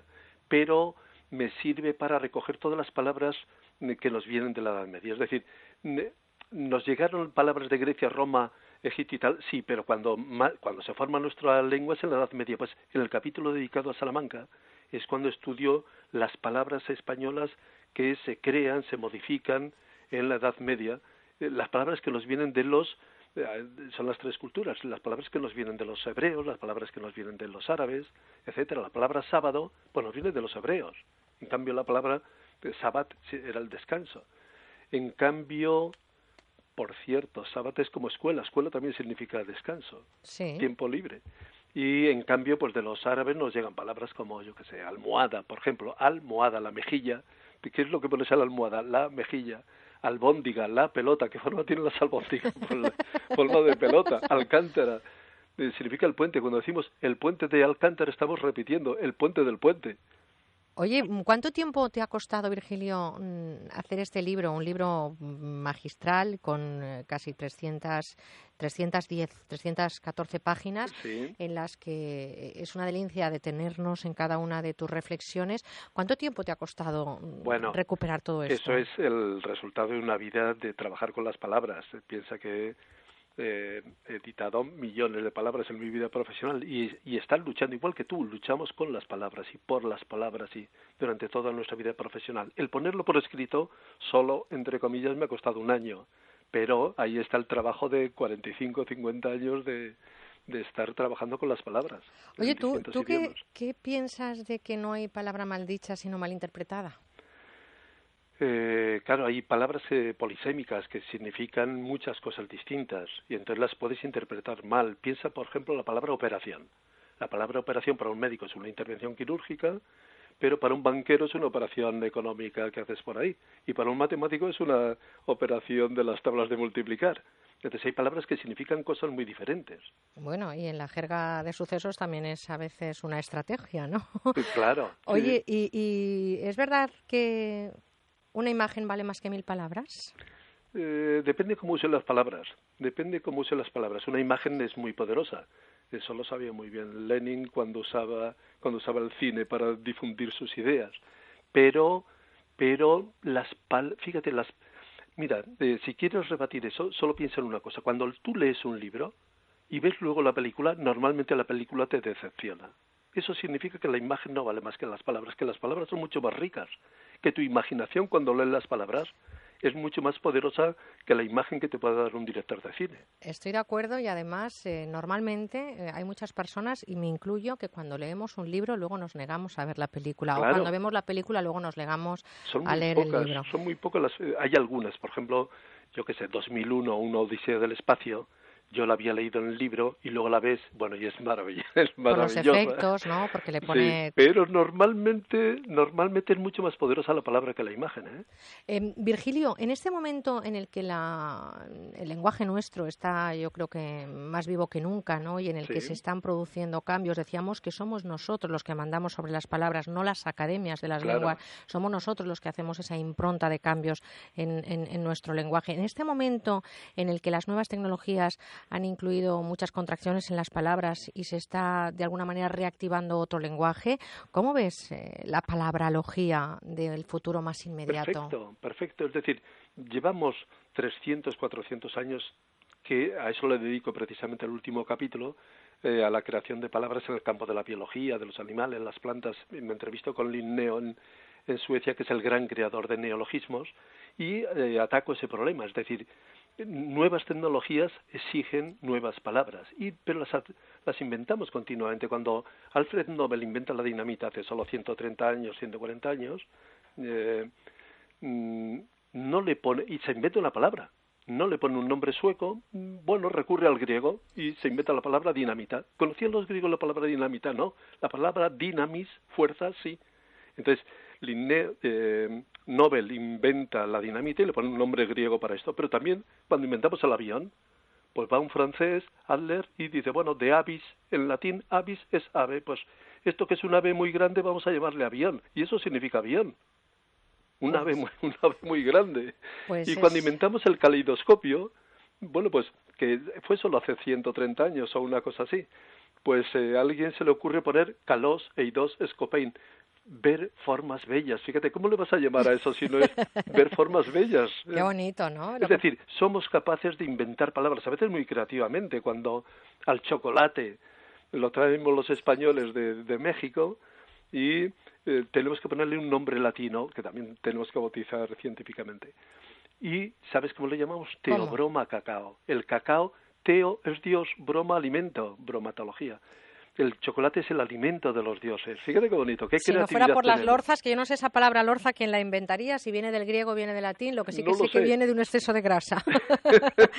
Pero en cualquier caso, en este libro vamos a entender mucho mejor cómo se ha formado el castellano, cómo la historia está también escrita en nuestras palabras, la palabra pontífice, como decía, que significa el que cuida el puente. El que cuida el puente, el que hace el puente. En la antigua Roma, al principio, durante la monarquía, muy al principio, hace 2.700 años, era el que hacía puentes luego va evolucionando, es el que los cuida, el que los protege y tal, hasta que llega el emperador Augusto y se declara a sí mismo Pontifex Maximus, el pontífice máximo, y luego llega la Iglesia en el siglo IV y eh, con Constantino y, Teodosio y tal, el grande, y eh, bueno, los papas empiezan a llamarse pontífices, se, llaman a sí mismos pontífices, asumen un título del emperador romano. Bueno, pues eh, muchas palabras que vamos a entender mucho mejor, pero no importa cómo se lean las palabras. Lo que realmente importa es que se entiendan las que uno cuenta, las que uno, las que uno dice y sobre todo que se disfruten en el lenguaje. Esa es la clave. Esa, es la clave, ¿no? Pues eh, Virgilio Ortega, como siempre, un placer. Estudió en las universidades de Salamanca y Barcelona, se licenció en Filosofía y Letras, ha sido, bueno, eh, como editor, mm, una persona que ha publicado más de 5.000 libros y que ahora mismo, como autor, nos regala palabralogía. Virgilio Ortega, y además nos ha regalado un ratito de este día en el que el castellano ha estado muy vigente a pesar de que venga de otras lenguas. Gracias. Es muy, atractivo cuando a la gente le, le explicas de dónde vienen sus propias palabras, la reacción, ah, el quedarse sorprendido ante eso.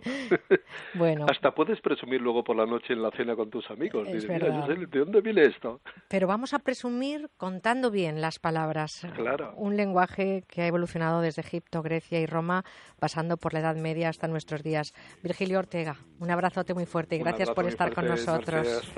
Hasta pronto. Embalo como este, só quem vai curtir, quem não se machucar quando deixa cair. Por isso vem, vem, quem parou na nossa. Este balanço tira qualquer um da fossa. Ele é um barato e é da pesada. Este é o famoso 16 toneladas.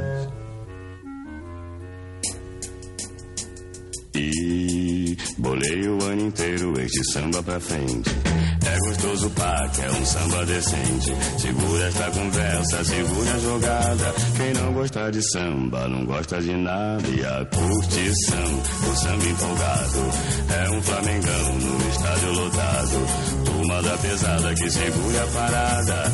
Este é o famoso 16 toneladas. Sente este samba quente que é muito legal. É super pra frente, é bem genial. Embalo como este, só quem vai curtir. Quem não se machucar quando deixa cair. Por isso vem, vem, quem parou na nossa. Este balanço tira qualquer um da fossa. Ele é um barato e é da pesada. Este é o famoso 16 toneladas.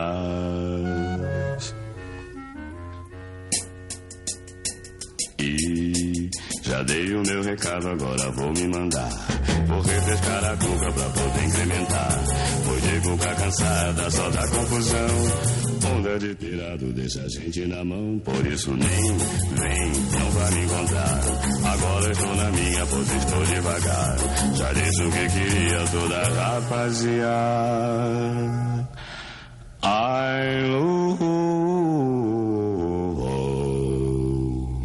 é o 16 toneladas.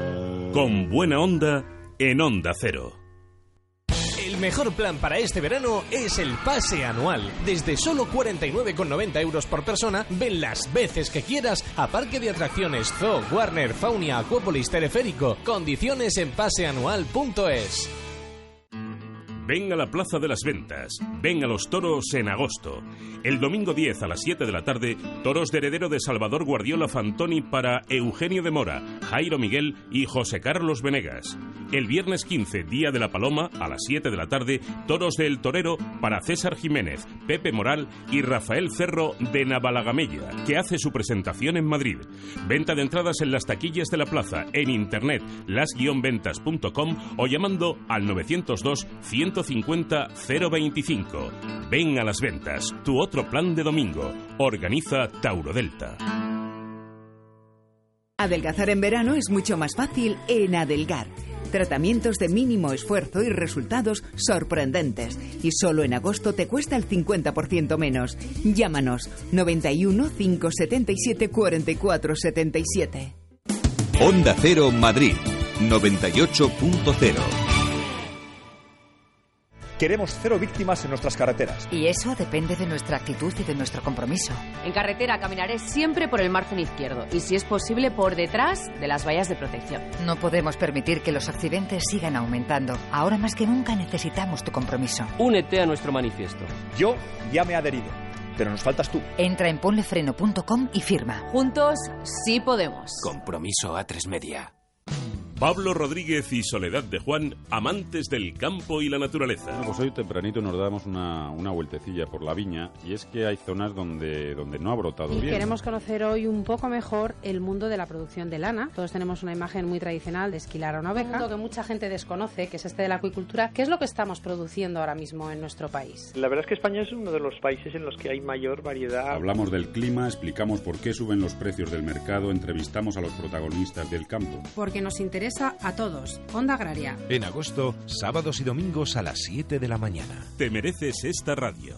Onda Cero, tu radio. ¿Sabes dónde está Carlos? Descansando en un balneario. Pero ¿cómo lo hace si todavía no hemos cobrado? Él sí, tiene el piso con alquiler seguro. Ah, claro, alquiler seguro te garantiza el cobro puntual de la renta. Alquiler seguro, protección a propietarios. Llama ahora al 902 37 57 77. Alquiler seguro, 902 37 57 77. Por prestigio, son los Fernández. Por trato, son muy amables. Por precio, ahora 12% de descuento. Por comodidad, se lo llevan y se lo traen a domicilio. Un año más, campaña de limpieza y restauración. Alfombras, tapices, edredones, cortinas. Los Fernández. General Martínez Campos 29, 91 308 5000.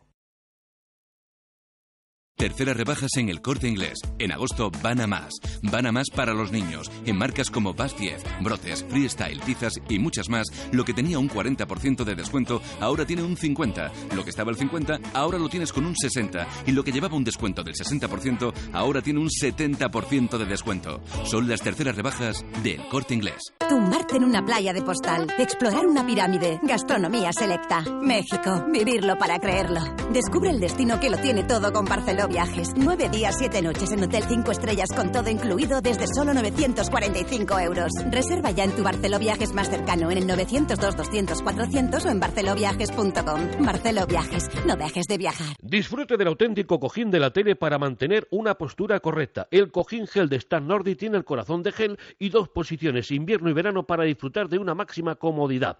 Escuche la oferta que tenemos para usted en Publipunto. Uno por 17,99 y dos por solo 29,99 con regalo de un CD de música relajante. Llame ahora mismo y pídalo. 902 180 190 o publipunto.com. Con buena onda. Merche Carneiro.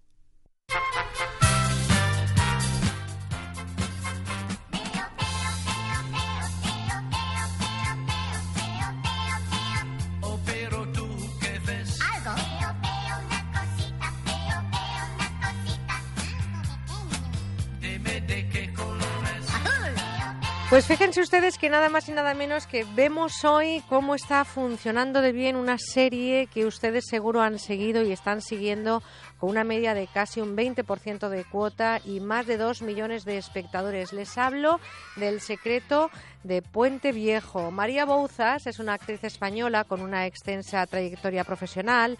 Ha participado en muchas películas, cortometrajes, además también de montajes teatrales, algunos de ellos incluso con la compañía de Marías, de la que es cofundadora junto con su amiga, la también actriz gallega María Pujalte.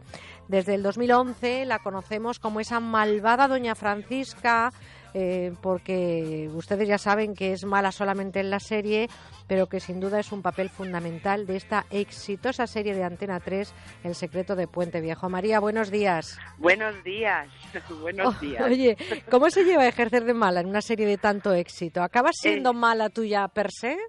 No, no, no, no, no, yo, no, no, no, no, yo soy muy payasa, yo de, de mala creo, vamos, por lo que dicen mis compañeros no tengo nada, te soy la alegría de los camerinos, eh, an- ando todo el día gastándole broma a todo, bromas a todo el mundo, no se me ha pegado el papel. Y hacer de malvada, de tan malvada, es muy divertido, es divertidísimo, la verdad. A veces hasta dan ganas de entrar en la parodia, pero no se puede. No, No, se, puede, porque además no, hay que ver la trama, eh, la tensión que está generando día a día este, desde luego, mm, esta delicia de serie como es El secreto de Puente Viejo. Comenzábamos la temporada esta que ya ha terminado con la muerte de Tristán, que provocaba el comienzo de una nueva etapa en Puente Viejo. Hemos visto cómo se ha ido desarrollando la incorporación de nuevos personajes. Hemos visto cómo sigue siendo muy mala. Em, ¿Qué nos depara la nueva temporada? Contándonos hasta donde puedas, María. Claro, claro, hasta donde puedo.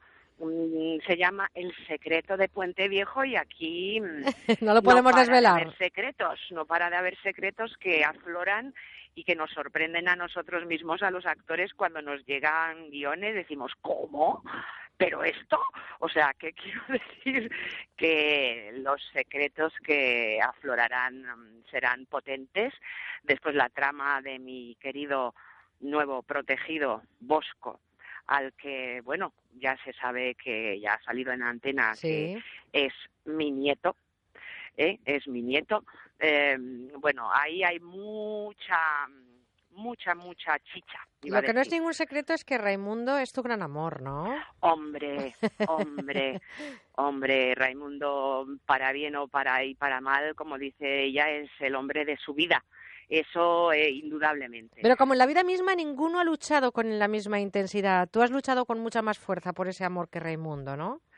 Eh, sí, en el pasado sí, pero ya ahora mismo mm, es como un amor-odio que, que, que se tienen, que, que, que es como, claro, eh, ahora Raimundo está en Fuerteventura desterrado, ¿eh? Sí. pero bueno, en el Ahí lo la- dejamos, ¿eh? Ahí lo dejamos, lo Ahí de lo dejamos, ahí lo porque lo del secreto de Puente Viejo me gusta mucho porque tener en vilo esa tensión, ese secreto que cómo va a desarrollarse, pero sí que me gustaría que habláramos de tu personaje porque en, en esta serie eres una mujer muy lista, las personas listas además suelen tener sentido del humor, aunque aquí a veces es difícil poner, ponerlo, pero con ese sarcasmo que Sí. haces de mala, ¿realmente tu personaje podría ser como un padrino en versión femenina en esta serie? Hombre, eh, situándolo en su época, pues sí, pues sí, efectivamente. Una vez me han preguntado a quién, de qué familia haría, haría parte Francisca, de no ser de los Montenegro, y dije que de los Corleones. Ah, pues Vamos. entonces. Oye, ¿qué es lo que más te gusta de esta serie? Esta serie que, como digo, desde el principio ha, ha- ha sido un éxito tremendo, con una cuota de pantalla muy alta y con muchos espectadores que están pendientes de ese secreto que está lleno de secretos. Sí, que lo que más me gusta, que mm, los personajes no son planos, que todos tienen ah, varias caras, que el malo no es solo malo, porque a Francisca también se le ha visto su lado, bueno, cuando esa época que andábamos Raimundo y yo otra vez juntos, ¿verdad? Se la había podido ver pues cariñosa y amorosa y los buenos también tienen a veces sus maldades. Y lo que me gusta es que- los guionistas mm, no nos permiten acomodarnos como actores, que siempre nos sorprenden con los personajes, los mantienen vivos y eso también nos ayuda a nosotros. Es una delicia recibir los guiones porque dices, ¡ay, qué apetecible esta secuencia! Pues fíjate que yo creo que nunca se les reconoce esa labor tan importante, tan fundamental para que de alguna manera ese trabajo en conjunto sea el éxito después en pantalla que consigue alcanzar, como digo, un 20 de cuota y más de dos millones de espectadores pendientes de todo lo que ocurre entre esos personajes con todos los grandes que estáis ahora mismo en el secreto de Puente Viejo.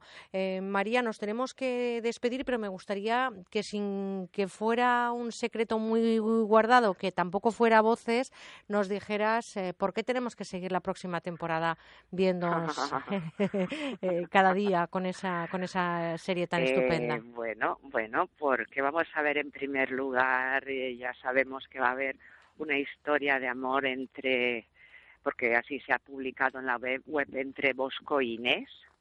Inés es una criada, mm, la Montenegro es muy clasista, uy, y después, y después em, este destierro, no sé, no sé qué pasará ahí. Sí, sí, sí, Francisca no sabe vivir sin Raimundo, aunque sea para insultarlo. Ay, el amor. pasará. El amor va a planear sin pasará. duda, pero también, como digo, eh, historia de, pues bueno, de traiciones, de Sí, tensión y sobre todo de vida, ¿no? Que al final hace que vosotros os mantengáis vivos, pero quienes estamos al otro lado de la pantalla sintamos que Antena 3 apuesta por estas series estupendas, por ver televisión en familia y sobre todo por centrarnos en lo que son historias bien contadas. María Bouzas, un lujo tenerte con nosotros este fin de, de agosto. Te deseo lo mejor y que sigas trabajando tanto. Muchas gracias. Un lujo para mí poder eh, estar en vuestro programa. Muchas gracias. Un besote muy fuerte a ti y a todo el equipo, incluidos los guionistas, que son pieza clave y fundamental para que disfrutemos de estas series. Un Muchas besote. Igualmente, un abrazo. Con buena onda en Onda Cero.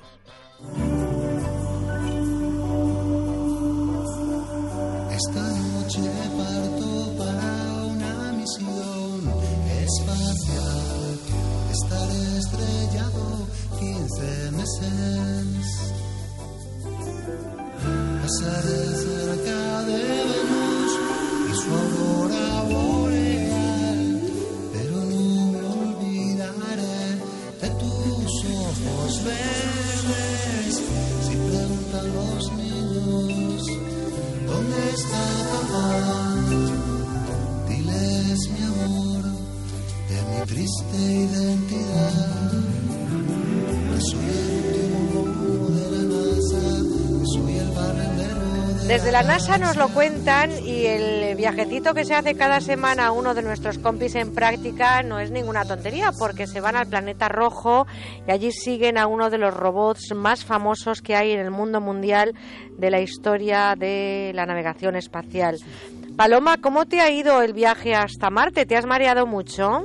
Un poquito, pero bastante bien. Cuéntame qué has hablado esta semana, por dónde está el Curiosity y qué es lo que está ocurriendo. Esta semana se cumplía el segundo aniversario desde que el Curiosity pisó la superficie marciana. El 6 de agosto de 2012 se iniciaba esta misión plagada de éxitos. Su objetivo, llegar al Monte Sharp, de hecho está cada vez más cerca. Con estos datos el balance no puede ser mejor, como nos ha contado esta semana el investigador Felipe Gómez. Pues ha sido una semana bueno con, con muchos eh, avatares y muchos avances. Hemos eh, bueno pues ha habido conexión eh, diaria periódica con el con el rover y bueno pues eh, la verdad que ha reportado grandes curiosidades. Entre ellas eh, bueno pues ha sido una semana muy buena en cuanto a que ha sido como como ya comentaremos su, su segundo aniversario. Es llevamos dos años ya en Marte. De todos los avances producidos, ¿cuál ha sido el más importante? Ha habido varios, no podemos destacar uno porque la verdad que está siendo una misión tremenda en cuanto en cuanto a avances. Por ejemplo, a mí uno de los que más me, me bueno, destaco desde mi punto de vista es la, el, reporte que realmente estamos en una localización en el que en el pasado hubo agua. El, por el haber podido confirmar que en el pasado hubo agua en esta zona es una, bueno, una, un avance científico importante. Es el, el, después del planeta Tierra es el primer lugar donde se reporta que puede haber existido presencia de, agua líquida desde el punto de vista de lo que tiene, todo lo que tiene que ver con, con formación de, de estudio de, del universo, potencial de habitabilidad, etcétera, etcétera nos, nos reporta muchísima información. Es eh, muy, muy interesante. En otras ocasiones habéis comentado que vuestro objetivo prioritario es llegar al Monte Sharp. ¿Qué distancia os queda? Eh, generalmente se mide debido a, a, al modo de navegación que se hace en estos casos, que es una navegación a ciegas. Es decir, se, deposita el rover en un lugar, se para, se hace fotografía, se decide la mejor ruta, vamos avanzando, no, no podemos decir una distancia concreta, sino unos, podemos hablar más de, unos días, de unas semanas. Estamos eh, en la proximidad, estamos a unas semanas de, de distancia y eh, pretendemos eh, llegar lo antes posible porque, bueno, como uno de los objetivos de estos dos años era precisamente llegar cuando se cumplieran esos dos años eh, a la base del Monte Sharp, que, que nos va a reportar grandes descubrimientos también. ¿Cuál ha sido el momento más crítico? Momentos críticos ha habido varios. El, uno de ellos fueron ciertos problemas, sobre todo al principio, ciertos problemas con el navegador, el ordenador de a bordo, que, que fue no, que fue un momento ahí que me, hubo cierta preocupación eh, por eh, bueno pues por el instrumental científico que, que estaba a bordo de Curiosity pues ha habido otro momento crítico desde nuestro punto de vista, desde la parte española, fue justo cuando el, el amortizaje, el aterrizaje, que como ya hemos comentado en alguna ocasión, eh, eh, la zona eh, presentaba una incidencia de rocas de cierto diámetro más eh, más abundante de lo que se pensaba y bueno se eh, fuimos golpeados y uno de los boom del, aparato español sufrió cierto cierto daño. Pero bueno que todo se ha podido superar. Otro momento crítico fue cuando eh, se comenzó a ver que, las ruedas de Curiosity eh, empezaban a presentar ciertas deformaciones ciertos agujeros. Preocupó también un poquito ¿no? no se no se conocía muy bien por qué estaba ocurriendo pero todo se ha podido solventar y seguimos adelante y ahí estamos. Lo mejor está por llegar porque nos estamos dirigiendo hacia la, hacia base del Monte Salp. Y es la base del Monte Salp presenta cierta estructura de láminas donde, nos, donde podemos ver el registro geológico de la zona. Es decir, vamos a poder ver los distintos periodos de formación de, del cráter eh, donde estamos situados, ¿no? el cráter Gale. Estamos eh, justo esa base, además, eh, tiene la señal, la firma sedimentaria de la, esa presencia que mencionaba yo antes de, la, de agua con lo cual hay una serie de sales, de formaciones que además nos van a poder hablar de la historia de, del lugar, eh, por tanto lo mejor está por llegar. Esperamos que justo esa base, esos estudios que llevamos a cabo en esa zona nos puede reportar grandes, grandes descubrimientos científicos. Pues muchísimas gracias Felipe, esperemos que la próxima semana también vaya también como esta. Muchas gracias a vosotros, un placer. ¿Dónde está? Pues un excelente trabajo, ¿eh? querida Paloma Erce. O sea, que el gracias, viajecito ha sido sin moverte mucho y ha sido tranquilito. Nos recomiendas darnos de vez en cuando un paseo por el planeta rojo. Qué interesante, ¿verdad? Llegar al Monte Sarp, eh, todo lo que nos está trayendo y lo que significa este proyecto que tiene además una inversión de dinero español y de trabajo español y de esfuerzo español. Así que nos sentimos muy orgullosos. Paloma, pues enseguida continuamos porque este programa se despide con la puesta de largo de todo el equipo. Vamos a escuchar eh, a, que, a que te han hablado de los consejos publicitarios de esta casa. Nadie como nosotros selecciona mejor los anuncios, Paloma. Pues nada. Vamos a escucharlos. Con buena onda, Merche Carneiro. A mí me parece que hay normas básicas de convivencia y una de ellas es usar los intermitentes cuando se conduce. ¿Qué quieres que te diga? Si pones el intermitente cuando ya te has echado encima, dime tú de qué me sirve. Y como no somos adivinos, llegan los frenazos, los volantazos. Descubre más consejos en actuparte.es. Dirección General de Tráfico, Ministerio del Interior, Gobierno de España. Este verano pasarás las mejores vacaciones en familia en los hoteles Bahía Príncipe. Descubre nuestras ventajas para familias, estancia gratuita del primer niño, habitaciones familiares con atenciones especiales, parques acuáticos, programa Bahía Scouts, spa y buffet infantil, animación para todos, mini club por edades. Más información en tu agencia de viajes y en Bahía Príncipe, somos familia. Oye, que me voy a Bilbao. ¿Estarán las muestras para pasado mañana? Que sí, allí estarán. Y después a Vigo. ¿Tendré los folletos para el jueves? Llegarán justo cuando llegues tú. ¿Seguro? ¿Con correos? Segurísimo. Este verano elige cuándo quieres que llegue tu envío con correos. Tienes pack 48 y 72 desde 7 euros. Infórmate en el 902-197-197 o en concorreos.com. Señoras, señores, buenos días. Me alegro. Qué bien que es lunes. Son las 6 de la mañana, una hora estupenda para empezar a conocer lo que nos depara el día. ¿Qué tal, Carlos? ¿Lo he hecho bien? Mm, está muy bien, pero se puede mejorar. Admíteme un consejo.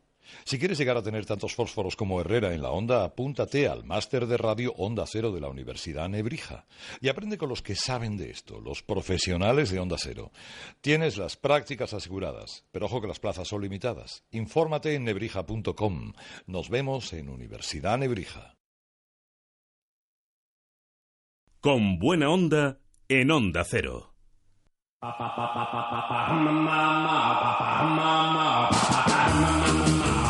mama.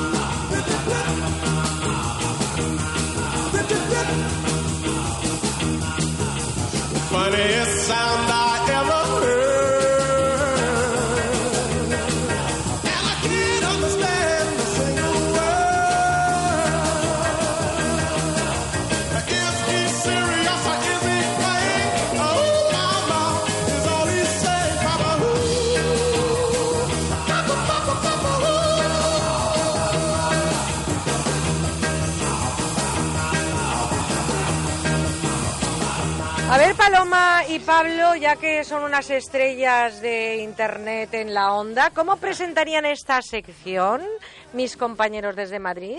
Pues que presente Pablo, que se le da mejor. Oye, ¿Quién es? ¿Cómo suena? ¿no? Ni italiano.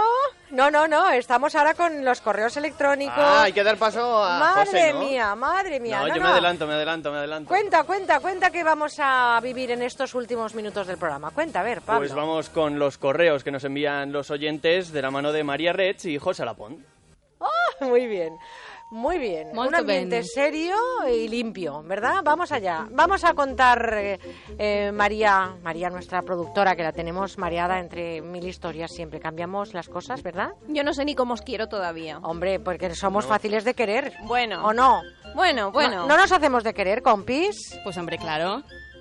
Dani no sé qué dice. Juanjo está diciendo que sí. Da- Da- Dani Dani dice que también. Sí, claro, bueno, claro. pues entonces, oye, eh, hay que quererse y abrazarse, como decimos, y esas cosas. Es un programa muy mimoso. Que sí, que sí. Y me quedo con eso que hoy hemos descubierto, que es un domingo de agosto. Lo he dicho muchas veces, pero es que me parece la frase de- de- del mes de a- un domingo de agosto. Sobre todo cuando luego terminas y te vas a la playita, ¿verdad? Oye, yo estoy Eso a gusto vosotros, cuando. Qué envidia. Es que vosotros, oye, haber elegido tuto, elegisteis muerte, pues oye, queréis la capi, ¿qué queréis? Capi, playa, pues oye, no. Perdona un segundo. Habéis elegido capi a haber elegido, haber elegido muerte, ¿no? Exacto, como el del chiste, Porque ¿no? habéis cogido tuto, pues quedado con el tuto. Oye, vamos a ver. Ahora es el momento en el que hacemos un poco de repaso a todo lo que nos mandáis. Dejarme primero, por favor, que diga que gracias con mayúscula, con negrilla, con cursiva, porque en esta sexta temporada seguimos notando. María no sabe cómo nos quiere. Lo que yo no sé cómo nos quieren los oyentes, que nos quieren mucho y nos lo demuestran con sus correos electrónicos, con las redes sociales, con los buzones de voz.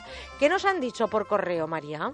Pues la verdad es que recibimos mogollón de emails súper cariñosos. Estamos muy contentos con la acogida que se ha recibido. Ya estamos, en, fíjate, en el segundo fin de semana. Lo estábamos comentando, cómo se nos pasa volando el tiempo. De los creadores del segundo fin de semana llega el cuarto programa. El cuarto, efectivamente. Claro, se el fin acaba del el cuarto. cuarto, el sí. fin del cuarto programa.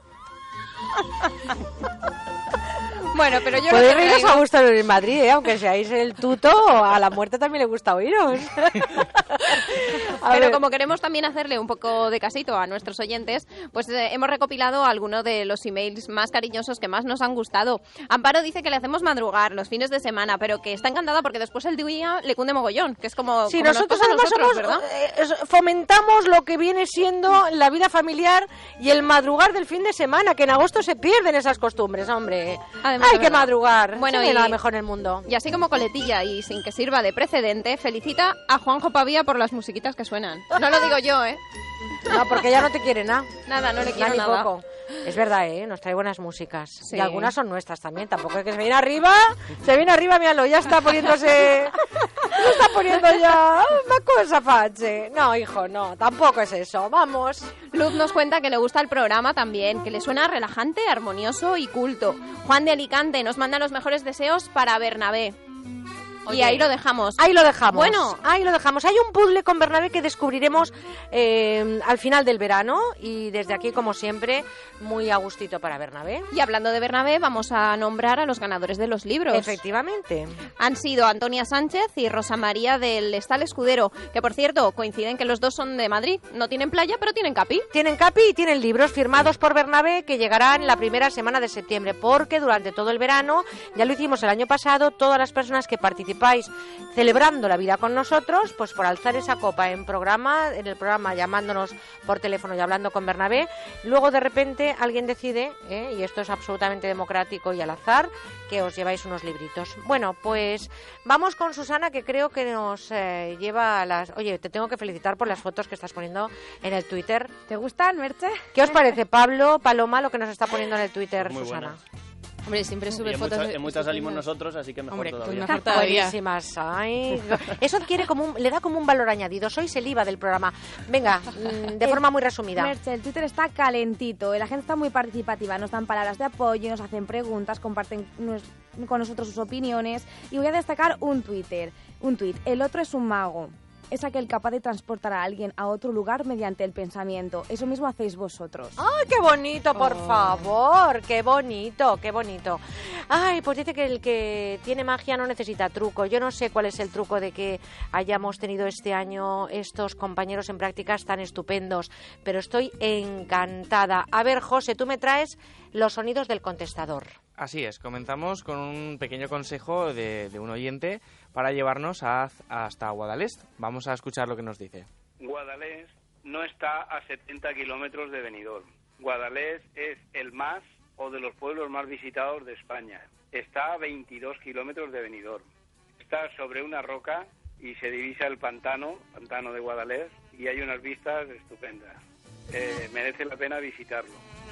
Pues yo no sé cómo te llamas, ojalá supiera tu nombre, pero mm, recibo el capón, porque yo he dicho esta mañana que estabais a 70 kilómetros y estáis cerca de en torno a los 60-70 kilómetros, pero de Alicante. Así que colleja, merecida y recibida. Así que gracias. Y además os pido también que si alguna cosa que se dice son ocho horas de radio del fin de semana, son muchos, eh, muchos comentarios y muchas entrevistas, y a veces pues puede que tengamos este tipo de cositas y que yo agradezco además, porque lo importante es que siempre digamos lo que ocurre. ¿Y tenemos más eh, correos, eh, o sea, más buzones? Así es, tenemos uno más, eh, este dirigido a nuestro compañero Bernabé Tierno, de, de parte de un oyente y también queremos decir de parte de todo el equipo un abrazo de estos de oso De para esos, Bernabé, de esos que lleno envuelven. de Bernabeína también. De Vamos a Bernabelina. escuchar, Vamos a escuchar este mensaje. este mensaje del buzón de entre muchos que hemos recibido especial para ti, Bernabé. Eh, chicos, vamos a ver, os quiero mucho, a vosotros y a todo el equipo, pero esta canción, si me permitís, es para Bernabé. Estar en onda cero y ser feliz es vivir, sentir con buena onda y sonreír es vivir, pensar que entre los hombres hay amor, Bernabé es vivir, es vivir, amar,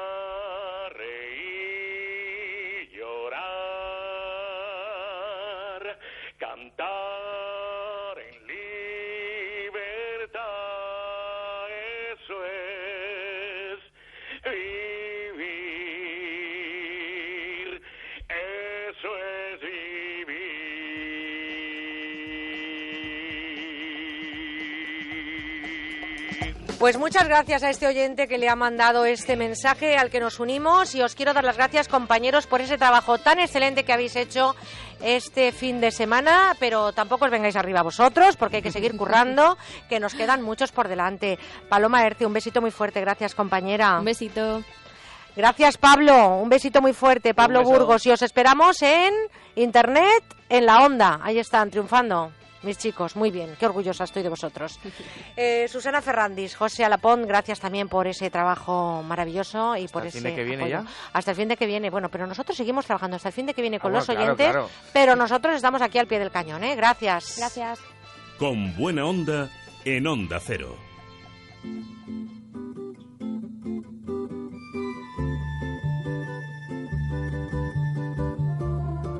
¿Quién es? ¿Cómo suena?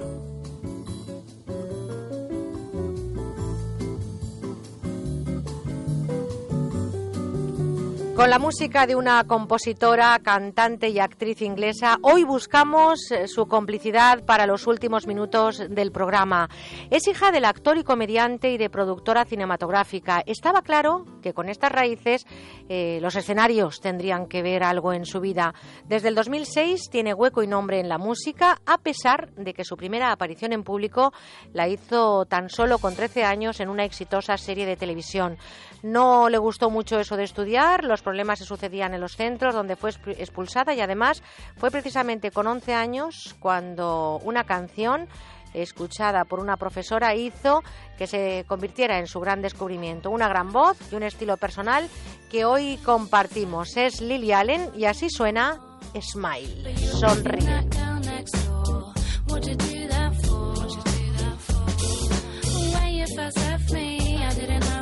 Say. I never been on my own that way.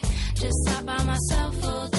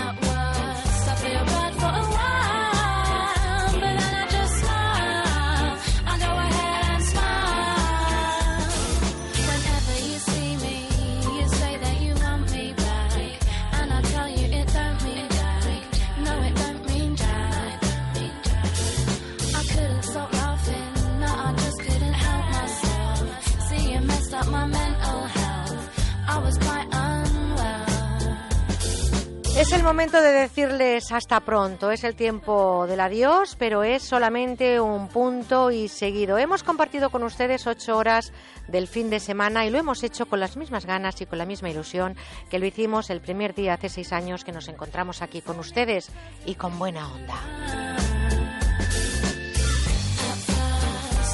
Ojalá que lo hayan disfrutado tanto como nosotros y que en sus agendas marquen la cita del próximo fin de. Esperamos que el sábado próximo vuelvan a ser nuestros cómplices, el de un equipo que está deseando que llegue ese nuevo encuentro con ustedes. Arriba, queda mucho domingo por delante, así que a disfrutarlo y sobre todo nada que les pueda alejar de sus proyectos. Fuera trabajo y como mucho, les digo siempre, unos whatsappitos con amigos y algunas risitas para disfrutar de este festivo día. Recuerden que lo mejor está por venir, espero que se cumplan sus sueños y ahora les dejo con gente viajera. Gracias Juanjo Pavía, gracias María Rech, gracias Dani Daniel eh, Solís y a todo el equipo que ha estado acompañándonos en sus prácticas. La información con José Manuel Gabriel y con nuestro compañero Jorge Granullaque y gente viajera. Les recuerdo que volvemos el próximo sábado a las 8, 7 en Canarias. Sean felices, feliz semana y sobre todo, seanme fieles. Hasta entonces, disfruten.